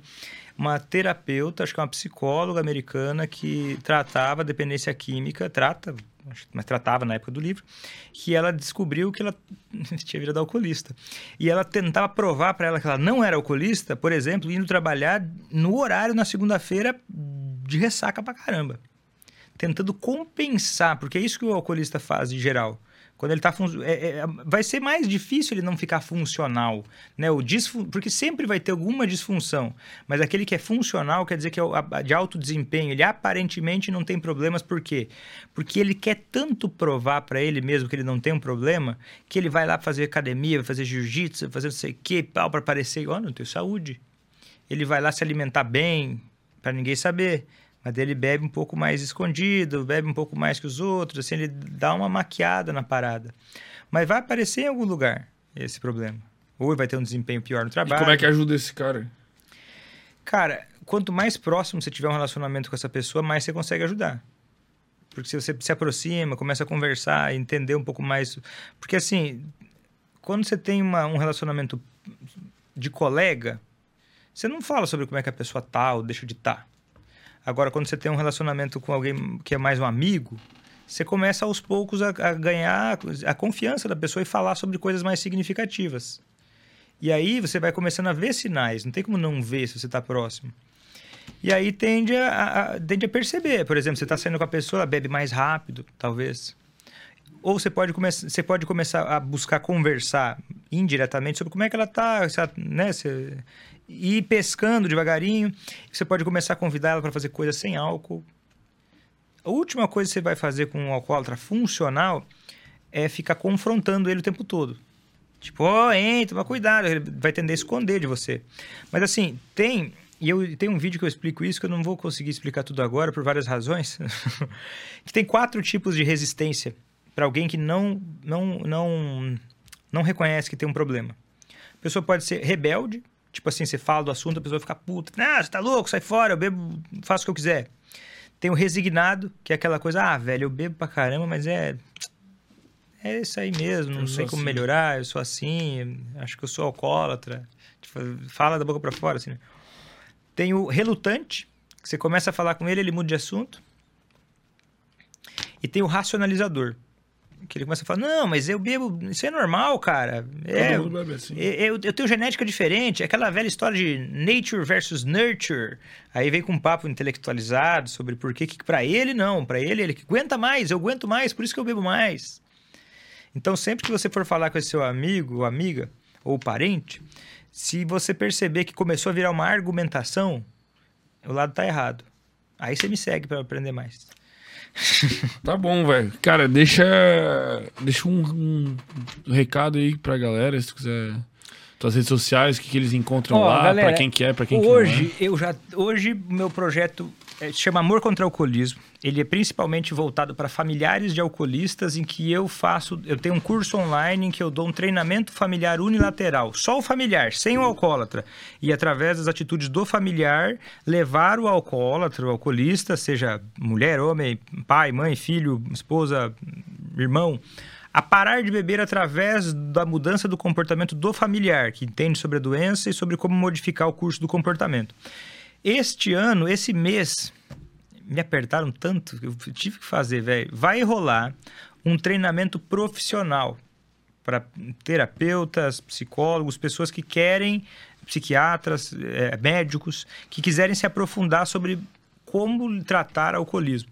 E, velho, consegui uma parada foda com esse curso. Eu consegui uma pesquisadora eu- europeia, uma europeia não, é brasileira, mas ela está ela tá fazendo parte de um centro de pesquisa de uma universidade da Europa só sobre eh, demências relacionadas ao álcool. Caralho, pô. Vai dar uma aula só sobre isso no curso. Foda, vai ser foda, cara, vai ser muito massa. Caralho, velho. Só sobre umas paradas, tipo assim, ela entende de umas paradas que eu falei pra ela, cara, isso não é normal alguém entender, você precisa me ensinar. Ela ficou pilhada. E aí né, vai ser foda. E, mas eu vou falar sobre manejo prático também. como lidar com um paciente que tem alcoolismo. Pô, manda ela aí fazer- pra nós fazer um episódio com ela, pô. Ela tá na Europa, né, velho? Só se for Ah, vai ser online, né? online, não. Não sei não. se é Holanda, me esqueci o nome dela. Quem sabe daqui um, um ano a gente faz o Sem Groselha Europa, né? Faz uma turnê lá, daí a gente faz. Não. É top, velho. Eu acho que vale muito a pena. Ela- Ela falou assim: não, eu tô muito focada só nos mecanismos de lesão do álcool no cérebro. Eu falei, velho, é um assunto muito massa. Nossa, que irado. assunto muito foda, é um assunto bem complexo. Mas eu vou ensinar também como lidar com o alcoolista. Porque ah, o alcoolista é resistente. Sim, é resistente. Mas daí você tem técnica para aprender a lidar com a resistência. Ah, o alcoolista mente, ele não fala pro, pro psiquiatra. Claro, isso aí faz parte, é o feijão com arroz. Que você tem que aprender a lidar com isso. Então, eu vou ensinar os profissionais a, a- a lidarem com isso, ah, até porque eu preciso de gente para trabalhar comigo. Né? Eu vou abrir uma clínica também, igual o Wesley e o Renato, pra, porque tem muita demanda, né? Todo dia tem uma galera no, no- querendo marcar e eu não consigo atender Não a demanda. conta. Então eu quero treinar pessoas para ah, trabalhar comigo também. E esse ano vai sair um clube de assinatura, tipo o RD do, do alcoolismo. Me inspirei no Wesley, pensei que a forma de eu conseguir fazer é tipo assim, uma aula por semana e tal, que estão me pedindo faz tempo. Só que é o seguinte: é, esse mês de fevereiro vai rolar o curso para profissionais e o de alcoolistas. Ah, cara, eu não quero prometer uma coisa sem ter, ter noção, mas eu vou fazer o meu melhor para que ele saia até maio. Mas não vou prometer, não, tá muito difícil, cara. Muita, muito trampo. É, eu não sei como é que é para você, mas agora eu tô numa fase de aumentar a equipe. Uhum. Não é fácil, cara. Consegui gente. Eu pesco dentro de aquário, cara. Eu só contrato gente da RD, velho. É mesmo? Essa ideia é inteira. boa, cara. Mas você, você pega do, da, da, da- Tem a comunidade lá agora, né? Na minha época eu pegava nos grupos do Telegram, pô. Como é que eu não fui tão sagaz assim, cara? 10 pessoas na equipe, nós temos por aí. Umas 10, 11, todo mundo RD, velho. Cara, pescar dentro do aquário, velho. você- Boa ideia. Nossa, me ajudou pra caralho. Não, e agora tem. Tu, tu não viu a comunidade nova lá? Eu tô lá. Então, e daí lá dentro tem grupos mais segmentados, cara. Daí tu precisa, ah, precisa de alguém de tráfego, tu acha lá. Ou tu pega e faz uma publicação, cara, precisa de alguém que faça isso, isso, isso, isso. Aí lá eu já sei que o cara já tem uma cabeça já 60% do problema resolvido, assim, vamos dizer, né? Eu queria uma pessoa para gerir os projetos. Porque eu tô. Eu, eu- porque- e, cara, olha só que massa. Eu ia querer esse emprego se eu não tivesse. Eu, eu, eu quero uma pessoa para me ajudar a executar a estratégia. A pessoa vai aprender estratégia, vai aprender e-mail marketing. Eu manjo pra caralho de Active Campaign, essas paradas todas. Vai aprender tudo isso. Só que vai ter que, né, executar as coisas que estão meio prontas. Mas é difícil achar essa pessoa mesmo É assim, difícil. cara. Eu acho que a gente quer essa pessoa também, que a gente vai soltar É. um produ- produto digital aí, provavelmente também. A gente pode dividir a mesma pessoa até. Não, tem que ser De dedicação repente exclusiva. pode. de repente não, dá pode. pra dividir. Olha. Mas daí eu vou ficar dando curso pra pessoa e daí você. Ó, mas nós também temos curso, hein? Então nós, vamos fazer nós somos letrados também no, no digital, velho. Já junta eu, tudo. eu, eu, eu manjo muito de e-mail marketing, cara. E-mail Active marketing. Campaign, essas paradas assim, que é bem difícil, né? Uhum. Aí uma vez o Renato Silva, eh, fiz uma call com ele pra falar de umas paradas lá ju- arrumar o e-mail marketing dele. Arrumei o e-mail marketing dele, lá ajudei, ensinei o funcionário dele. Aí ele chegou e falou assim, Vitor, você não deveria saber tanto sobre e-mail marketing. Você devia ter alguém pra te ajudar. Como é que você vai fazer tudo? Aí eu falei, velho, você tem razão, cara. É, agora eu tô aprendendo a delegar. Esse é o meu desafio desse ano. Pô, da hora. A gente tá nessa luta também. Antes era só nós, aí. Tamo Massa, com 10 10 pessoas. pessoas. agora, cara. 10 pessoas. É a gente, é Instagram, é corte, é Reels, é uma loucura, velho. E os caras ficam até domingo de madrugada aqui. Não, mas aqui presencial é só eu e o Gabriel aqui, né? Aí o Gabriel é sócio junto, né? Do esquema, daí sócio não reclama, né, velho? O cara reclama É, se é não, funcionário. é, é. funcionário. Mas aí depois os guri lá, é tudo espalhado pelo Brasil, faz corte, faz não sei o quê. Pau pega, velho. Loucura, né, cara? Cara, eu queria agradecer muito a tua presença aqui, cara. Foi um prazer te receber. O teu conteúdo é muito bom, tu manja muito e tu pensa de um jeito diferente, interessante, assim, é muito é prazeroso conversar contigo. E eu queria que tu a gente sempre termina o episódio agora, né, nessa nova fase com uma pergunta, cara. Eu queria que tu terminasse com um questionamento para a nossa audiência. Enquanto você pensa aí na pergunta, eu vou deixar os recados. Inscrevam-se no canal de cortes que tá aqui na descrição e também sigam a gente no Instagram. No Instagram lá vocês vão encontrar a nossa agenda com os próximos convidados que vêm aqui. Esse mês tem Vinícius Lorenzetti vai falar de mitologia, filosofia e psicanálise, tudo misturado numa loucura de, de, de conhecimentos. Tem a Laine Valgas, que é jornalista muito foda aqui de Santa Catarina, e ela também é neurocientista atualmente, estudando sobre as neurociências e psicologia positiva. Quem mais tem esse mês? Eu não sei mais ninguém, velho. Eu não lembro mais. Depois tem eu, sozinho com vocês, revisando as metas do ano e quanto que estamos bebendo, quanto que estamos não bebendo, quanto que estamos indo na academia, quanto que estamos se alimentando bem, tem tudo metrificado. E vai rolar mais um monte de coisa. Então sigam a gente no Instagram lá, não percam e também inscrevam-se no canal de cortes, não esqueçam. Eu curti a agenda que você compartilhou, cara. Achei massa. Você compartilhou a agenda, não compartilhou? Aham. Achei foda. Tudo certinho ali, ó. Ah, é bonitinho. Pô, estudo. minha agenda tá Pô, uma cara, tá delícia, massa. mano. Tá bonita, pô. Vou fazer um questionamento então pesado. Pesado, pô. Eu acho que é, uma- é um princípio que norteia a minha vida e é uma pergunta que eu me faço que eu acho que me ajuda a sobreviver a momentos difíceis. Caralho. Que tem momentos que, pelo menos na minha vida, tem momentos bem difíceis.